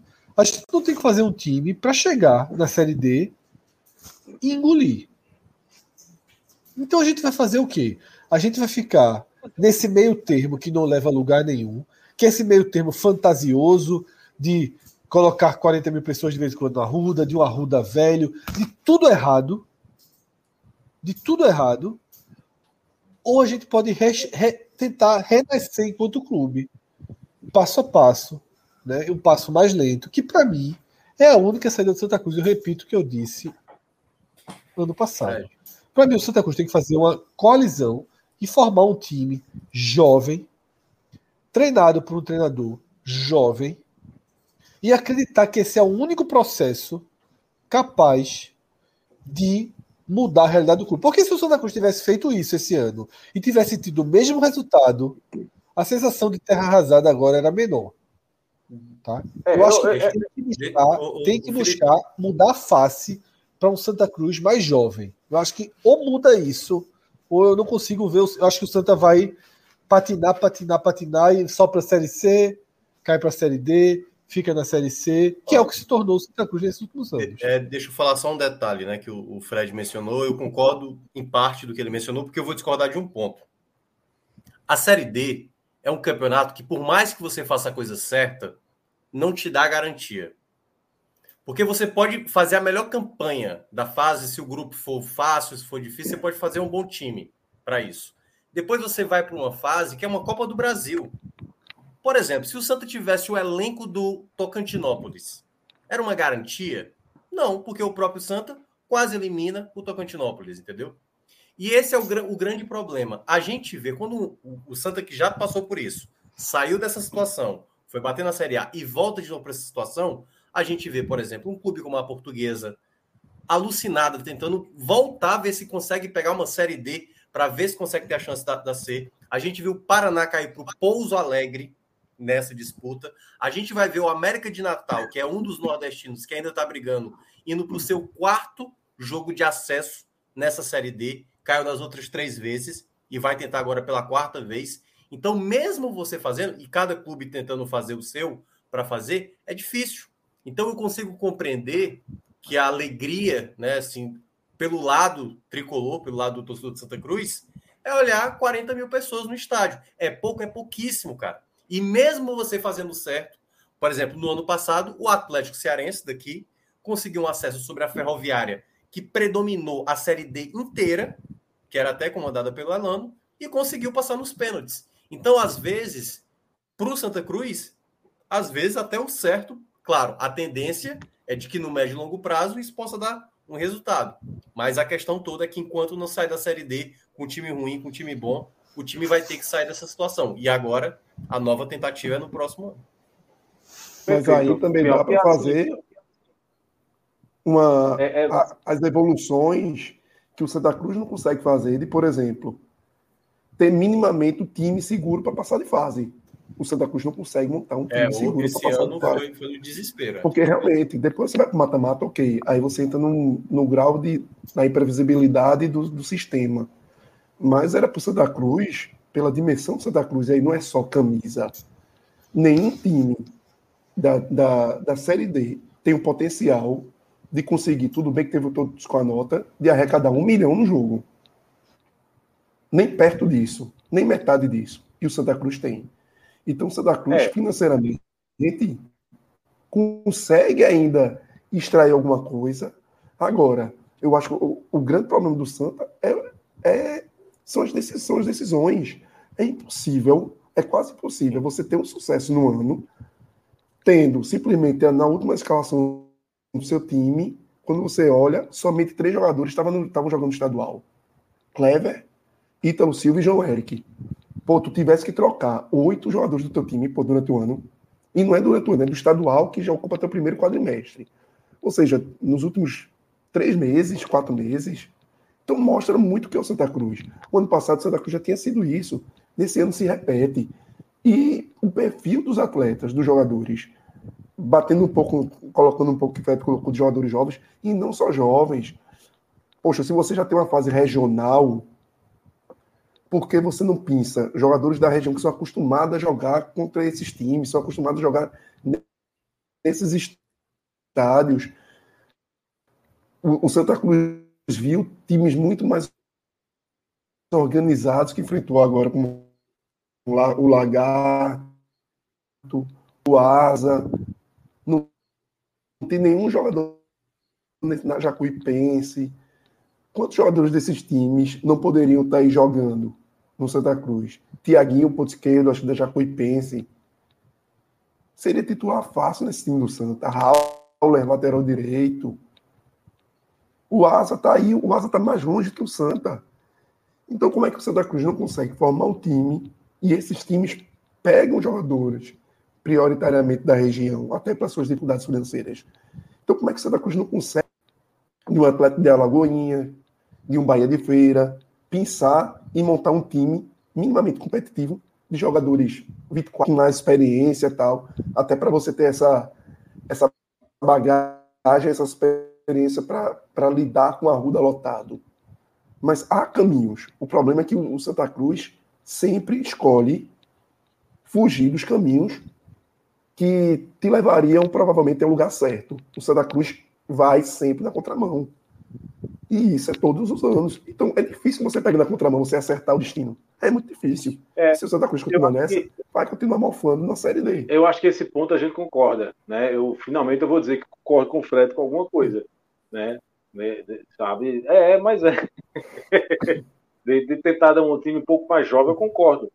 É, só que já teve alguns exemplos bem sucedidos disso ao longo da história, mas o problema é que é, vejam os reforços que os próprios diretores de série que estavam que estavam é, sugerindo para Martelotti é. contratar agora na reta final e não, e não, tinha, não tinha nenhum desse perfil, era só realmente fim de carreira ou carreira já terminada, né? Agora, o outro ponto que eu não concordo com o Fred, é, que eu, esse ponto que eu concordo eu falo rápido, o outro eu vou me estender mais, afinal de contas é melhor discordar de Fred, é que quando ele diz que ele, o Santa Cruz não está conseguindo é, passar o carro na Série D, na verdade, ele, ele, nunca foi de passar o carro na Série nunca D, conseguiu, não. exatamente. O, o, primeiro jogo do Santa Cruz, no Arruda, na Série D, foi para 50 mil pessoas contra o Central de Caruaru, e o não ganhou o jogo, não. No jogo seguinte, pegou o Sergipe, botou 45 mil pessoas no Arruda e apanhou. Então, assim, o Santa Cruz, quando saiu da Série D, saiu em 2011... O cara joga valendo, não... É- Felipe. Quando o cara vê o Santa Hã? Cruz, meu amigo, é o Santa Cruz, entendeu? O cara é, respeita. O cara Veja, o, enxerga a chance de estar tá lá, né? Não, é exatamente isso. Para os outros times é uma atração, só que você é igual aos outros times.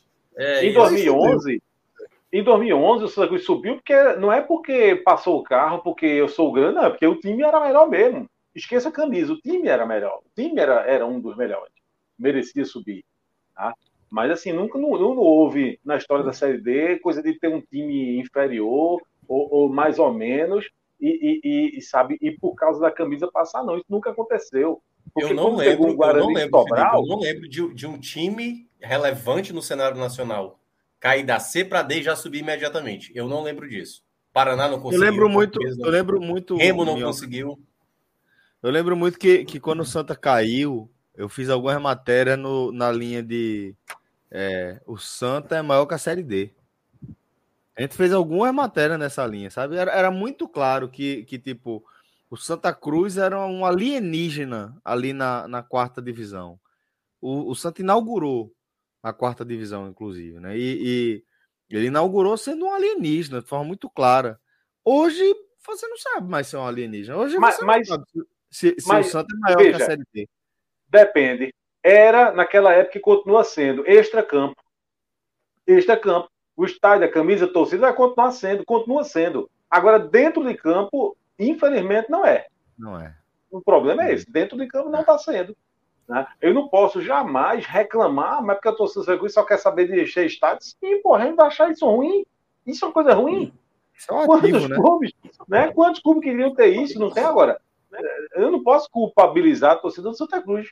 Né? Porque, É, ah, porque é desconexa. Não, eu queria eu. Queria muitos times ter uma torcida desconexa com a realidade. Agora, o problema é o seguinte: o problema é que a diretoria do Santa Cruz, os presidentes do Santa Cruz, a instituição ao longo da história, certo? Não, não tira proveito disso. Está na sua cara. Se a torcida do Santa Cruz tem esse perfil, ah, porque ela gosta de se enaltecer, não sei o que, não sei o que, você pode achar uma, uma bobagem, mas veja, e é- essa é a mina do ouro. A mina de ouro do Santa Cruz está aí. Não está É em o outra história, outra diferencial, coisa, não. É o grande Né? diferencial. É agora, infelizmente, não tira proveito disso. A gente Não é está só falando isso aqui de não, Fio Felipe. Quando eu falo que é mas- desconexa, não é só colocar 20 mil pessoas no jogo, não. É acontecer o que aconteceu na queda né, do treinador. Chega Martelotti três horas depois, e seis horas depois, toda a torcida de Santa Cruz ignora tudo que foi falado, todos os problemas e, e abraça né, uma forma de gerir, de escolha de profissionais, de tudo, que é muito, muito nociva. Sabe? É, Eu acho que a saída de veja. Leston, a saída de Leston dizendo tudo o que ele falou, colocando o dedo na ferida, como ele falou, com jogadores importantes defendendo. Chega ali, Antônio Luiz Neto traz Zé Teodoro com, com Marcelo Martelotti, sabe? Uma bomba com cara de série D do cacete, e a torcida acha lindo e esquece coisas, vamos seguir, que o que importa é o, oba- é o vamos, vamos. Isso é ser desconexo da realidade também, sabe? Isso é ser desconexo, não é só encher o estádio, não. É parar de cobrar atitudes profissionais. A torcida É, do mas Santa aí a- parou de cobrar em Mas atitude aí a gente profissional. dando. Ok, mas aí a gente está dando mais tempo a, a- a falta de- dessa cobrança da torcida para o erro da do diretor, do presidente, entendeu? É isso que é, é só essa ordem de, de- de prioridade aí que eu estou defendendo. É, mas os erros estão lá, são os mesmos e não tem indignação, porque os outros erram. Olha só, Diógenes está errando todo dia aí. Augusto Carreiras aí com coisa, pelo amor de Deus, agora é pau todo santo dia. Mas, Fred, tu acha que. Você Deixa eu te dizer uma coisa. Deixa eu te dizer uma coisa. O episódio de Ratinho, a torcida do Santa Cruz, 90% ficou a, é, é a favor de Ratinho. vice. No episódio de Ratinho. No episódio de Leston, não. Rapidamente. E o pior, estava a favor e numa, numa composição, repito, numa composição com cara de série D, olho de série D, focinho de série D, como é aquilo que o João falava, rabo de série D, tudo de série D, a torcida pensou, oxi, foi para melhor, eu vou subir. Com um treinador que só treina, quando não treina o Santa, treina o Marília B, o Água Santa, sei lá o nome dos times que, que, que Martelotti treina, pô. E Zé Teodoro, que eu não sei de onde tiraram de novo. E acham lindo, pô. Assim, o trio, o trio, Antônio Luiz Neto, Martelotti e Zé Teodoro, pelo amor de Eu- Deus, pô. Eu tenho que discordar de Fred, porque a tor- há, há, inclusive uma insatisfação grande da torcida do Santa Cruz com o Antônio Luiz Neto. Eu não, não- enfim. Não, aí eu há, vou- aí é, há, aí há. Aí eu, eu, eu, eu, não- eu, eu, eu insisto, entendeu? Eu não, não, não vou aqui, a gente não pode dedicar 99% do tempo dizendo, ah, porque da torcida do Santa Cruz não está se indignando com erros cometidos por alguém e a gente não deve falar do erro desse alguém que está cometendo erro. Né? A gente falou aqui muito tempo de Estado, de reforma de Arruda, não sei o quê, mas o CT? O Santa mal tem um CT. Santa Cruz não tem um CT. O que foi construído lá, ali na, sei se fala em aldeia, paudade, se ela danada aquilo, Aldeia. é, é, aquilo ali é aldeia, né? É, É. A gente sabe muito bem. co- co- co- eu estou dizendo aquilo ali porque não, não é um CT na, na sua, né? Não dá para chamar ainda de um CT. Eu acho que é um projeto de CT que está funcionando, né? É, a gente sabe como é que aquilo ali foi feito, né? Aos trancos e barrancos. né? Então, essa postura profissional do Santa Cruz, é, essa, essa coisa de, de, de pensar grande, enfim, ela está tá, tá na divisão de, ba de, de base ainda, tem muita coisa para fazer. Né? Para você imaginar que daqui, daqui a, a, seis meses o, o negócio vai acontecer.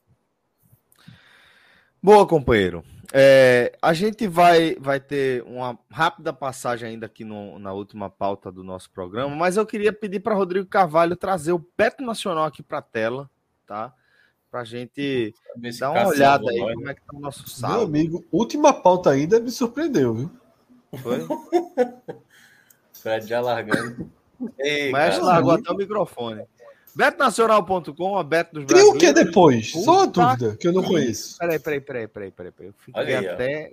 Meu amigo. Caralho.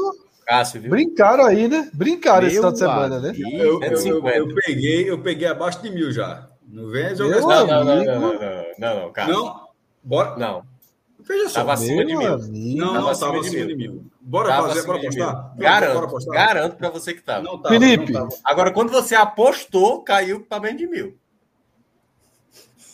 Não, tava, eu tava amigo. a Você gastou 979. 150. Quer dizer, eu vou traduzir aqui que eu 150 gosto das coisas bem. é, Minhoca tá chamando Cássio de apostador merda, é isso mesmo que eu tô entendendo. Não, não, É foda.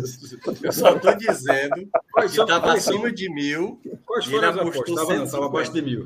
Tava 979. Mas enfim, qual, qual, foi, qual foi o valor aí? Errou as duas, foi? Acertado, não acertou, não. Não, tem finalizada. Eu, tá, é, Finalizado eu é só tenho pra dizer que acabou, viu? Não, eu quero saber o resultado que faltou, pô. Mostra É ali. eu só zero ali, ó. Só zero no final. Não tem como ver, não? É é só. Tem como... Pronto. Acho que nem aí não, Rodrigo, que, que dá pra olhar. Tem, acho que tem outro É local que dá mesmo, pra é ver mesmo. melhor, não. Não é mesmo. Aí, Aí, pronto. aí, Aí. aí. Cadê o placar dessa porra? Ah, o que faltou foi o quê? Estados Unidos sub-20. Puta que pariu. Tu estão brincando de apostar Estados Unidos sub-20, porra. Está- Vocês arrumaram isso aonde, porra? Cuidado pra tu não atirar errado em quem, tu não tá, quem não tá aqui, viu? Quem foi Estados Unidos sub-20? Não tem Aí tem como falar aí. de administração de Santa Cruz, Fred? Tem como falar de administração de Santa Cruz? Pelo amor de Deus. Estados Unidos Santa Cruz. sub-20, porra. Peraí, peraí, peraí, peraí, deixa eu botar, deixa eu organizar Tu esse negócio. Fred, aqui. Fred, tu sabe que é sub-20 feminino, né? É da Copa do Mundo Feminino, sub-20. Ah, melhorou um pouquinho, viu? Melhorou. Sub-20 feminino dos Estados Unidos merece algum respeito. Ou seja, deu merda na, na, na aposta. Foi contra quem? Holanda. É forte. Forte. A Europa Aí, sempre é acabou, forte. né? acabou a quadra. Feminino- E, e- a outra, Europa a de 50? Qual foi o resultado que aconteceu que, que a gente farrapou? Inter e Fluminense. Botou empate. Só foi, passou perto, foi só 3x0.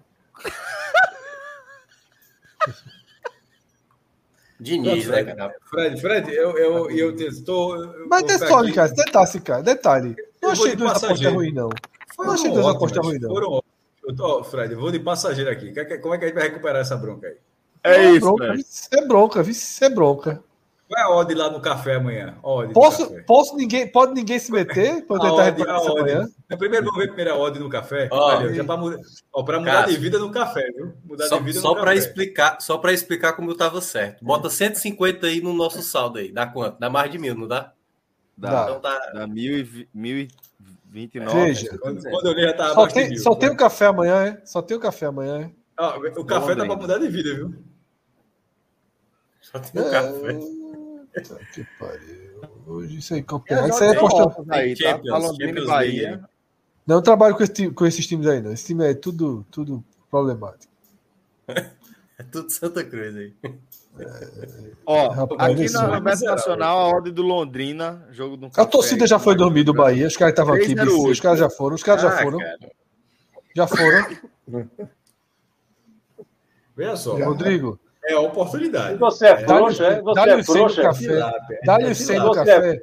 tilápia, Ô, Fred, tilápia. e você é frouxo, é? Tem que Bota esperar o 200, só outro porque perguntou se era frouxo. Bota 200, 200, é com dois, é com dois, é com dois, é dois. Vai zerar dois, o céu. dois, Olha, se dois, tu fosse dois. corajoso mesmo, era 300. Caliso. Não tem lobo, não tem lobo no Paraná. Não, ei, botou 100, não. É 200, é 200. 200 meio sem de, Rod- sem de Felipe. 200. É lobo. Não tem lobo só, no cara, se Paraná. der Londrina, esses 300 conto é o de menos. se não der Londrina.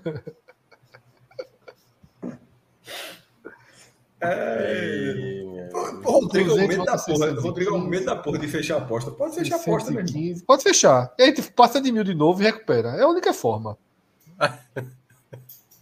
Eu tô, eu tô É. lembrando muito do o cenário do, do esporte voltar pra briga, isso aí, sabe? Não, veja só. Eu não, confio, aqui. eu não confio no Londrina. não. Eu, eu- eu- já tinha dito lá no, no início do, do, do, do Bet Nacional há muito tempo que eu nunca mais apostaria no Londrina. O Londrina tá pagando 308. É, veja Esse só. Que a, gente tá bostando, que a gente tá botando 200 conto, tá pagando 308. pra Mas veja só. Deixa. O jogo é em Londrina. É o quinto lugar É. do campeonato. Não é um A absurdo. única, vocês pediram o quê? Pra eu botar acima de 100 em um dia. A única aposta é essa. Eu vou apostar no Copenhague, no Rangers, vou apostar no Londrina, que é um, é uma, é uma, é um trabalho só. Ó, Tá tu- tu- ou seja, tu, tu vai, fazer, tu vai rezar uma missa para Douglas Coutinho, né? Não tem muito o que fazer, não, viu, meu irmão? Da última vez que eu rezei uma missa pra ele, ele fez um golzinho. Para com isso, porra.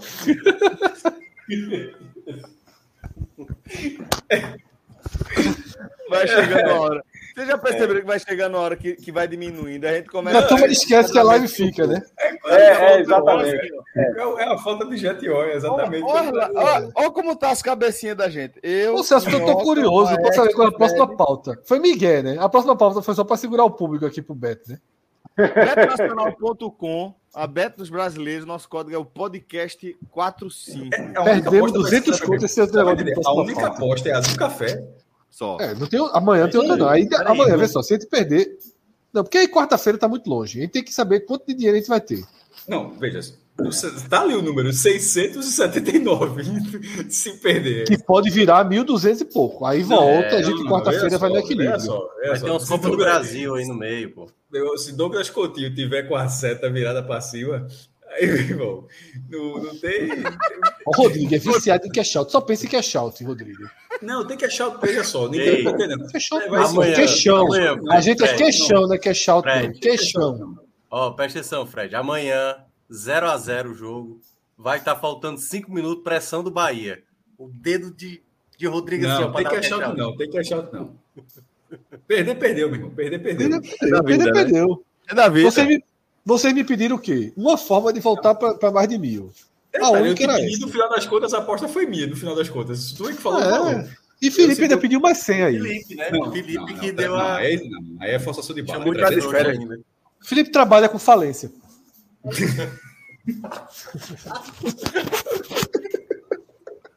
Pior que, pior que não dá nem para explicar essa piada direito, viu? porque o, o bom era se explicar. O pior que nem tem explicação, mas. Para, meu irmão. Cara, para, pode não, porra. Tem o quê? Se é Série A só é final de semana. Tem um joguinho perdido? Não, né? Clica nessa série aí. Não, é só final de semana. Copa do Brasil. Copa do Brasil, Copa do Brasil, Brasil. Copa... O Furacão. Olha só, Alex, vê só. Alex Lucena, falou: quero saber Atlético Paranaense e Flamengo. Pode colocar. É, é quando? Quarta-feira. Quarta-feira. Olha só, cara, quarta-feira, quarta-feira, A gente não vai estar amanhã, não, porra. Dá pra colocar agora. Vamos ver pelo menos. Pelo menos ver. caralho, era não, ó, Até porque o Beto Nacional tá esperando 3 horas e meia. Dá, dá pra falar aqui do Beto Nacional, meu amigo. Bora aí. Bota esse Atlético 79 aí no Atlético pra, pra arredondar. Não, não, não. Atlético vai ganhar, não. Atlético não ganha, não. Eu bota, bota, bota Atlético ganhando, protegendo empate. Ainda foi empate, né? 0x0. 0x0. Foi 0x0. Tomou 5 na brinca, né? Deu me engano, Foi. deu me engano que eu gosto. né? reserva. Não. e Se vocês estavam reclamando de Carlos Eduardo, vocês tinham que ver o goleiro do Atlético Paranaense, pô. O cara foi Anderson. 4 gols de. Anderson. Anderson. Foi Anderson. Mas dois, três- dois gols, o zagueiro não pulou a gilete. Ó, dois É isso aí, Rodrigo. É isso aí, é isso aí. Para arredondar, e vai ficar com 600. Para arredondar. 79,93. Meu 600. Alô? Gaspareto? Pronto, eu Veja só. amanhã. Eu, eu, eu, tô, eu, tô a Abraço. leve, eu tô com a leve dúvida nesse momento, que é a seguinte. O que é que acontece se zerar? Já resolvi agora. Resolvi agora nessa ligação, mano. Não, veja só, eu vou dizer uma coisa. O que é que tem que Eu tô acontecer? perguntando, eu tô perguntando do fundo do coração. Se der uma Não, eu merda, vou dizer. Já É. aconteceu, já aconteceu e voltou. Aí é o seguinte. Aí é começar a fazer aposta devagarzinho. Não, com não, não, seriedade. veja só. Apostinha olha de 10, de 15, Não, para voltar para seriedade, tá falando- 700, seriedade para não voltar para 800. Não, não, peraí. Vamos falar. Não, peraí. Seriedade foi seriedade. Não, seriedade é o que eu quero dizer é o seguinte, eu vou, vou corrigir. Apostas assim. Como é que volta? Eu vou falar sério aqui. Você teve um- uma redução do, do, do, do investido. Eu tomei um susto. Eu deixei aqui com 1.400 e encontrei com, seis- com 800. Pronto, Foi, deixei. É o pai. Veja só, é, as crianças aqui foram foda. Aí o que, é que a gente faz? O que é que vai ter que fazer? Sério, sério. Falando sério, o que é que vai ter que fazer? 600, vamos considerar que 600 a gente chegou no nosso pior momento, limite vermelho. Aí é o seguinte, tá proibida a aposta acima de 60 reais, é 10%. Não se trabalha mais do que 10%. Aí o objetivo, quando tiver 600, é chegar em 700.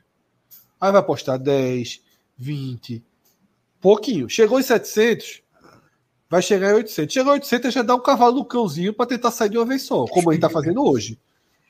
Aí não Agora, saiu, vamos volta para supor- vamos 600. supor que- vamos supor que- Você sabe que o empate a gente não vai ganhar, né? Só ele, ele Volta o dinheiro, sim, volta o dinheiro. Ou seja, Crime a no gente- café, crime no café e, e Atlético Muito- sendo Atlético. ambos Aí a gente pode continuar atirando, atirando para cima. O Bahia é um time chato para perder o jogo. O Londrina não é muito confiável, embora esteja na quinta posição. Apostas, E- apostas ruins. E, Apostas e ruins. e o, e o Flamengo, e o Flamengo vai, é, e o Flamengo vai no modo turbo para a Arena da Baixada. Turbo. Bom, com esse, essa, esse Fortaleza pagando 4 no Flu. 4 não, 4 e muito, né? Bicho, bota um Arara, pelo amor de Deus, uma duplinha. Fortaleza e Atlético Paranaense. Fica com. Cara, é muito difícil, pô. É, você tava olhando aqui. É, é, é muito difícil. Só só, Fortaleza, só, só né? olhar. For- Quanto deu quanto? Deu quanto? Não, pô, 19, 19 e 35, pô. Seco, pô. Oxe, 20 conto. 20 conto, é. Já baixou dos 100, dos 600, que era a nossa Não, proteção. não vai, não vai ficar muito Eu certo, ia, né? eu ia 20 no reais aí de 20 graça. seco no 20 Fortaleza, de mas graça. tudo bem. Irmão, Veja só, esse 20 aí. É obrigado aí botar já. Pensou, Não, bota. que que é? Vai, perdeu 20 reais aí, perdeu 20. Porra, a gente por todo 300 no Londrina, pô. 200 Minhoca. no Londrina. Esse Não, 20 mas, aí. cara, eu, eu, pode até acontecer um deles, que, que eu acho vai ser difícil, mas os dois não acontece, não. Os dois não Por isso que o nome é Acontece não, múltipla. acontece não. Perdeu 20. Perdeu 20. O nome é múltipla. E aí aconteceu os dois. Aconteceu os Perdeu, dois. mas perdeu. o múltiplo Era pra ser Flamengo e separado, pô. Fluminense é Era mais fácil. ficado pô. separado. Mas é o seguinte, galera. Lembrando, betnacional.com, a forma prática de você ajudar a galera aqui. cachorro, cachorro. Podcast 45. Podcast 45 é a nossa. É o nosso código de afiliação lá. É, eu ia, eu ia para mais uma pauta, mas não vou, não. Vou fazer essa tortura com a gente, não. Já são duas e dez da manhã, já são seis Sabia, horas vem e cá. quarenta. João Kleber do caralho. Uma dúvida. Fred tá sentado numa boia aí, bicho. Que danado é isso aí? Rodrigo, pode chamar a vinheta, chama Roberto Fernandes, chama quem quiser. João Kleber, João Kleber do caralho. abraço. Disse que tinha uma pauta, meteu o Beto Nacional e agora não tem mais. Até a próxima, galera. Valeu. Tchau, tchau.